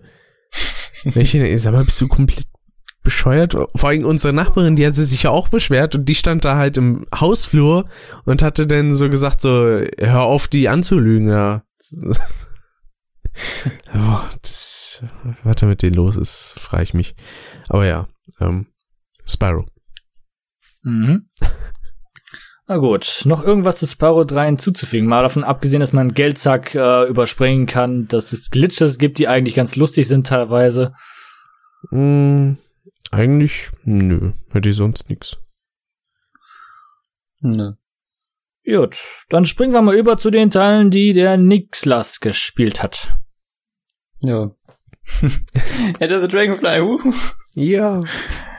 Ah, Nach fast Ja, drei Stunden. Wow. da, da können wir eigentlich schon wieder weitermachen mit Glitches. dieses Spiel. Das ganze Spiel ist ein Glitch. Fertig. ja, genau. Das, das, das fängt schon mit der Sache an, dass man im letzten Level einfach mehr Edelsteine sammeln kann, als es gibt. Als es geben soll. Ich Hm. weiß auch nicht, ob das exklusiv im letzten Level der Fall ist, aber da auf jeden Fall. Das ist sehr komisch. Vielleicht haben sie gedacht, hm, das Spiel ist ein bisschen broken. Vielleicht sollten wir ein paar Edelsteine reintun für den Fall, dass irgendwelche durch den Boden fallen. Ich finde, an- äh, Anfang kann man da eigentlich schon direkt mit äh, dem äh, Allgemeinen, weil ähm, ja, man hat halt irgendwie so eine Art Feier, glaube ich, zu Beginn, ne? Wo die Ja. so einen riesigen Ballon von der Zauberin haben. Und äh, ich glaube, was feiern die da? Irgendwie. Irgendwas mit den Libellen auch, ne? Ja, irgendein Ja, Jubiläum, glaube ich. Ja, so ein komisches Jubiläum-Ding. Und für die Libellen, wenn du die einsammeln willst, musst du so einen Seifenblasenatem benutzen, Mhm. der nicht nur unfassbar dämlich zu zielen ist, so wie ich das gesehen habe, sondern eigentlich auch keinen anderen Nutzen erfüllt. Nö. Ja. Bläschenatem hieß der. Und vor allem, ich finde auch immer diese Drachenstatue so schön, die einem das dauernd sagt. Die ist auch so ein bisschen übersteuert. Aber das ist sowieso, also soundtechnisch ist das manchmal eine Katastrophe, was die mit den Stimmen gemacht haben. Ich verstehe das nicht so ganz. So, du hast jetzt den Bläschenatem. Aber ich, ich, ich finde den, den Ansager finde ich sehr gut im Deutschen. Der dann die Libellen vorliest. Der ist, der ist facettenreich, sag ich mal. Auch immer, wenn man die eingefangen hat, dieses Woohoo, Ja. du hast Fünkchen gefangen. Beziehungsweise, ist das nicht Spyros Stimme einfach nur, die, die das sagt? Boah, ich weiß es gar nicht. Das Ich meine schon. sogar. Und Spyro ist da schon direkt der erste Punkt, der klingt halt einfach, als wäre der 40. Und ich denke, warum? Das ist eigentlich immer noch ein relativ junger Drache. Der ist in dem Spiel, wenn es hochkommt, vielleicht so alt wie Niklas und ich. So in Menschenjahren gesehen, Also vielleicht so um die 40. 20. genau. Wir ja, wir sind die Ja. Hälfte davon. Zusammen sind wir 40, ja, das stimmt. Ja. Und Simon denkt sich jetzt wahrscheinlich, man, so, Mensch, ihr junge Hüpfer. Ich bin ja nur sechs Jahre älter. Weiß gar nicht, bist du Jahrgang 92 oder 91? Ja, 92. Also noch ein Jahr jünger als Dave. Mhm. Ich habe mir gerade auch Noch. gedacht, als, als der hochgerechnet hat mit acht Jahren, äh, mit sieben Jahren von 1998, sieben runtergerechnet. Oh. Mhm. Hm. Und dann halt auch so Sachen wie Bianca, die hat auch einfach nur, ich glaube, die hat insgesamt im Spiel gefühlt nur einen Satz, beziehungsweise einen Monolog und der ist halt auch komplett übersteuert. Mit meiner schönen Hallo Spyro-Meme. Ich meine, das ist halt so, sagt die das zwar nicht, aber es ist halt trotzdem verdammt Ich hab's lustig. extra nachgeguckt. Sei was sagt sie denn den eigentlich? Memes. Die hat halt einfach nur irgendwelche komischen Sätze, die halt total übersteuert sind. Ich, ich weiß auch nicht genau, was die sagt. Ist halt nicht wirklich relevant. Und Jäger klingt dann noch wie eh und je, der klingt immer noch schön bescheuert und tollpatschig. Wirklich? Also, ich ich finde, der klingt auf jeden Fall. Mir ist es damals auf jeden Fall nicht aufgefallen, dass er kacke klingt. Als ich das ist, Du Als kanntest, den du ersten kanntest es Kontakt nicht hatte. besser. genau, ja, ja, das schon, aber ich finde nicht, dass der so schlimm klingt wie in den Originalen. Na, es ist ja immer noch derselbe Sprecher, aber er klingt der- ein bisschen runtergefahrener, sag ich mal. Mit, mit, mit dem vierten Spiel sollte man auch langsam mal lernen, wie es geht. hey. Hm, ja. Ja, ich, ich fand den eigentlich immer ganz sympathisch damals, als ich den noch nicht in Spyro 2 oder 3 erlebt habe. Aber vor allen Dingen, Dann hat sich das, dieses, die Sichtweise so ein bisschen verändert. ja. Und Enter the Dragonfly hat halt auch einfach, also relativ riesige Umgebungen. Deswegen sind es auch relativ wenig. Ich habe sehr oft Genau. relativ gesagt, äh, weil ich glaube, es gibt sieben Level. Irgendwie sieben Where the hell's the game here? Waren es nicht neun? Weiß ich gar nicht. Es sieben? Kannst du an, kannst du an einer Hand zählen.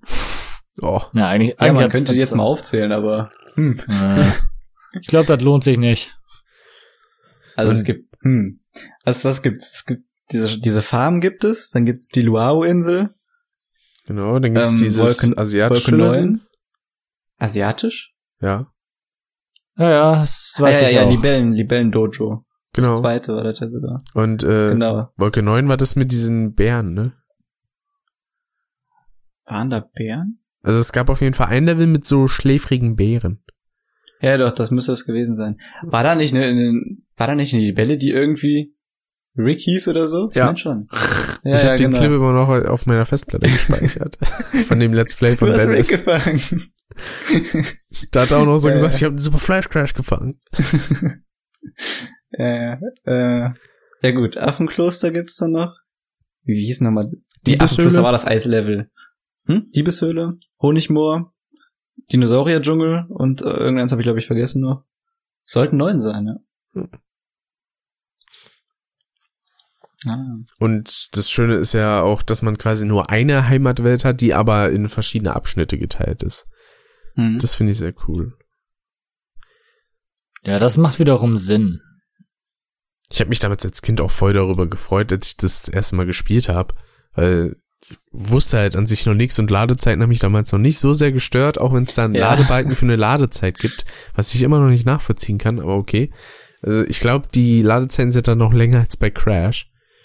Und äh, hier haben wir auch wieder so eine schöne Parallele einfach. Genauso wie bei Teil 3, das habe ich noch gar nicht erwähnt. Äh, weil Teil 3 finde ich teilweise auch ein bisschen überladen von Crash, was jetzt so die Abwechslung angeht. Und das gleiche gilt für mich persönlich auch für Sparrow 3. Und äh, die ersten Spiele für PlayStation 2 sind halt beide irgendwie optisch nicht so wirklich pralle, finde ich. Also da finde ich Sparrow 3 und Crash 3 hübscher als Sound of Cortex und Enter the Dragonfly. Und die haben halt massig Ladezeiten. Vor allem auf der PlayStation 2. Ich weiß jetzt nicht, wie das bei Enter the Dragonfly auf dem Gamecube ist. Vielleicht äh, lädt die Version auch noch deutlich schneller. Äh, ich ich glaube ja. ja. Ich hab, die habe ich, ja, die habe ich am Replay, glaube ich, benutzt. Das heißt, glaube ich, ja, habe ich. Ah, da aber wahrscheinlich Aber- auf der Wii da- oder so, ne? Ja, da war es auf dem, auf dem Dolphin-Emulator halt. Das ging auf jeden Fall schneller. Ja gut, aber auch die PlayStation 2 Version ist Aber auf ich, dem ich, Dolphin aber ich, ich ne? glaube auch die, ich glaube auch die Originale müsste schneller laden. Also bei Crash ist es so, also warum sollte es bei Enter the Dragonfly nicht so sein? Ja. Ja, aber es gibt ja generell sehr viele Parallelen. Allein schon, dass die Spiele, zumindest empfinde ich das so, dass sie deutlich langsamer sind. Mhm. Ähm, bei Crash definitiv, äh, wenn man das Klettern mal betra betrachtet bei Crash 4. Aber auch bei Enter the Dragonfly sieht man einfach, dass das dass die ganze Bewegung von Spyro ein bisschen langsamer aussieht. Ja, das wirkt ein bisschen so, als würde die RAM-Geschwindigkeit, als wäre das gerade mal die normale G-Geschwindigkeit von Spyro. Ja. Ja, es sieht nicht wirklich schneller aus. Das ist aber recht. Ja, und was wollte ich noch sagen? Ja, es ist halt generell eher so sehr stark am Vorgänger orientiert. Das ist auch bei beiden Serien der Fall. Ja. Bei Crash 4 gibt's nicht wirklich krass viel Neues. Nur halt andere Umgebungen. Das ist bei Spyro Enter the Dragonfly eigentlich genauso. Ich freue mich da schon auf die Ära-Theorie-Videos. ja, ich habe mal sogar ein Skript angefangen zu schreiben und heute habe ich sogar am Post-Talk weitergearbeitet für die Insane Trilogy. Oha. Was heißt weitergearbeitet? Angefangen. Atemberaubend. Ja, ja. Aber das Ja, aber- Problem ist auch bei Enter the Dragonfly, da kann ich gar nicht so viel sagen, weil ich habe es nicht wirklich intensiv gezockt, beziehungsweise das letzte Mal, dass ich es intensiv gezockt habe, ist schon so viele Jahre her. Da kann ich mich leider kaum noch dran erinnern. Ja, ich, ich weiß gar nicht, was es da großartig zu erzählen gibt. Es ist halt, wie gesagt, wirklich ziemlich an Teil 3 orientiert. Du hast jetzt halt größere Welten, das stimmt. Du hast im Endeffekt, ja, bei, bei, bei Sparrow 3 hattest du immer zwei oder drei Bereiche noch, die du zu einem Level zusätzlich erkunden konntest, wo dann aber größtenteils einfach nur Missionen waren. Also da gab es nicht großartig neue, also so Riesenabschnitte oder sowas. Da war meistens eine Mission und fertig. Und ähm, bei Enter the Dragonfly ist es im Endeffekt so, dass die Welten halt größer sind, quasi wie diese kumulierten Spyro 3 Level mit diesen ganzen Bereichen. Ähm, dann gibt's aber trotzdem noch zusätzlich diese Bereiche. Also es ist genau wie bei Spyro 3, dass du da für die Mission dann noch zwei zusätzliche Bereiche hast. Oh, da gab's auch diese Panzer, ne? Diese Panzermission. Genau, oh ja, die, die Panzerlevel waren teilweise, da gab's zwei Stück von. Einmal musstest du da, glaube ich, auf Zeit irgendwie auf so einem komischen See musst du Bienen abschießen. Oh Und einmal musst du halt wirklich so gegnerische Panzer erledigen. Und ich meine, Spyro bewegt sich generell nicht sehr schnell in dem Teil und in Panzern ist es dann noch lang langsamer. Mhm.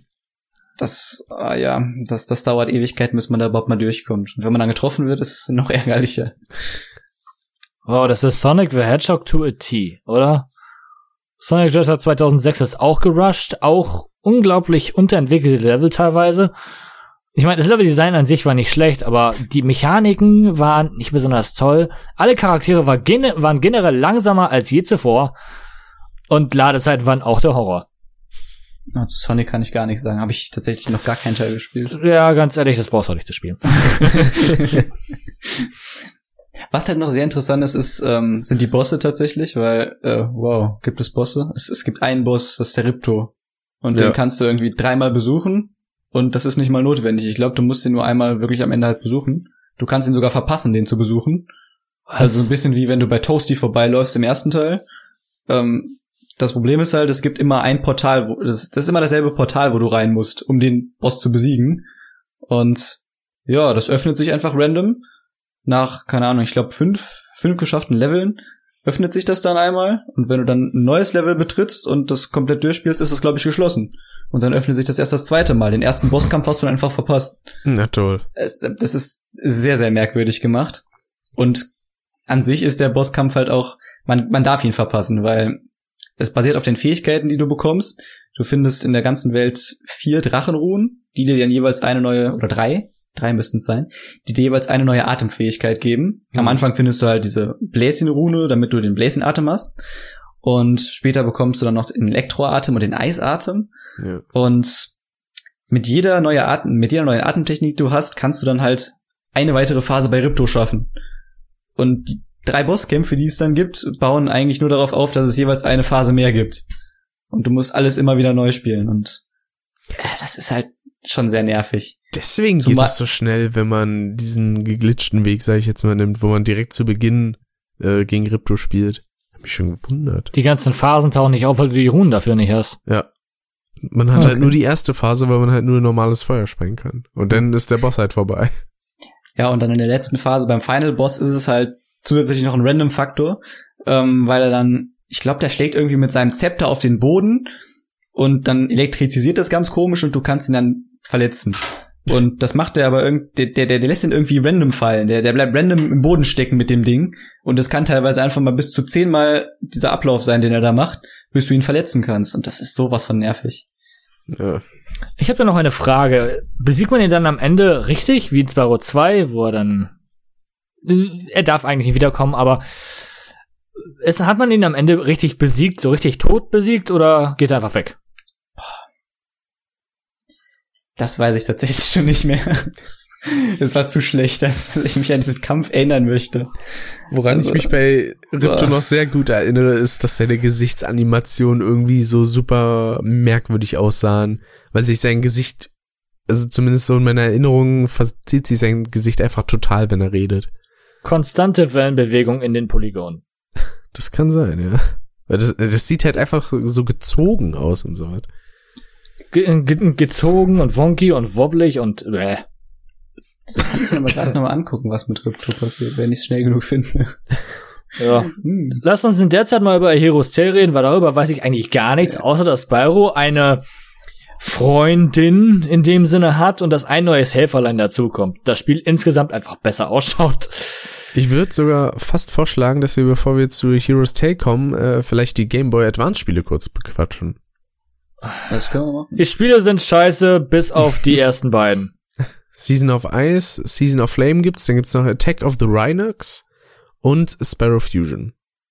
Für den Game Boy Über- Advance. Attack über- of the Rhinox? über Attack of the Fusion, Rhinox war. Spyro Adventure? genau. Oder? Ja, okay. Über Fusion brauchen wir nicht reden, weil das ist für Crash und für Spyro gleichermaßen beschissen geworden. D das, da möchte ich widersprechen. Für, für Crash ist es deutlich besser als für Spyro. Das, das stimmt es, tatsächlich. Es, es, ist, es ist nicht viel besser, also es, ist, es, ist nicht, es, es macht das nicht zu einem super Spiel, aber es ist trotzdem deutlich besser als Spyro. Aber bei Spyro machst du irgendwie dreimal dieselben Level und bei Crash hast du, glaube ich, sogar eine ganze Welt mehr. Wow. Es ist besser. Es ist besser. Definitiv. Als Kind fand ich halt diesen Faktor cool, so, oh, zwei meiner Lieblingsspiele, hey, treffen aufeinander, das ist ja nice. Und der Bosskampf am, in der ersten Welt ist eigentlich mein Highlight und dann wurde mir das Spiel relativ egal. Okay, ich sehe gerade, Ripto verschwindet durch ein Portal am Ende des Bosskampfes bei Enter the Dragonfly, also Ja. er ist nicht tot. Man könnte, man könnte dadurch erklären, wie Ripto überhaupt dazu kam, Avala zu besetzen. Das Dumme ist nur, dass das einfach keinen Sinn machen würde. Dass alles an Ripto in dem Spiel keinen Sinn macht, weil der darf da gar nicht leben und der kann nicht in Avala auf die Weise eindringen, nur weil er durch ein Portal abhaut, weil das ist zum einen Zeitreisen und zum anderen müsste er dann ja eigentlich Spyro und Jäger sofort wiedererkennen. Timeline-technisch mache ich mir da gar keinen Kopf. Da, da Ja, kommt mir auch gerade wieder Riptos Stimme in den Kopf. Die ist auch so, oh nee. Oh, nee, lass uns nicht, lass uns nicht darüber reden. A Hero's Tale, bitte. Ja, aber Nicht erstmal Season was? of Ice und Season of Flame. Ja. Ja gut, von mir aus. Hauptsache nicht Enter the Dragonfly. Die in einer sehr isometrischen Optik gehalten sind, die mich immer wieder verwirrt. Also Ja, teilweise ähm, dachte ich, ich kann zu irgendwelchen Orten hinfliegen und dann bin ich entweder drüber weggeflogen aus Versehen oder äh, ich kam gar nicht erst hin, weil es doch zu weit weg war. Ja, okay. Das mit der Sicht ist wahrscheinlich so eine Sache in Sachen von Platforming, aber ich kann verstehen, warum sie dafür gegangen sind, weil sie wollten das sehr wahrscheinlich so nah wie möglich an den alten Spielen dran haben. Das Ja. weiß ich noch. Das waren die ersten Spiele, die rauskamen, nachdem Spyro auf PlayStation 1 zu Ende war. Also die beiden wirken auch sehr irgendwie äh, Hand in Hand gehend mit Enter the Dragonfly, weil da kann man glaube ich auch verschiedene Atem, nee, stimmt gar nicht. In Season of Ice hat man Feuer gesp äh, gespuckt und in Season of Flame Eis, oder? Boah, ich weiß es schon gar nicht mehr. Das ist schon wieder ein, zwei Jahre her. Aber jedenfalls, ja, das war irgendwie sehr an den Originalen so ein bisschen äh, dran geheftet, hat mich aber eher an Enter the Dragonfly erinnert, auch wenn Season of Ice vor Enter the Dragonfly tatsächlich rauskam, nämlich 2001. Enter the Dragonfly kam 2002. Und äh, quasi ein Jahr nach Sons Cortex erst. Interessant. Und Season of Flame kam dann nach Enter the Dragonfly. Aber ja, das, ich weiß nicht, wie ich es beschreiben soll, aber ich habe die immer so ein bisschen als Minispiele gehandelt, weil ich glaube, ich habe die auch nie privat durchgespielt. Ich hatte die als Kind, als ich meinen Game Boy Advance SP damals bekommen hatte.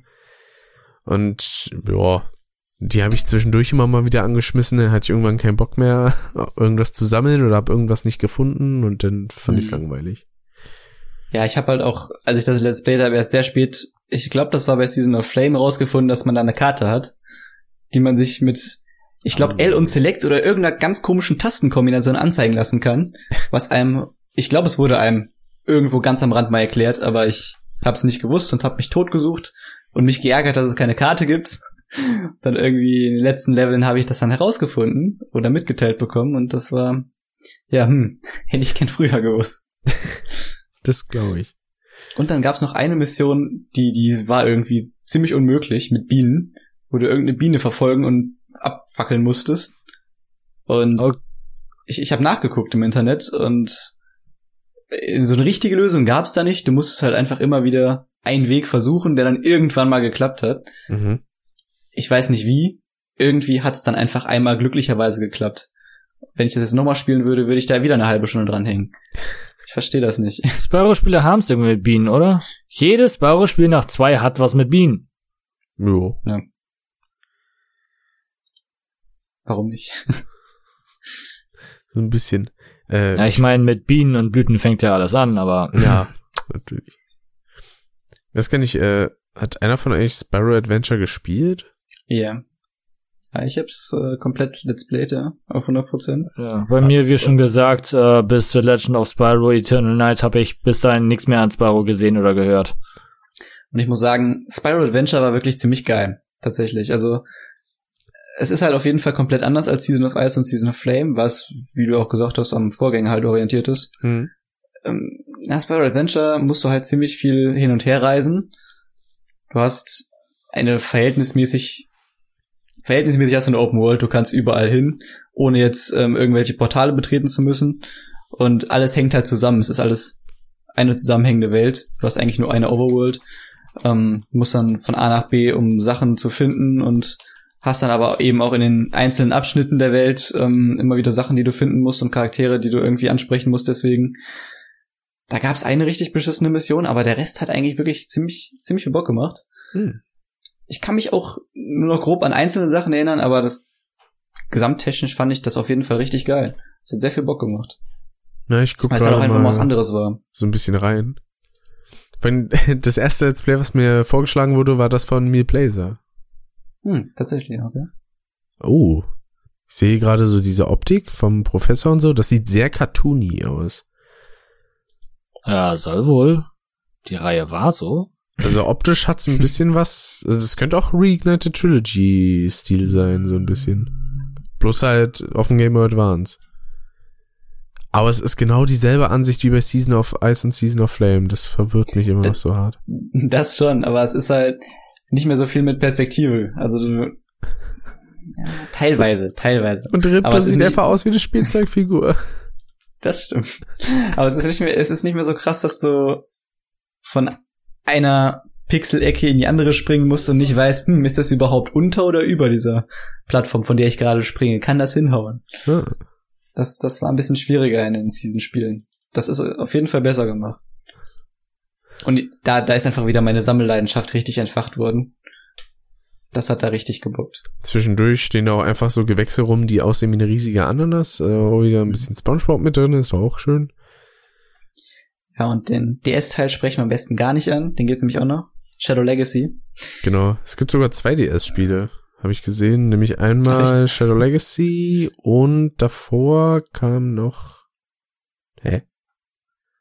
Nee. Doch, ach nee, gibt doch nur den einen. Okay. Hat mich. Das reicht auch.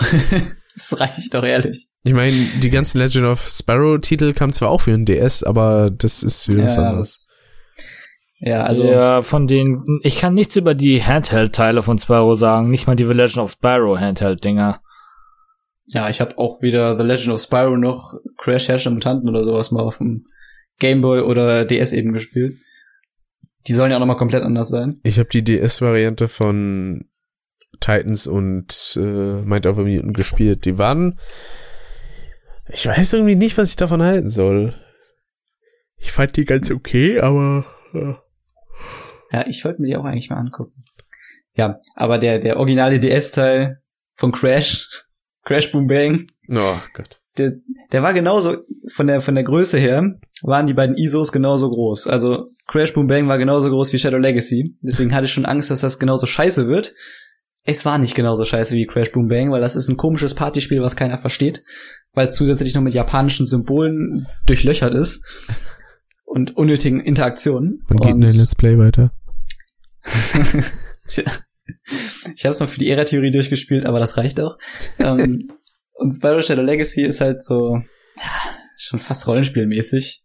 Kannst halt Spyro leveln mit seinen Fähigkeiten und da gibt's dann die ganzen Ältesten aus Spielen wie eben ähm, The Legend of Spyro. Ich weiß gar nicht, gab's bei, ja doch klar, bei ähm, Heroes Tale gab's ja auch Älteste. Irgendwie kann ich, glaub, mir da denken, dass die sich da ein bisschen an Sonic Chronicles oder so orientiert haben. Das klingt Oh, oh. irgendwie sehr danach. Kann ich nichts zu sagen. Auf jeden Fall musst du halt immer wieder, nachdem du durch die Welt gelaufen bist, durch die, zu den Ältesten und kannst dann irgendwie eine neue Fähigkeit lernen. Das machst du dann irgendwie 50 Mal. In den Welten geht's eigentlich genauso wie in den The Legend of Spyro Teilen dann später nur um, ja, ey, ich kann zwei Aktionen, mit denen ich äh, schlagen und Feuer speien kann oder sowas und dann machst du halt Gegner platt. Du musst dann, ja, das, das ist im Endeffekt nichts anderes. Da sind irgendwelche bösen, bösen Kreaturen. Da gibt's dann so eine Licht- und so eine Schattenwelt, zwischen der du irgendwie ganz komisch hin und her reisen kannst Mhm. und musst die dann töten und dann kannst du irgendwelche Leute befreien. Unter anderem auch wieder Jäger. Zeitlich Jo. soll das Ganze dann noch ähm, als letzter Teil überhaupt, glaube ich, angesiedelt werden, weil das dann auch wieder Charaktere eben aus Heroes Tale beinhaltet. Zum Beispiel auch den übelsten Bösewicht. Wo ich mir auch gefragt habe, was hat der denn jetzt da zu suchen? Nasty Nog? Nicht ganz. Aus The Hero's Tale halt, ne? Und ja, ich weiß nicht. Es, ich werde es nicht wieder spielen. Da gibt's auch 100% in dem Sinne, du kannst da schon, du musst nicht alle Sachen holen, aber es ist nicht wirklich erstrebenswert, die zu holen. Ich weiß nicht mehr, ob es da wirklich was gab, wenn du 100% hast, aber mein Appell an alle, nicht machen. Am besten gar nicht dieses Spiel spielen, es lohnt sich nicht. Das klingt nach einem guten Fazit. das ist halt auch einfach nur so schwarz-weiß, meiste Zeit, weil du in dieser Schattenwelt bist, sieht entsprechend nicht besonders attraktiv aus und es ist ein DS-Spiel. Es hat unten auf dem Touchscreen halt einfach gefühlt tausend Anzeigen, die du auch noch immer wechseln musst, weil es in verschiedenen Tabs angezeigt wird und dann musst du dann auch noch blöd rumkrakeln, irgendwelche Symbole zum Teleportieren und zum Einsetzen von bestimmten Kräften und es ist halt einfach mega kompliziert gemacht und im Endeffekt unnötig. Das klingt echt ein bisschen nervig. Was dafür aber vielleicht durchaus weniger nervig ist, ist A Hero's Tale. Das ist auf jeden Fall deutlich geiler. Allein weil es einfach grafisch schon deutlich ansprechender ist. Das sieht so hübsch aus. Da auch wieder so ein bisschen der Schwung zu Crash. Crash to Insanity ist jetzt äh, spielerisch ein schlechtes Beispiel, weil das ist halt ein bisschen arg verbuggt. Aber beide Spiele, sowohl to Insanity als auch Hero's Tale, finde ich, sehen echt hübsch aus. Auch heute noch. Ja. Musste mich bei Das ist Hero's Tale nur ein bisschen umgewöhnen, weil mich das gewundert hat, dass man auf Viereck auf einmal Feuer speit und auf Ja. Kreis rammt. Das war ziemlich bescheuert. Aber ja, das mit der Grafik hat man auch wieder beim Dennis gesehen. Der hat das ja jetzt letztens Let's Play, der Zugzeu. Hm. Ja gut, ist auch schon wieder ein, zwei Jahre her, glaube ich. Ein Jahr. Ich glaube, letztes Jahr hat das gemacht, ja. Zeit verfliegt und äh, das sieht auch unglaublich gut aus da in, dem, in den Videos. Kann man nicht sagen. Zum Glück lädt er mittlerweile auch äh, PlayStation 2 Videos in 720p hoch. Ja, ich habe da schön mein Datenvolumen auf dem Filmhandy für verballert in der Bahn. das war toll. Weil früher hat er sich da so ein bisschen geweigert. Ich habe ihn auch damals gefragt, als ich bei ihm war, äh, warum er denn 480p Material nicht auch in 720p hochlädt, weil die Bitrate macht's ja schon ein bisschen besser. Da hat er so gesagt, oh nee, lohnt sich doch gar nicht. Und mittlerweile scheint er sich da ein bisschen umentschieden zu haben, aber ich glaube, es liegt auch ein bisschen an seinem Konverter, den er da angeschlossen hat. Ja. Ich weiß gar nicht, was war denn nochmal so die Hauptstory von The Hero's Tale? Ich kann mich nur dran erinnern, dass man relativ Ah. zu Beginn gegen Nasty Norg gekämpft hat. Oh Gott. Äh, Ich Und das- glaube, ich, ich glaube, ich, ich habe das in einem Magazin gelesen. Da gibt's so einen großen Drachen namens Red, weil er rot ist. Genau. Ja, genau, der ist auch im Deutschen einfach nur rot. Der Wow. kommt dann eben wieder in Shadow Legacy vor. Der ist dann da irgendwie ein Gefangener oder sowas. Das ist ganz komisch. Ja, muss man den da befreien? Ich weiß auf jeden Fall, dass der irgendwie komisch eingesperrt war und dass man dann in irgendeine Schattenwelt musste und ich weiß es nicht. Auf jeden Fall, ja, in Heroes Tale ist er der Hauptantagonist. Kommt sogar zweimal als Boss vor. Und im Wow. Endeffekt geht es darum, ihn aufzuhalten, natürlich. Das- Der Final Boss, bevor es der Final Boss ist. Wo habe ich das nochmal gehört? Hm. Das hm. vor allem ist meiner Meinung nach der dritte Kampf, also der, der erste gegen ihn, ist schwieriger als der finale Kampf. er, hat, er regt mich zumindest mehr auf.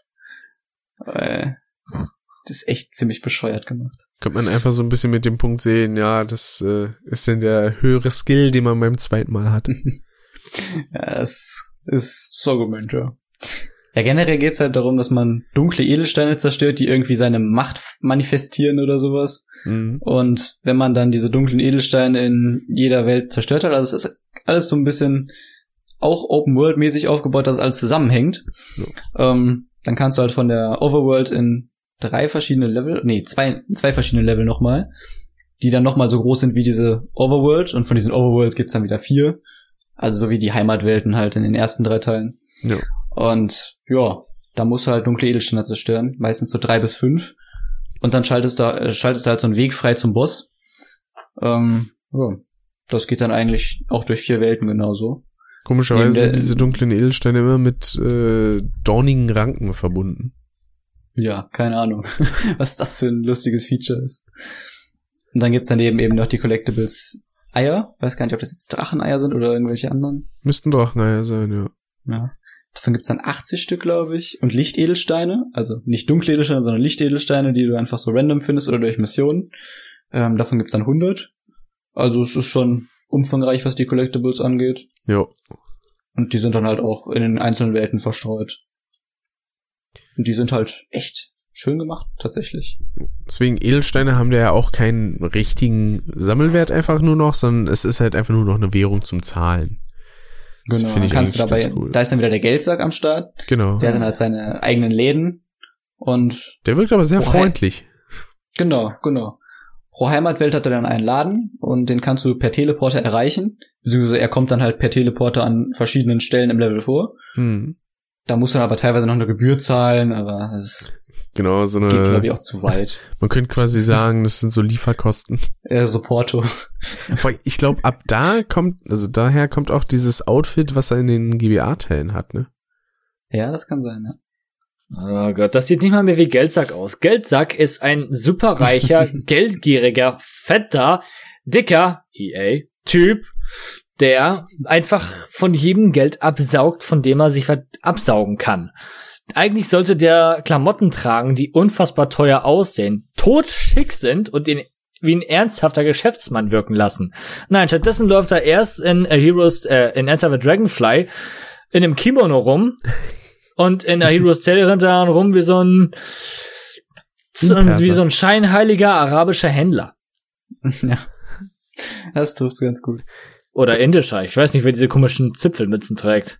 Kommt er noch so an und singt den arabische Ja, Jack ist immer. Ich, Nächte ich, ich, ich bin Geldsack.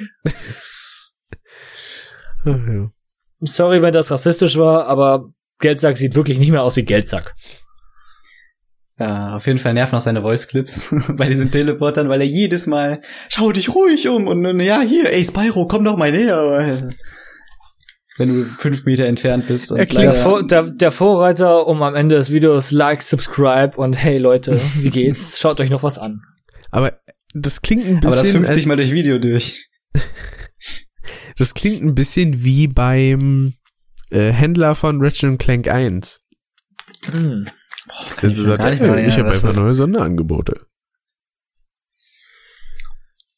Kann Ja, ich mich zu, der- zu wenig dran erinnern. Der sagt alle 10 Sekunden irgendwas von den drei, vier Sachen, die er zu sagen hat. Ja. Und wenn du was kaufst. Stimmt, ja. Ja, ja, es ist, ist halt nicht schön. Entweder wenn du halt im Laden schon drin bist, dann kommt er halt die ganze Zeit mit seinem Schau dich ruhig um, oder wenn du halt wirklich in der Nähe von diesem Teleporter bist. Psst, hey, Spyro! Ah, Genau, dann quatscht er ja auch noch immer. Oh, Ja, ja, Wie das viel ist halt Zeit das hat er eigentlich? Also guckt er die ganze Zeit eigentlich nur auf tausend Monitoren, ob Spyro gerade in eine der Welten ist, damit er ihn voll labern kann oder was? er hat ja wahrscheinlich nicht so viele Kunden, schätze ich mal. Ich glaube, Spyro ist in seinen all den Jahren, die er Geschäftsmann ist, sein einziger Kunde gewesen. Ich meine, der Ja, hat zwar dafür fast so, jede ne? Menge Geld bei ihm gelassen, aber trotzdem. Monopol.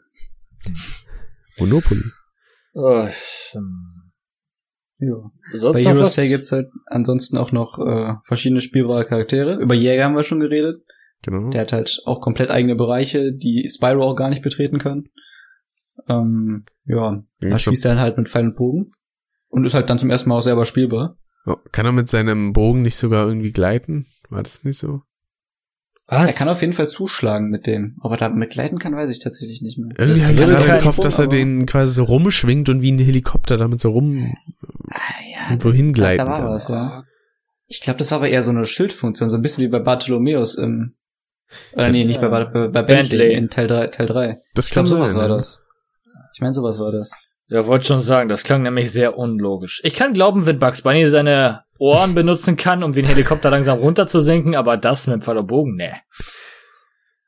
Ja, das, das Problem ist, dass er auch ziemlich flink unterwegs ist und teilweise auf schmalen Graden balanciert. Das ist, es ist einfach darunter zu fallen. Mhm.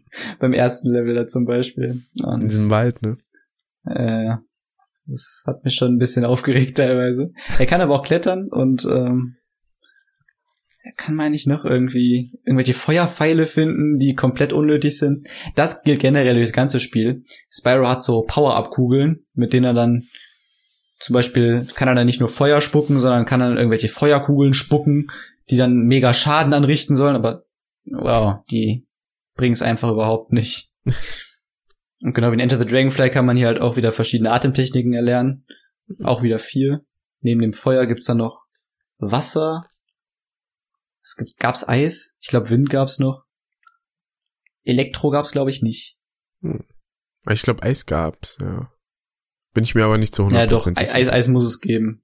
Ich bin mir Ja, ich ziemlich glaub, da sicher, dass, ich bin mir ziemlich sicher, dass es wieder Elektro gab. Sicher. Ja, doch, klar, logisch, ja doch. Elektro gab's, genau. Aber irgendwas aus Enter the Dragonfly gab's, meine ich nicht. Es muss aber Der Eis den gut. Atem. Stimmt, ja. der wird, der, den gab's auf jeden Fall nicht. Dafür gab's dann Wind. So war das.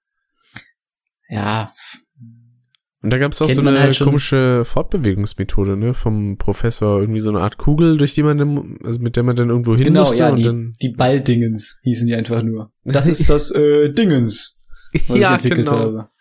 Ja. Dann gibt's da so coole Rolllevel, die erinnern dann wieder an Crash Zone des Cortex. Und sind entsprechend auch echt cool. Die, die mochte ich auch. Bei beiden Spielen. Sind halt sehr ähnlich. Ähm, gibt's entweder halt wirklich als Übergang zwischen Welten. Zum Beispiel direkt bei der ersten Welt, um in die zweite zu kommen. Also die Drachen, hießen die Drachenreiche? Zu den Libellenfällen. Da kommst du halt nur hin, wenn du durch diese Kugel, mit dieser Kugel da durchfährst, durch so einen Tunnel. Mhm. Durch so einen landschaftlichen Tunnel. Nicht so ein richtiger Tunnel. Und ähm, ja. dann gab's das halt nochmal als Minispiel, wo du dann in einer gewissen Zeit diesen Parcours meistern musstest. Wo du aber tatsächlich, wenn du am Ende warst, auch an einer anderen Stelle rauskamst, was ich teilweise auch nicht gepeilt habe. Weil es nicht wirklich erklärt wird. Ja, das war tatsächlich noch ein ganz cooles Feature. Später gab's dann auch eine Lorenfahrt. Also besser gesagt, du kannst die Kugel dann in so einem Lorenbereich benutzen, wie so eine Lore, kannst auf so Gleisen rumfahren Oh, und musst Loren ausweichen und überspringen. Was auch wieder ein bisschen blöd ist, weil da gibt's dann auch wieder Sachen, die du verpassen kannst. Dann musst du wieder irgendwie einen Teleporter benutzen und wieder nach oben. Mhm. Ja, also die Erreichbarkeit ist auf jeden Fall besser als bei Twinsanity. Kann man mal im direkten Vergleich sagen. Weil man eben Teleporter hat, aber eben auch nur an bestimmten Stellen. Ja. Da muss man teilweise auch ein paar Meter zurücklegen zu Fuß. Es gab schon noch, wie hieß dieser Maulwurf nochmal? Oh, Blink. Ah, genau. Zum Kotzen, der Typ. ist im Endeffekt auch ein neuer Charakter, den du zusätzlich in Bereichen spielen kannst, die du halt nur mit ihm spielen kannst. Alles sehr wie Spyro 3. Und ich weiß nicht, der ist halt einfach mega unsympathisch und ist einfach, ja, du fällst halt oft mit ihm runter oder er hält sich nicht fest oder er wird von richtig tollwütigen Spinnen abgeschossen. Ist halt im Endeffekt ein bisschen wie Agent 9, kann schießen, aber deutlich schlechter. Dann hat er noch Bomben, die er irgendwie aufheben kann und an die Wand werfen kann, um Sachen zu sprengen, um Gegner zu töten. Aber der wirkt halt echt ziemlich, äh, ja. Ich, ich spiele nicht gern mit ihm und Dennis in seinem Let's Play hat auch nicht gern mit ihm gespielt. Und ich glaube, das stößt so auf die allgemeine, das ist so der allgemeine Tenor. Sonst noch Charaktere, die drin sind? Sonst kannst du halt noch Sparks steuern. Allerdings jetzt nicht so 2D-mäßig, sondern der hat halt wirklich so ein Röhrenlevel, wie bei Crash. ähm, wo du durch Tunnel fliegst und da kommen dann Schmetterlinge entgegen oder sonst welche Gegner, Spinnen, die von der Decke hängen. Tore, die auf und auf und zugehen, gibt's dann noch. Kannst du teilweise schneller, teilweise langsamer fliegen. Dann hat er halt verschiedene Power-Ups. Generell einen Schuss, einen durchgehenden Schuss. Ähm, Bomben hat er noch. Raketen, glaube ich. Ja. Das ist eigentlich so, dass da musst du halt durch den Tunnel irgendwie fliegen. Hast die entsprechenden Sparks-Punkte. Kannst also, ich glaube, am Ende des Spiels kannst du viermal getroffen werden, sonst halt nur dreimal. Hm. Ähm, bis du dann beim letzten Mal stirbst und ja. Da gibt's dann jeweils halt ein Licht-Edelstein und ein Ei immer zu finden bei solchen Missionen, genau wie bei Blink und auch wie bei äh, Jäger. Ja, wobei, nee, Jäger ist noch was anderes. Jäger ist ein ganzer Bereich tatsächlich, genau. Und Fluglevel gibt's wieder. Ja. Und die sind eigentlich. Sparks kann einem ja auch so Truhen öffnen, ne? Aber ich glaube, dafür braucht man Dietriche. Genau, die Triche kannst du dann kaufen. Findest in, in überall auf der Overworld immer wieder tun. Da sind dann halt Eier oder Lichtedelsteine drin. Ja. Und manchmal, wenn sie sich hart trollen wollen, auch nur einfach nur Edelsteine. Ja, das Und- ist, oh, da musst sich, halt warum habe ich das Geld jetzt ausgegeben? Genau, für einen Dietrich musst du halt, keine Ahnung, wie viel das sind, 250 Edelsteine oder sowas ausgeben und dann sind da 150 Edelsteine in der Truhe. Da denkst du ja so, ja, toll, danke. Nur für die Gewissheit, dass da jetzt nichts drin ist, was ich brauche. Vor allem kann man dann ja auch noch so äh, Items kaufen, wie, ich glaube, ein Schlüsselbund, damit man dann irgendwie drei, Ja, ja, dann kann man Dietriche- drei Dietrich auf einmal tragen. Sonst, wenn man Ja. zwei Truhen auf der Overworld sieht, muss man einen Dietrich bei Geldsack kaufen, den verwenden, muss wieder zu Geldsack rennen und kann ihn dann wieder verwenden bei der zweiten Truhe. das ist schon ein bisschen nervig. Also, so auf Dauer. ja. ja, generell ist es halt, das Bezahlsystem ist eine coole Idee mit den Edelsteinen, aber es gibt halt einfach viel zu wenig im Shop, was sich lohnt. Ja. Du hast nach der Hälfte des Spiels eigentlich auf jeden Fall schon alles, was du brauchst. Den Rest kannst du eigentlich nur ausgeben für irgendwie, für diese Bomben-Power-Ups, die du so gut wie gar nicht verwendest. Mhm. Ja, das ist halt ein bisschen schade an dem Spiel. Aber sonst ist es echt gut gemacht, auch mit den Collectibles, macht echt Spaß. Ja, das glaube ich. Hab's aber bei bisher noch nie durchgespielt. Ich hab, Bei meinem Replay war ich ja dann so ein bisschen am Ende, ah, da hat's mich einfach schon ein bisschen zu sehr abgefuckt. Ich weiß gar nicht mehr warum. Ich glaube, es war einfach die Tatsache, dass es das Blink mich wieder abgefuckt hat und dass es irgendwie alles ein bisschen zu lang gedauert hat am Ende. Ich weiß nicht mehr, was es war. da hatte ich das Spiel irgendwann verloren. Ja, das, das, das stimmt tatsächlich. Ja. Aber an sich. Es ist auf jeden Fall objektiv betrachtet besser als Enter the Dragonfly. Äh, Das ist ja zum Glück auch nicht schwer. Ja, das stimmt. Da muss Für man mich sich keine persönlich Mühe für geben. Für mich persönlich sieht das noch ein bisschen anders aus, glaube ich, tatsächlich. Aber es bietet auf jeden Fall einen enormen Umfang. Oh. So viel denn zu äh, Hero's Tale. Da sind wir endlich bei The Legend of Spyro, da kann ich ja endlich wieder was sagen. Da äh, muss ich euch eigentlich komplett das Feld überlassen, weil ich meine, ich war zwar bei dir, Simon, mal zu Gast bei, war das in New Beginning Du hast oder dich Eternal furchtbar Night? gelangweilt. Ich hatte halt keine Ahnung. Ist, ist das nicht normal? Ich meine, zu Recht, das Spiel war auch nicht so Ja. super spannend, wenn ich ehrlich bin. Ja. Wir waren schon in der wahrscheinlich letzten, wir waren in der, glaub- in der glaube ich, letzten Welt, bevor es in die vorletzte Welt ging. okay.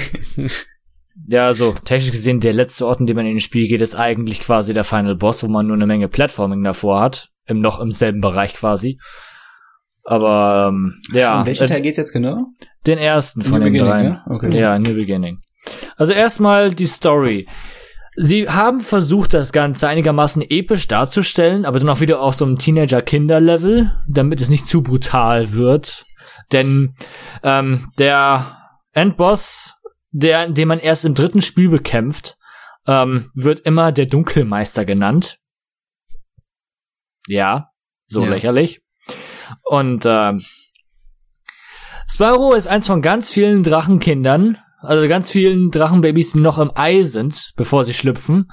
Und Spyro ist das Drachenbaby, das das Glück hat, auf äh, der, also ich glaube, das war einfach nur so ein Kopf von so einem großen Pilz.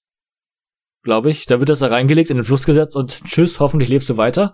Da muss ich kurz eingrätschen. Heißt das also, The Legend of Spyro ist eigentlich quasi eine andere Es- Art Geschichte von Spyro, die gar nichts mit den anderen Teilen zu tun hat? Ganz genau, es ist ein Jo. Reboot. Genau. Ah. Es ist, es ist einfach ein Reboot. Für eine epischere Geschichte von einem kleinen Drachen, der die Welt rettet. Hm. So in etwa. Mit einem ähnlichen Titel wie Legend of Zelda und mit vielen Ja. He äh, Herr der Ringen-Anspielungen. Okay. Äh, Nicht unbedingt Anspielung, aber es ist so unfassbar ähnlich im Aufbau.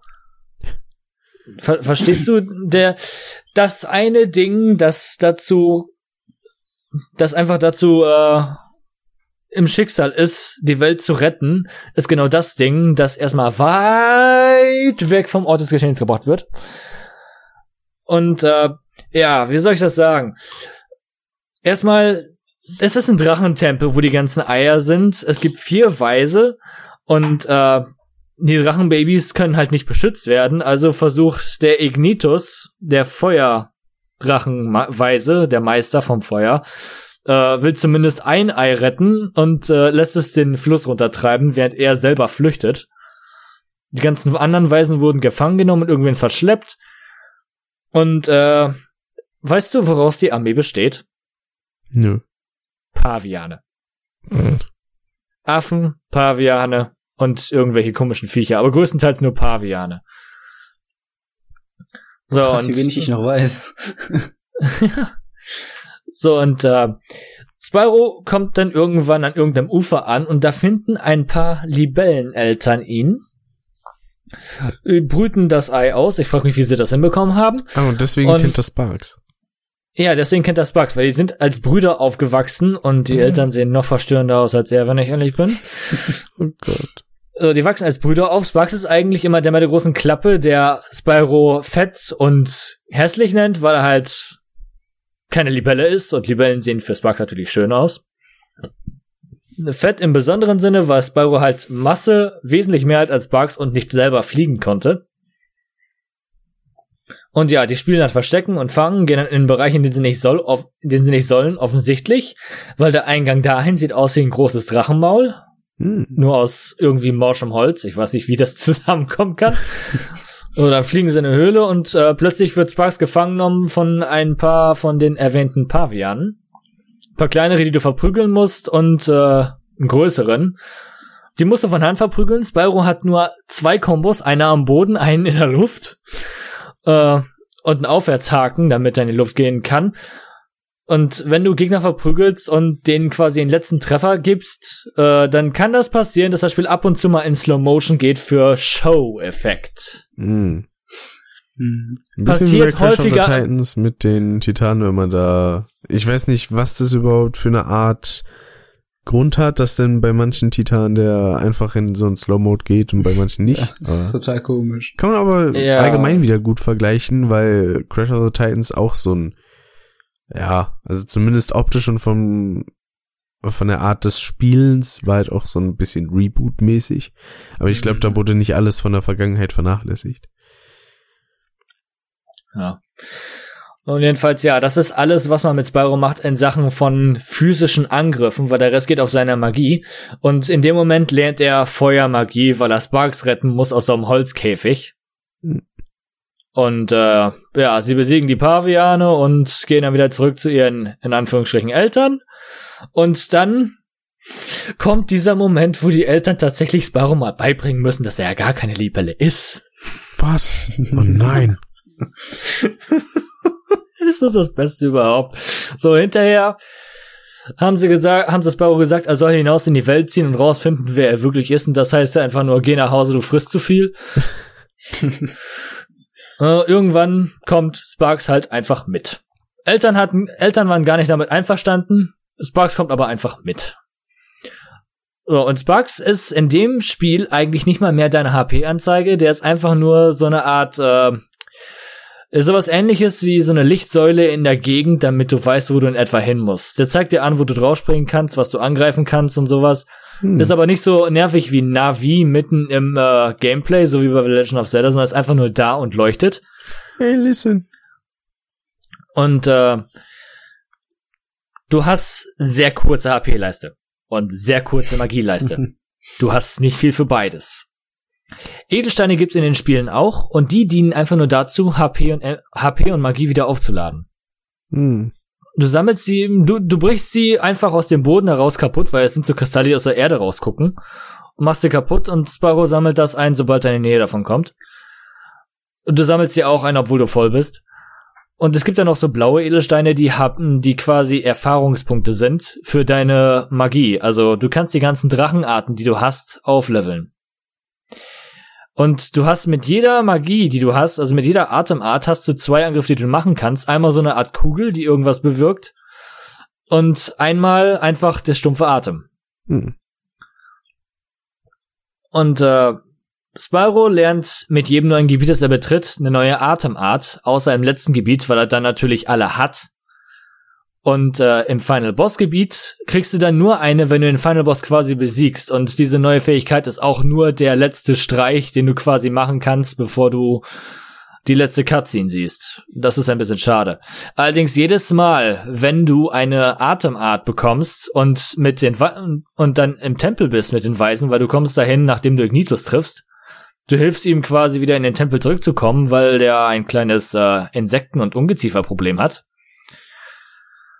Und gehst du dahin und nachdem sie gesehen haben, was es da noch alles gibt, bringt der Ignitus erstmal bei, was du mit dem Feuer alles anstellen kannst. Diese Tutorials sind lang, du kannst sie nicht überspringen und die haben alle ein Zeitlimit. Wer hat Ja, sich die super. Idee gemacht, aus einem Tutorial, auf einem Tutorial ein Zeitlimit zu setzen? Du hast unendlich Magie und HP. Nee, HP hast du gar nicht unendlich. Du kannst darin sterben. Dann geht Wow. alles von vorne los. Aber du hast, du hast wenigstens unbegrenzte Magie. Das heißt, du kannst so viel ballern und spammen, wie du willst. Das ist also nicht das Problem. Nur du hast manchmal sehr spezifische Aufgaben darin. Zum Beispiel äh, Blitzmagie ist so etwas, das lähmt Gegner und du kannst die mit diesem Blitzatem in irgendwelche Sachen reinschubsen oder von der Klippe stürzen lassen. Das heißt, du hast so hölzerne Puppen, die sich wehren, die wegrennen und du musst sie irgendwie da reinschubsen. Manche Aufgaben sind wirklich richtig scheiße. Und ganz ehrlich, ich bin froh, dass ich das durch habe und ich bin froh, dass ich das nicht nochmal durchspielen muss. Das hat mir 100%. vollkommen gereicht. Und du hast wirklich in jedes Gebiet, das du kommst, hast du zwar eine andere Begebenheit, die vonstatten geht. Jedes Gebiet hat seine eigenen kleinen Rätsel und Gimmicks. Aber du hast so viele Gegner, die du verprügeln musst. Und du, ganz ehrlich, der Kampf gegen die Viecher ändert sich kaum. Ja, du hast Eisatmen, der Gegner einfriert, aber du brauchst eine Menge von dem Atem dafür. Ähm, was hat man noch? Du hast diverse Puzzles, die sich ständig wiederholen, zwar immer komplizierter werden, aber sich ständig wiederholen. Und du hast manche Gegner, die einfach nur richtig scheiße schwer sind. Das einzig Gute an wie Eternal, äh Quatsch, an New Beginning ist, dass selbst wenn du stirbst, bleiben die Gegner so geschwächt, wie sie waren und wo sie sind. Das heißt, du kannst da, du hast unendlich Leben, du kannst jederzeit wieder dahin rennen und die Typen Platz hauen, bis sie dann endlich tot sind. Aber das Kämpfen ist in manchen Gebieten ganz besonders scheiße. Es gibt noch eine Sache, die Spyro machen kann, und das ist so eine Art Schwallangriff. Das ist nichts anderes wie eine Explosion um Spyro rum, die alle Gegner in der Umgebung platt macht. Und die kannst du nur machen, wenn du so ein, wenn du so eine bestimmte Leiste voll hast. Und So das ist dann, das, das, das ist, das ist quasi deine Erlösung. Weil die Okay. lassen auch alle lila Edelsteine fallen, die du einsammeln kannst und die kannst du auch nur dafür gebrauchen. Dummerweise nur, wenn die Leiste voll ist und nicht so lange, wie die Leiste besteht, bist du stärker oder so. Das finde ich eigentlich besser. Hm. Mhm. Oder sowas wie Unbesiegbarkeit, wie bei Shadow the Hedgehog, wenn du da Helden- oder Bösewichtleiste voll hast. Du hast unendlich Ammo, bist unbesiegbar und kannst halt durchballern ohne Ende. Chaos Blast. Ja, aber nee, das haben sie nicht gemacht. Leider. Und äh, rein grafisch muss ich sagen, die Spiele schauen super schön aus. Das Ja. stimmt.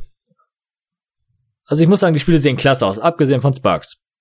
Mich hat halt auch dieser düstere Flair so ein bisschen, weiß nicht, der hat mich nicht so ganz. Das, das ist Ja. nicht mein Spyro. Nicht aus Spyro und vor allen Dingen ist es auch irgendwie nur halbgar, weil so, so dunkel wie sie die Story halten wollen, die ist immer noch auf so einem Kinderlevel und deswegen kann man das nicht ernst nehmen. Ja, Ja? Ja. aber das wäre auch irgendwie komisch, wenn man aus Spyro von einem Teil aus, auf den anderen auf einmal so eine mega krasse Erwachsenen-Story machen will. Besten das Spiel Ja, ich mein- direkt noch ab 16 machen. Ja, allerdings, man muss dann auch wieder sagen, dass äh, The Legend of Spyro ja ein Reboot der der Serie ist. Von von den ganzen Collector von Spielen war man irgendwann nicht mehr so begeistert, weil sie einfach nicht mehr besser wurden. als Spyro 1, 2, 3. Ja. Deswegen, deswegen äh, haben sie sich bei Sierra gedacht, komm, schmeißen wir einfach mal dieses God of War Beat'em Up Zeug rein. Stimmt, damals war es ja schon Sierra. Ja. Und äh, ich muss leider sagen, weil die Combo von Spyro sich nicht ändert, weil man keine neuen Schläge dazu kriegt, äh, das ist ganz ehrlich langweilig. Du machst Ja. immer dasselbe, du prügelst immer auf sie ein, du wirst nicht stärker. Das Einzige, was stärker wird, sind deine Atemarten, weil die tatsächlich an Power dazu bekommen und an Reichweite. Und das ist alles. Und Das, das, das stört mich so sehr. Das Gameplay ist halt einfach ziemlich stumpf. Die Gegner werden stärker und das ist es im Endeffekt. Ja, toll. Ja. Und ganz, ganz nervig sind Bösse. Also, je, je, jeder, jeder Boss ist irgendwie scheiße, weil du fängst immer ganz von vorne an mit denen, wenn du stirbst. Ähm, die haben zwar alle ihre kleinen Mechaniken, die du rausfinden kannst, aber du musst so unglaublich vorsichtig sein, was Spyro nix aushält. Und auch das ändert sich nicht. Du kannst deine HP nicht erweitern, du kannst deine Magie nicht erweitern. Es droppen zwar immer wieder Magie und HP-Steinchen hier und da, aber es ist nicht viel. Und die Bosse werden dadurch nicht einfacher. Das einzig, einzig, einzig Gute an dem Spiel ist, dass es so eine Art New Game Plus gibt. Äh, wenn du das Spiel durch hast, kannst du es nochmal komplett von vorne spielen, behältst aber alle deine Magiefähigkeiten so weit, wie sie aufgelevelt sind. Ja, das Übliche quasi, was da heutzutage eigentlich immer gibt. Ja. Die ja. Motivation hatte ich jetzt nicht, das nochmal durchzuspielen. Ich auch nicht. Ich habe nur geguckt, oh, man kann das Spiel laden, mal sehen, was passiert. Kann ich Ja, verstehen, nicht, weil nicht viel, nicht viel. ich muss sagen, das Spiel klingt halt für mich allein schon nicht wirklich spannend und zu spielen ist dann mäßig. Also Ja. ich, ich mag halt, ich mag das drumherum wirklich sehr. Das, das Gameplay ist einfach langweilig. Das drumherum finde ich echt Ja. gut. Ich finde den Soundtrack super. Vor allem einfach im Intro schon. Das Mhm. Problem ist halt einfach, es erzählt die Story. Und ich weiß nicht, die ist jetzt auch nicht besonders geil, aber Ja, die Story sie, und sie, das. sie ist so aufgebaut, dass sie episch klingen soll, weil Ja, sie ist, sie genau. ist lückenhaft, sie ist runtergeregelt auf Kinderniveau, auch der Humor. Also ich habe nur ein paar Mal dann gelacht oder zumindest ein bisschen gelächelt und geschmunzelt, wenn Sparks was gesagt hat, was irgendwo wiedergespiegelt hat, was mir gerade durch den Kopf ging. Ja. Das ist dann aber auch schon alles und das ändert sich in Eternal Night auch nicht. Das Hm, einzige, das was an dem stimmt. Spiel, was an dem Spiel so toll ist, ähm, die Level sind jetzt wesentlich weniger darauf ausgelegt, ähm, dass du irgendwas verprügeln sollst, sondern ein bisschen mehr auf Puzzle. Ne? Du hast immer so kleine Rätselchen, immer so Kleinigkeiten, die du machen musst, bevor du weiter kannst. Abgesehen von einem ganzen Teil, der eine Menge von dem Spiel einnimmt. Und äh, die Tutorials kriegst du auch so nach und nach über die Story. Du musst dazu keinen Boss hauen oder so etwas, sondern die kommen halt einfach. Und du kriegst die Fähigkeiten quasi zum rechten Augenblick, wenn du sie gerade dann brauchst, natürlich. Convenient Level Design, ich weiß. Eine tolle Fähigkeit, die Sparrow allerdings bekommt, ist Zeit verlangsamen. Ich meine, du bewegst dich zwar auch ein bisschen langsamer, aber es äh, hilft dir auf jeden Fall, auf Teile drauf zu springen und äh, dich auch an Sachen vorbeizubewegen, die schneller sind.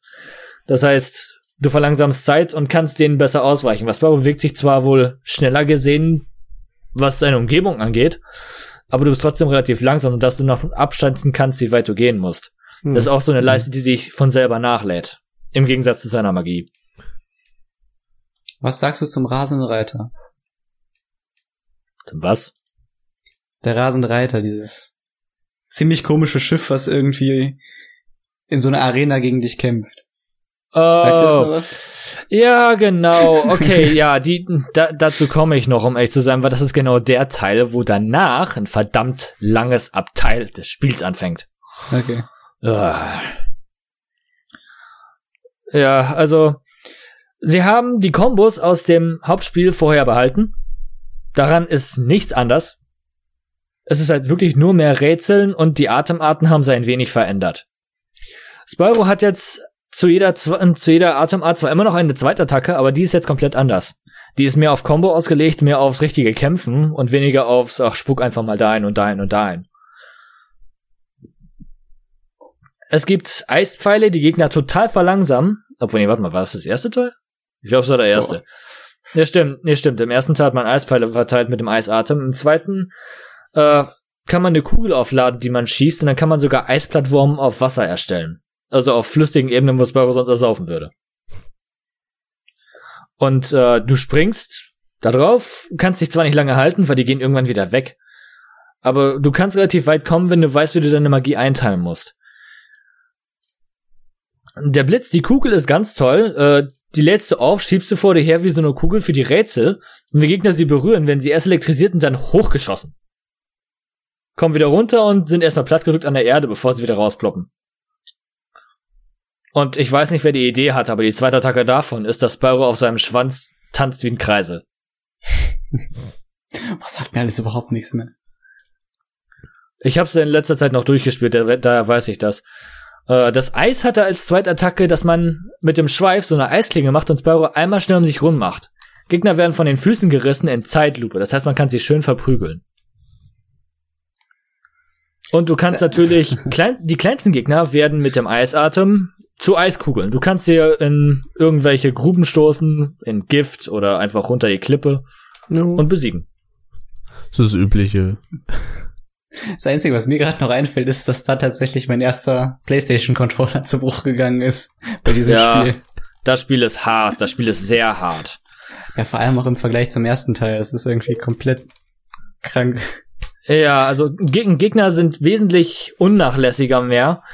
Ähm, du hast gerade im ersten Gebiet hast du an irgendeiner Stelle sowas, wo so eine Spinne weit weg über so eine Grube von Dornranken, in die du nicht reinspringen darfst und verlierst du AP, ähm, die steht da und schießt irgendwas auf dich, was dich ständig an der Stelle gefriert und die AP abzieht. Und wenn du dich nicht ständig bewegst, trifft es dich halt sehr sicher. Und da steckst du halt auch gerne mal fest. Die kann dich auch in der Luft erwischen, dann fällst du runter und ganz ehrlich, wenn du in irgendwelche bodenlosen Fallgruben reinspringst, fällt oder in irgendwas, wo was ist, was dir wehtun würde, dann wird Spyro zurückgestoßen wie an so einer Angelrute, so nach dem Motto, nein, da darfst du nicht rein, versuch's nochmal. das ist auch schon im ersten so gewesen. Ist sehr, sehr komisch. Ja, ich, ich weiß halt noch, das war im Wald, da war, glaube ich, so ein, so ein See davor oder sowas mit so einem Schiffswrack. Oh ja, Ir- oh ja, zweite. Gebiet. In, die, in diesem Bereich danach, da ist der Controller kaputt gegangen. Da waren irgendwie mehrere Gegner, die mich immer wieder richtig hart genommen haben. Ja, also die Gebiete waren alle nicht lustig, wenn ich ehrlich bin. Weil wenn, wenn man sich bewegen muss unter Gegnerbeschuss und die können auch so genau zielen, dann ist das richtig doof. Und Mhm. es gibt vor allen Dingen einige Plattformbereiche, wo man dieses Zeitverlangsamen benutzen musste, damit man da vorbeikam. Andere Möglichkeiten gab es nicht. Ja. Die waren sonst nämlich viel, viel zu schnell wieder weg. Allerdings, wenn du ein paar Mal gestorben bist an der Stelle, hat das Spiel gerne mal so einen kleinen Tipp gezeigt, wie du es meistern kannst. Ja, sowas wie benutze Drachenzeit, um, um da vorbei zu gelangen oder so. Stimmt, Brauchte, ja. brauchte man Erinnert nicht notwendigerweise immer, aber doch sehr oft. Und die Gegner sind immer mit vollen HP respawned. Ja. Immer. Das heißt, du hattest eigentlich keine Chance nachzuholen, was du vorhin nicht geschafft hast. Du musstest es entweder perfekt schaffen oder gar nicht. Spyro hat immer noch wenig HP, Spyro hat immer noch sehr wenig Magie. Und Spyro sieht noch genauso aus wie beim ersten Spiel. Ah ja, es gibt in den The Legend of Spyro Spielen einen weiblichen Drachen namens Cinder, der ist im ersten Spiel sogar ein Boss in einer sehr großen Form.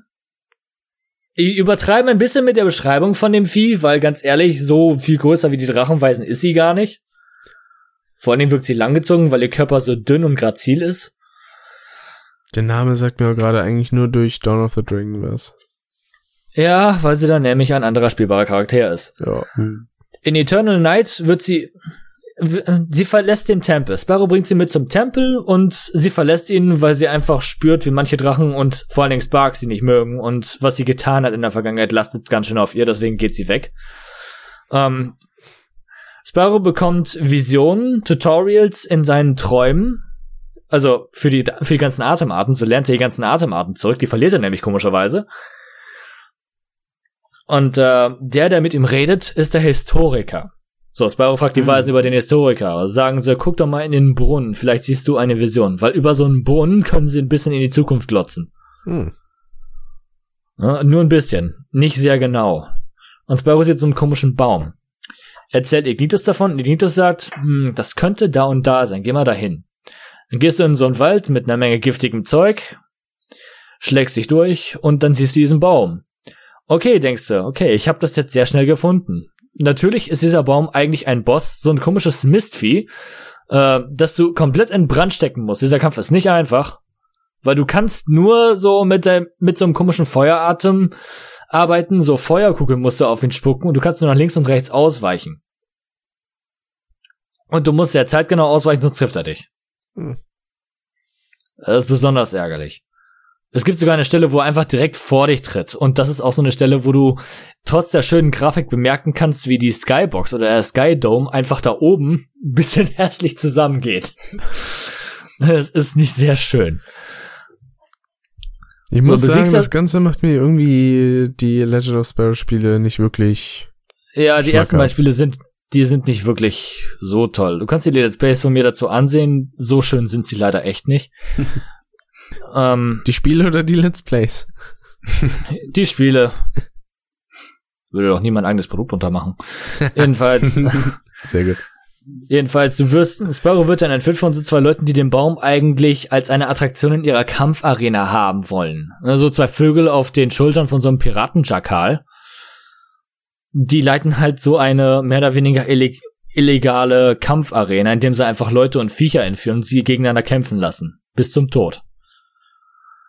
Da muss Spyro dann gegen ein paar Viecher kämpfen, so quasi Bosskampf nach Bosskampf nach Bosskampf und die sind teilweise einfach nur recycelt vom ersten Spiel.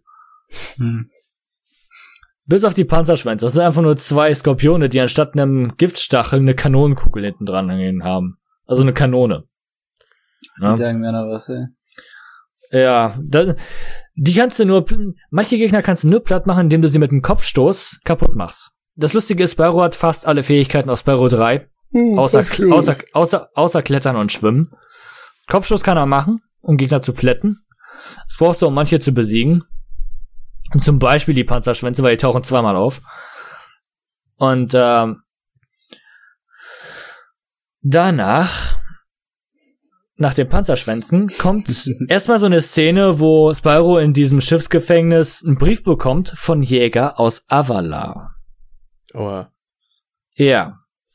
Es ist das einzige Mal, dass du von ihm in dem Spiel hörst.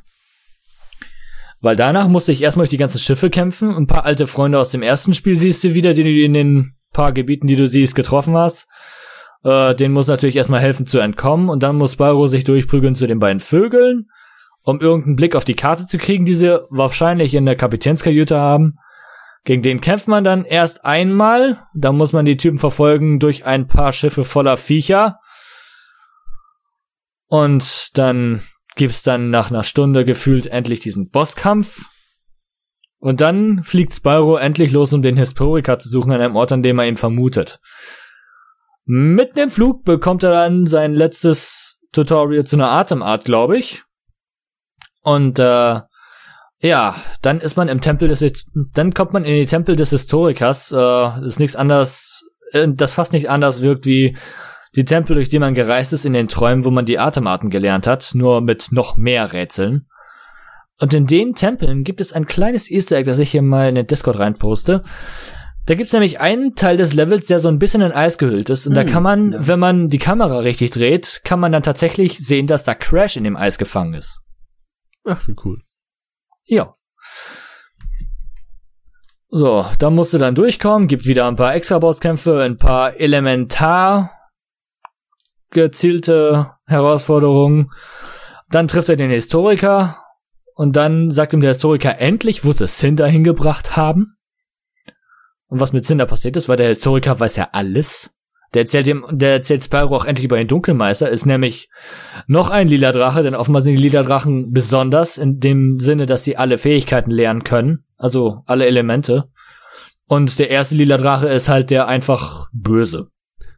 Ich sehe gerade diese Easter Egg und ich muss sagen, würde ich so Crash das erste Mal sehen, das, das sieht halt echt ein bisschen gruselig aus, ehrlich gesagt.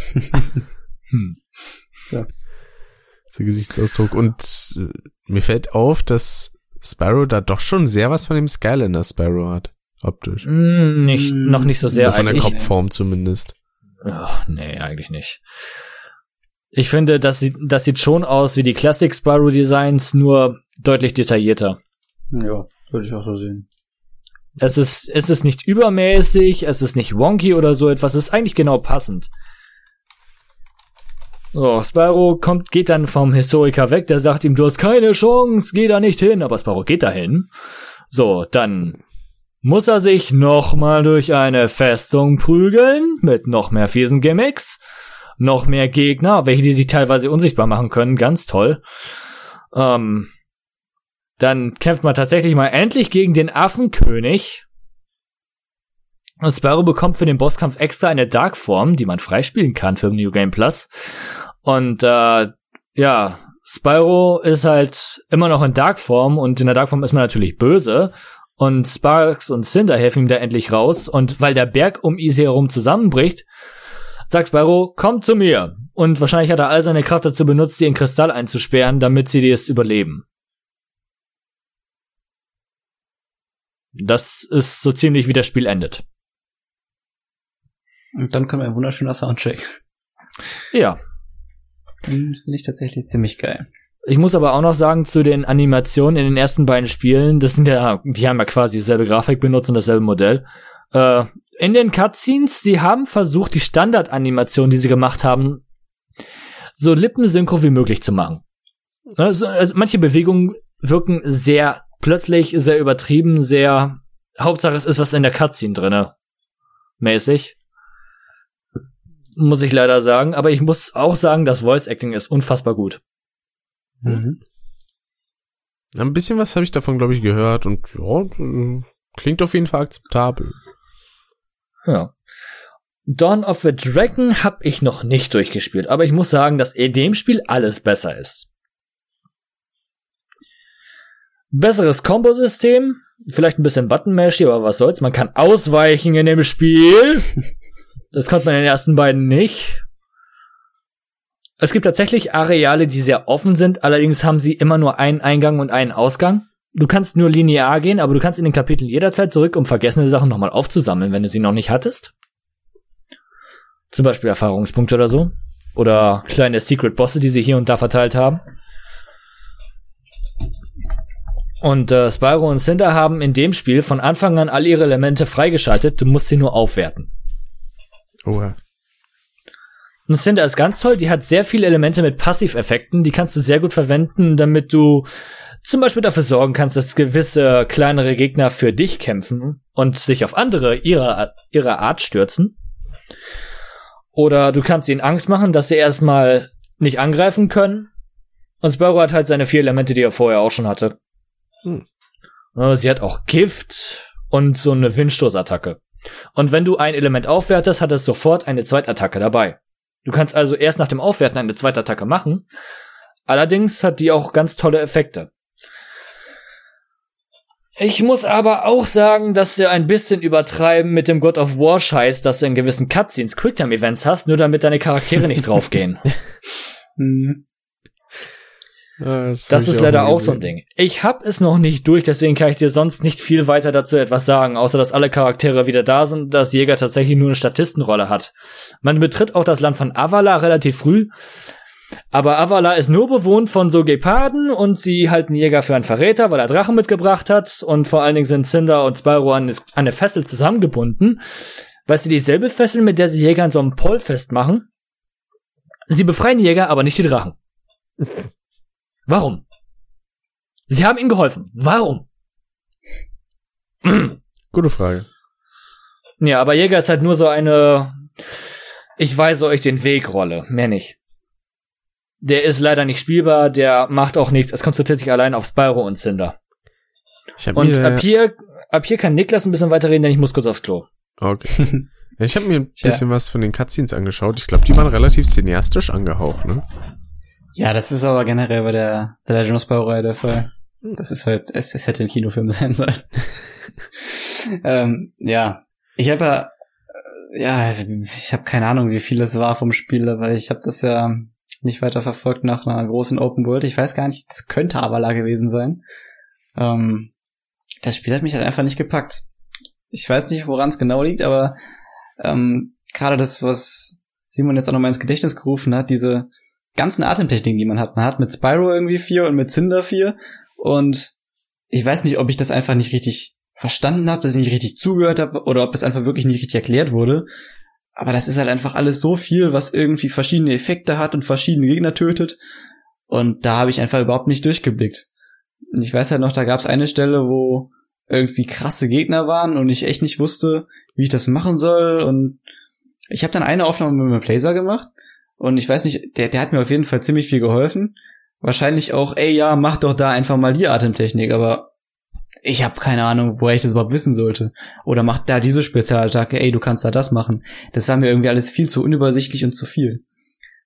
Also, es hat halt, das hat mich total verwirrt. Das hat Das mich dann irgendwie nicht mehr richtig mitgenommen. Ja, auch so von dem, was ich jetzt auch so von äh, dir und Simon gehört habe, ich weiß nicht, das macht, hm, das klingt halt alles so mäßig. Mhm. Ah, wenn, wenn ich mir da überlege, wie das war halt mit diesen ganzen sehr bunten Spielen zu Beginn halt und dann kommt da sowas. Ich meine, das Ja. wirkt wahrscheinlich so storymäßig und optisch sehr cool teilweise, ja, aber das definitiv. Also die Atmosphäre ist super.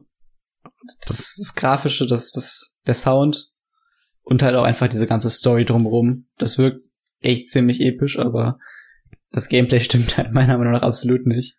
Was aber auch einfach an mir persönlich liegt, weil das einfach schon ein bisschen zu sehr in Richtung Rollenspiel geht und mit dem ganzen Leveling-Zeugs und sowas. Ja, das ist halt dieser Kann ich- Punkt, den ich nicht mag, dieses ja, Ja. Story und Inszenierung geht über Gameplay. Da denke Ja, ich mir, genau. nee, bei dem Spiel eigentlich nicht, weil genau darum geht's eigentlich in dem Spiel. Es hat halt auf jeden Fall ähm, vielfältigeres Gameplay und auch du hast halt wirklich mal was, äh, du hast krasse Missionen zu tun, da musst du so ein brennendes Dorf irgendwie retten, weiß ich noch, mit Jäger. Oder von Jäger halt das Dorf. Das klingt Und- alles so ernst und so, oh, nee. Ja, definitiv, definitiv. Ähm, Im ersten Teil, Eternal Night, äh, in New Beginning hast du halt wirklich irgendwie nur dieses Gegner-Bashing. In Eternal Night hast du dann halt auch solche Missionen, wie eben die Leute da auf dem Schiff retten oder sowas. Aber irgendwie wirkt das dann alles nochmal einen Ticken ernster und entschiedener oder wie auch immer ähm, bei Dawn of the Dragon und auch einfach eine Nummer größer. Und das ist halt einfach nicht nur Gegnerbashing. Du hast halt weniger Gegnerbashing als noch in beiden anderen Teilen. Mhm. Die, die Vielfalt ist auf jeden Fall gegeben. Und du kannst auch, du kannst, glaube ich, auch tatsächlich wieder Collectibles. So, hast wirklich Collectibles drin. Weil sonst ging es halt wirklich nur, du hast diese komischen Kristalle, die aus dem Boden wachsen in drei verschiedenen Farben oder vier. Ähm, und da gab es halt, glaube ich, wirklich spezielle Kristalle, die irgendwo auch gezählt werden in irgendeinem Menü. Hm. Aber gut, die, ich, ich bin mir nicht mehr sicher, wie die aussahen. Die haben sich nämlich, glaube ich, nicht so krass unterschieden von anderen. Du, kon du konntest, glaube ich, irgendwie rote Kristalle sammeln, die sahen dann irgendwie entweder größer aus oder waren ein bisschen anders geformt. Du hast es von weitem nicht unbedingt erkannt, zumindest auf der PlayStation 2, wo ich es halt gespielt habe. Ähm, ja, und dann hast du den halt eingesammelt und hast ja halt entweder die Energieleiste aufgefüllt bekommen oder hast plötzlich eine längere Energieleiste, weil es dann so ein Upgrade war, was du aber gar nicht erkannt hast. Es, es, es war wirklich komisch. Gutes Design, würde ich sagen. Und das war dann halt auch irgendwie eine ganz komische Mission, wo du Wasser von A nach B und ich hatte keine Ahnung, wo ich überhaupt alles hin konnte und ja. Und es ist halt irgendwie diese ah. das, das ist halt alles nicht mehr so richtig Spyro, was die Steuerung angeht. Ja, Nicht nur mit diesen Atemtechniken, sondern auch diese Sprünge sind so ganz komisch und es fühlt sich einfach sehr komisch an. Da kann man ja auch, glaube ich, so, obwohl, das konnte man ja schon bei Heroes Tale hier mit so Doppelsprung und sowas arbeiten, aber Ja, ich glaube, du kannst teilweise auch einfach sogar endlos leiten. Ich bin mir gar nicht mehr sicher, wie das war. Ich meine, durch diesen oder brauchst du da irgendwie Fähigkeit oder irgendwie irgendwie konntest du da auf jeden Fall an manchen Stellen einfach so rumgleiten, einfach so normal fliegen halt. Und das, das war halt an sich cool, aber es hat so viele Möglichkeiten eröffnet. Und wenn du mit deinen Fähigkeiten noch nicht mal zurechtkommst und dann tausend Möglichkeiten hast, wo tausend verschiedene Gegner warten. Ah, ich weiß nicht. da wird man irgendwann ein bisschen überfordert. Ja, es ist mir eine Nummer zu groß tatsächlich. Also es ist halt. Ich wurde da irgendwie so ein bisschen reingeschmissen, hatte ich das Gefühl. Ja, das, das war ja auch das erste, was ich mir gedacht habe, als ich mir Let's Plays angeguckt habe. Ich dachte so, hä? Was ist denn da jetzt los? Und dann Ja. so vollkommen kontextlos irgendwie erst und dann kriegt man den ganzen Kontext wahrscheinlich erst im Nachhinein mit und dann zum Ende klotzt sich alles episch auf, aber boah, das dann, wo ich mir so denke, das, nee, das ist mir zu anstrengend, das irgendwie zu Ja, da- da- verfolgen. Dieses Gameplay-Technische war da auch teilweise sehr verwirrend. Ich hatte überhaupt keine Ahnung, was da überhaupt gerade abging. Da war so ein, das, das war auch noch relativ am Anfang, da hat man dagegen so einen riesigen Drachen, glaube ich, gekämpft, auch irgendwie über mehrere Gameplay-Sektionen hinweg. Ich weiß auf jeden Fall, das war irgendwie so ein riesiger Wasserfall. Ein riesiges Wasserareal mit ganz vielen verschiedenen Türmen und Plattformen, wo du drauf konntest, oder, oder eben auch nicht drauf konntest. Der hat, glaube ich, irgendwie noch Wind gemacht, deswegen konntest du da nicht überall landen und dann warst du noch irgendwie mit Cinder da zusammen und hast da rumgehampelt. Und ich, ich wusste einfach nicht, wie komme ich überhaupt dahin und muss ich dahin und was mache ich gegen den Typen überhaupt. Mhm. Und das wird dir alles überhaupt nicht erklärt. Und du musst es dann irgendwie rausfinden mit deinen acht Atemtechniken, die du hast, versuchen irgendwas anzustellen und dann, wenn du gerade gemerkt hast, ey, das funktioniert nicht, musst du erstmal wieder zu dem anderen Ort hinkommen, was wieder total kompliziert ist. Und du weißt auch einfach nicht, wie hoch kann ich überhaupt, was kann ich überhaupt alles erreichen. Weil da irgendwie die Möglichkeiten so, so schier unbegrenzt sind. Das ist, es ist wirklich, es ist mir zu, zu hoch. Ich würde es gerne mal versuchen, mal von vorne einfach durch, aber Ja, Ich dann, würd's dann vielleicht auf der ich würd- PS3. ja eben, ich würde es ungern auf der PlayStation 2 machen. Ja, äh, vor allen Dingen, also die PlayStation 2 Version, die sah auch echt ungemütlich aus. Wenn ich Ja, mir dagegen so die PS3 Version angeguckt habe, ich glaube, die PS3 Version läuft auch deutlich flüssiger. Es war halt einfach so dieses Vermatschte, was mir dann nur noch einfach den, den Spaß genommen hat. Ich meine, das ist so eine, ganz am Anfang schon diese, relativ am Anfang, diese Opening-Sequenz mehr oder weniger, wo du einfach frei auf diese Fläche fliegst unter diesem Wasserfall, also durch diese Höhle, wo dann der Wasserfall so runterplätschert und du fliegst da einfach so gerade durch. Das ist halt mega episch und wenn du das dann in so einem vermatschten SD auf der PlayStation 2 siehst, denkst du so, oh, das hätte so schön aussehen können, wenn du das auf der PlayStation 3 spielen würdest. Stell dir einfach mal vor, du würdest die Insane Trilogy auf 480p auf dem PC spielen. Bin So da. Was das. hab ich verpasst? Hallo. Ja, wir haben ein bisschen über das Spiel gerantet. Mir ist es tatsächlich einfach zu groß und es gibt zu viel zu erledigen, wo ich nicht weiß, wie ich überhaupt, wie ich überhaupt irgendwas mache und erreiche. Ja, ich meine, du, kann, du kannst ja eigentlich froh sein. Das Spiel hat eine Kapitelauswahl, die du fast, äh, die glaube ich jederzeit auswählen kannst, um in der Story zurückzugehen und zu gucken, Hm. wie das und das war. Und Okay. du, du kannst es auch holen, du behältst alles, was du bis dahin gesammelt hast. Hm. Und auch danach gesammelt hast. Du, du behältst den ganzen Kram, du gehst einfach nur ein bisschen zurück in das letzte Gebiet und guckst es an. Wäre natürlich mal eine Möglichkeit. Nun zumindest soweit ich gehört habe. Ich habe das Spiel selber noch nicht durch und ich habe das auch noch nicht ausprobiert. Ich komme halt einfach schon mit diesen ganzen Atemtechniken nicht klar und weiß nicht, was, was richtet es überhaupt an bei manchen Gegnern. Siehst du, deswegen habe ich äh, White Snowpaw bei, bei mir gehabt, als äh, ich das Let's Play gemacht habe. Weil sie wusste, sie wusste das, weil sie hat das Spiel schon fünf- 500 Mal durch. Hm. Ja, sie, sie wusste das alles eigentlich. Ja. Und was ich hinterher rausgekriegt habe, ähm, Cinder ist ein wenig verbuggt. Du kannst, wenn du am Fliegen bist, äh, kannst du Dreieck gedrückt halten oder Y, je nachdem, was du gespielt hast. Und Ja, äh, dann macht sie, dann macht sie halt eine schwere Attacke Richtung Boden. Und Hm. es kann durchaus passieren, öfter mal, dass sie nach dieser Attacke noch höher, als sie geflogen ist, wieder hochspringt. Dann kannst du direkt gleiten und äh, dann kannst du quasi was Höheres erreichen, was du sonst nicht gekriegt hättest. Und das Schöne an dem Spiel ist eigentlich, dass Spyro und Cinder permanent fliegen können, wenn sie wollen. Du kannst nicht runterfallen, es gibt keinen äh, Bottomless Pit Tod mehr. Du, du, du wirst halt wieder vom Wind höher geregelt, damit du da nicht runterfliegst. Du kannst einfach nirgendwo mehr Ich hab's schon runterfallen. Ich hab's ja auch schon wieder halb vergessen, aber es war Ja. auf jeden Fall ziemlich kompliziert, wie ich fand. Auch auf so einer riesigen Fläche. Ich weiß nicht, ob das jetzt schon Avala war, ich bin mir unsicher. Das war halt Avala einem ist, Avala, Wasserfall. Ist, Avala ist die erste große Region mit Grün.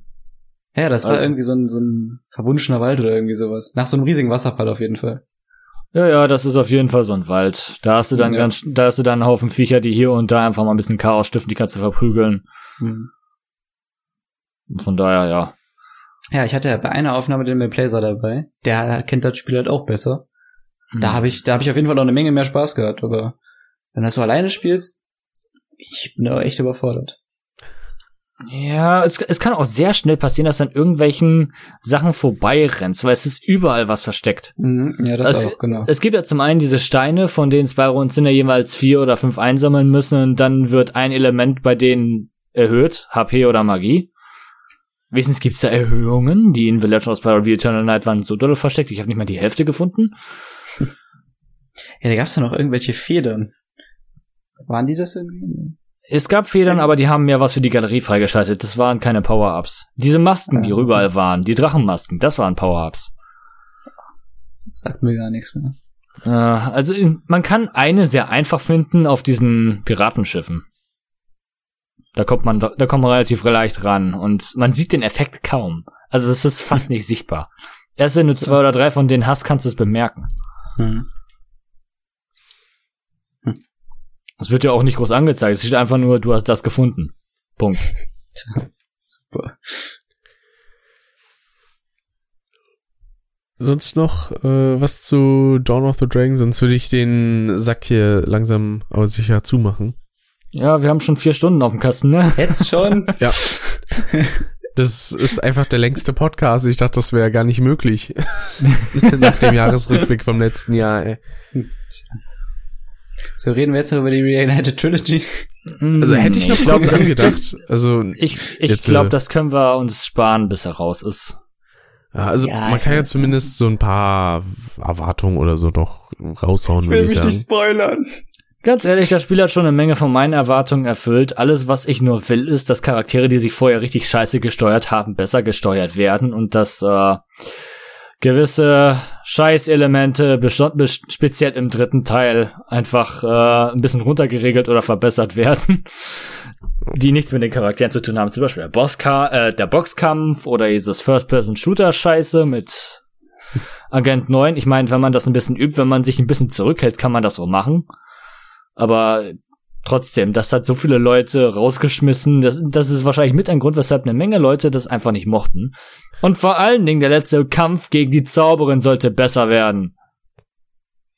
Wäre Ich schön, kann wenn nicht sie einfach die Musik von der ersten Welt in Osprey 3 mit übernehmen. Bitte nicht.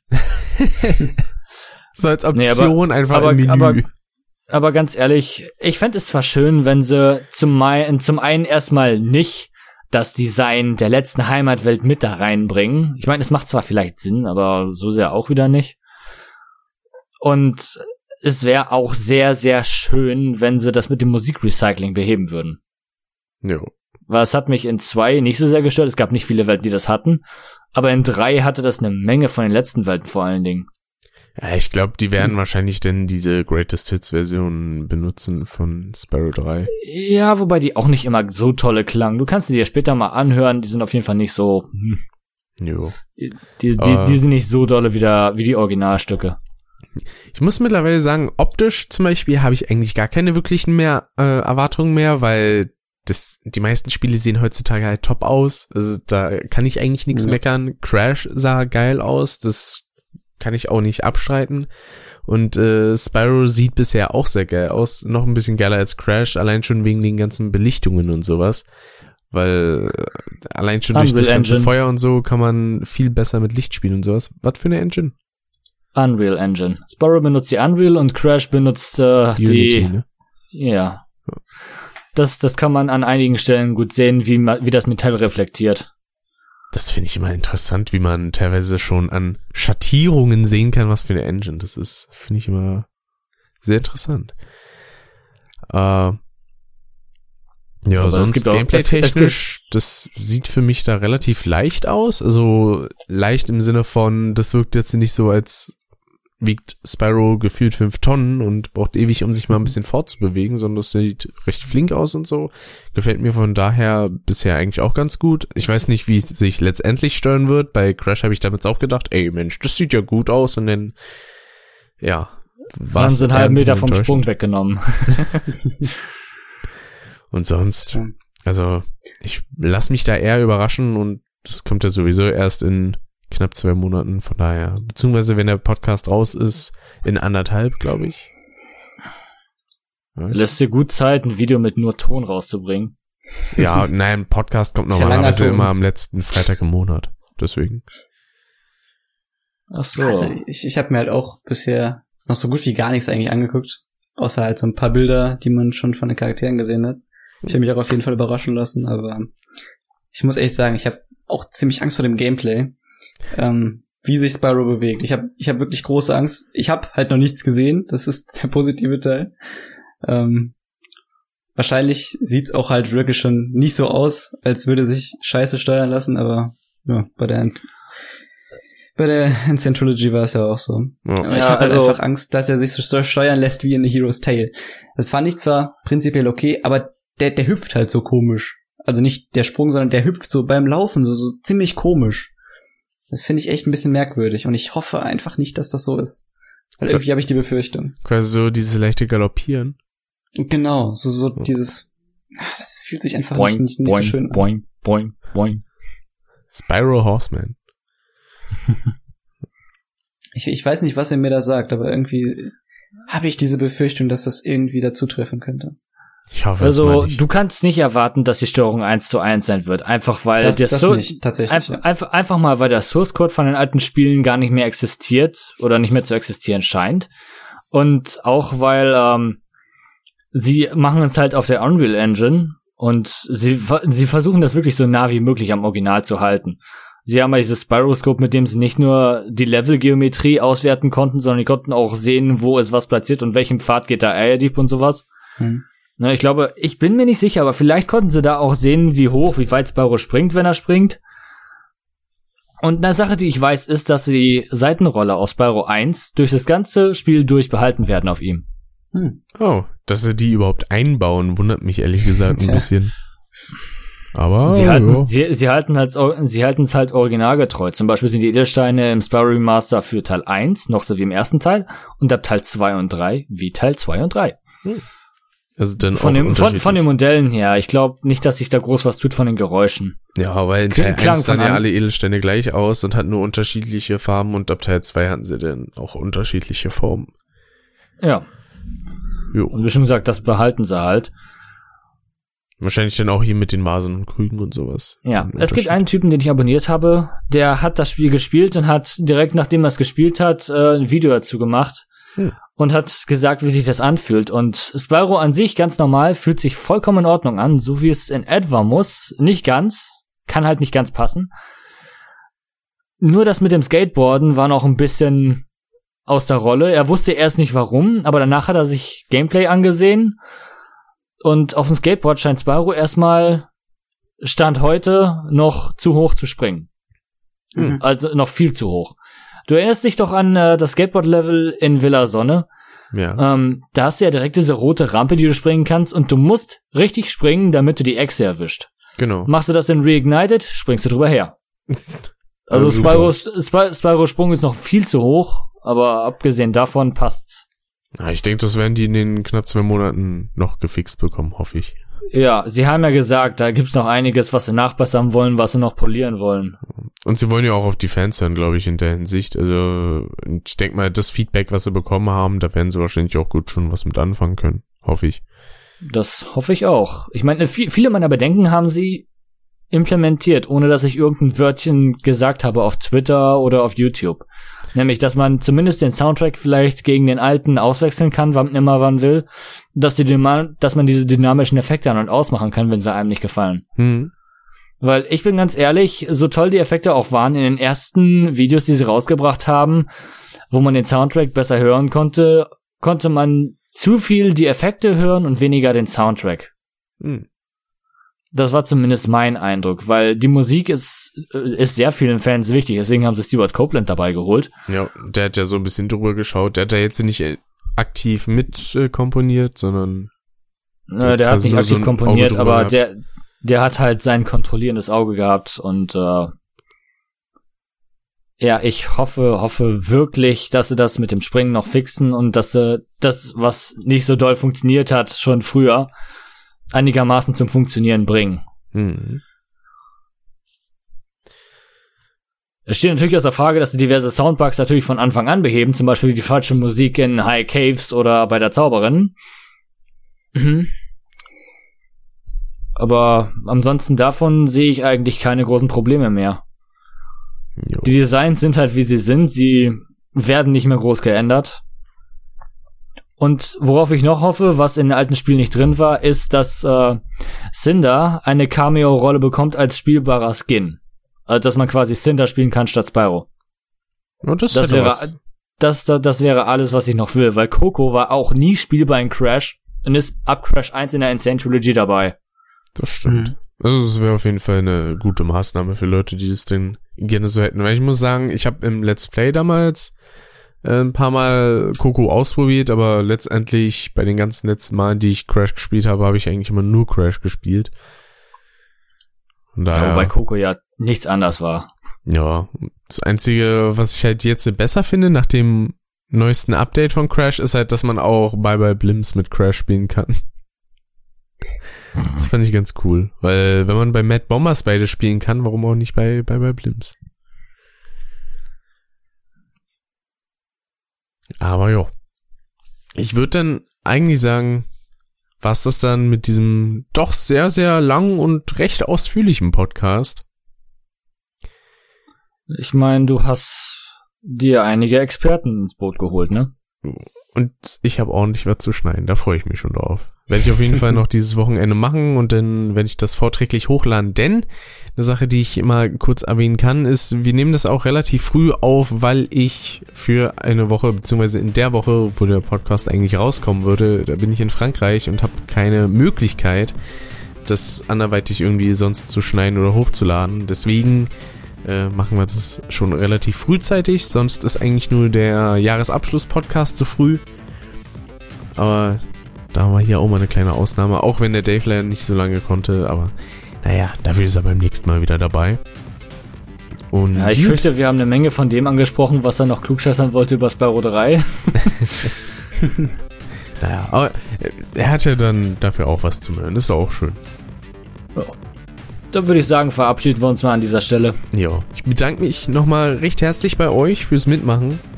Schön, dass ihr vor Ja. allen Dingen auch so lange die Zeit dafür gefunden habt. Nicht der Rede wert, wir haben Wochenende. Und dann würde ich mal sagen, man sieht und oder hört sich dann beim nächsten Mal. Bis dahin, haut rein und ciao, ciao. Ciao. Bye bye.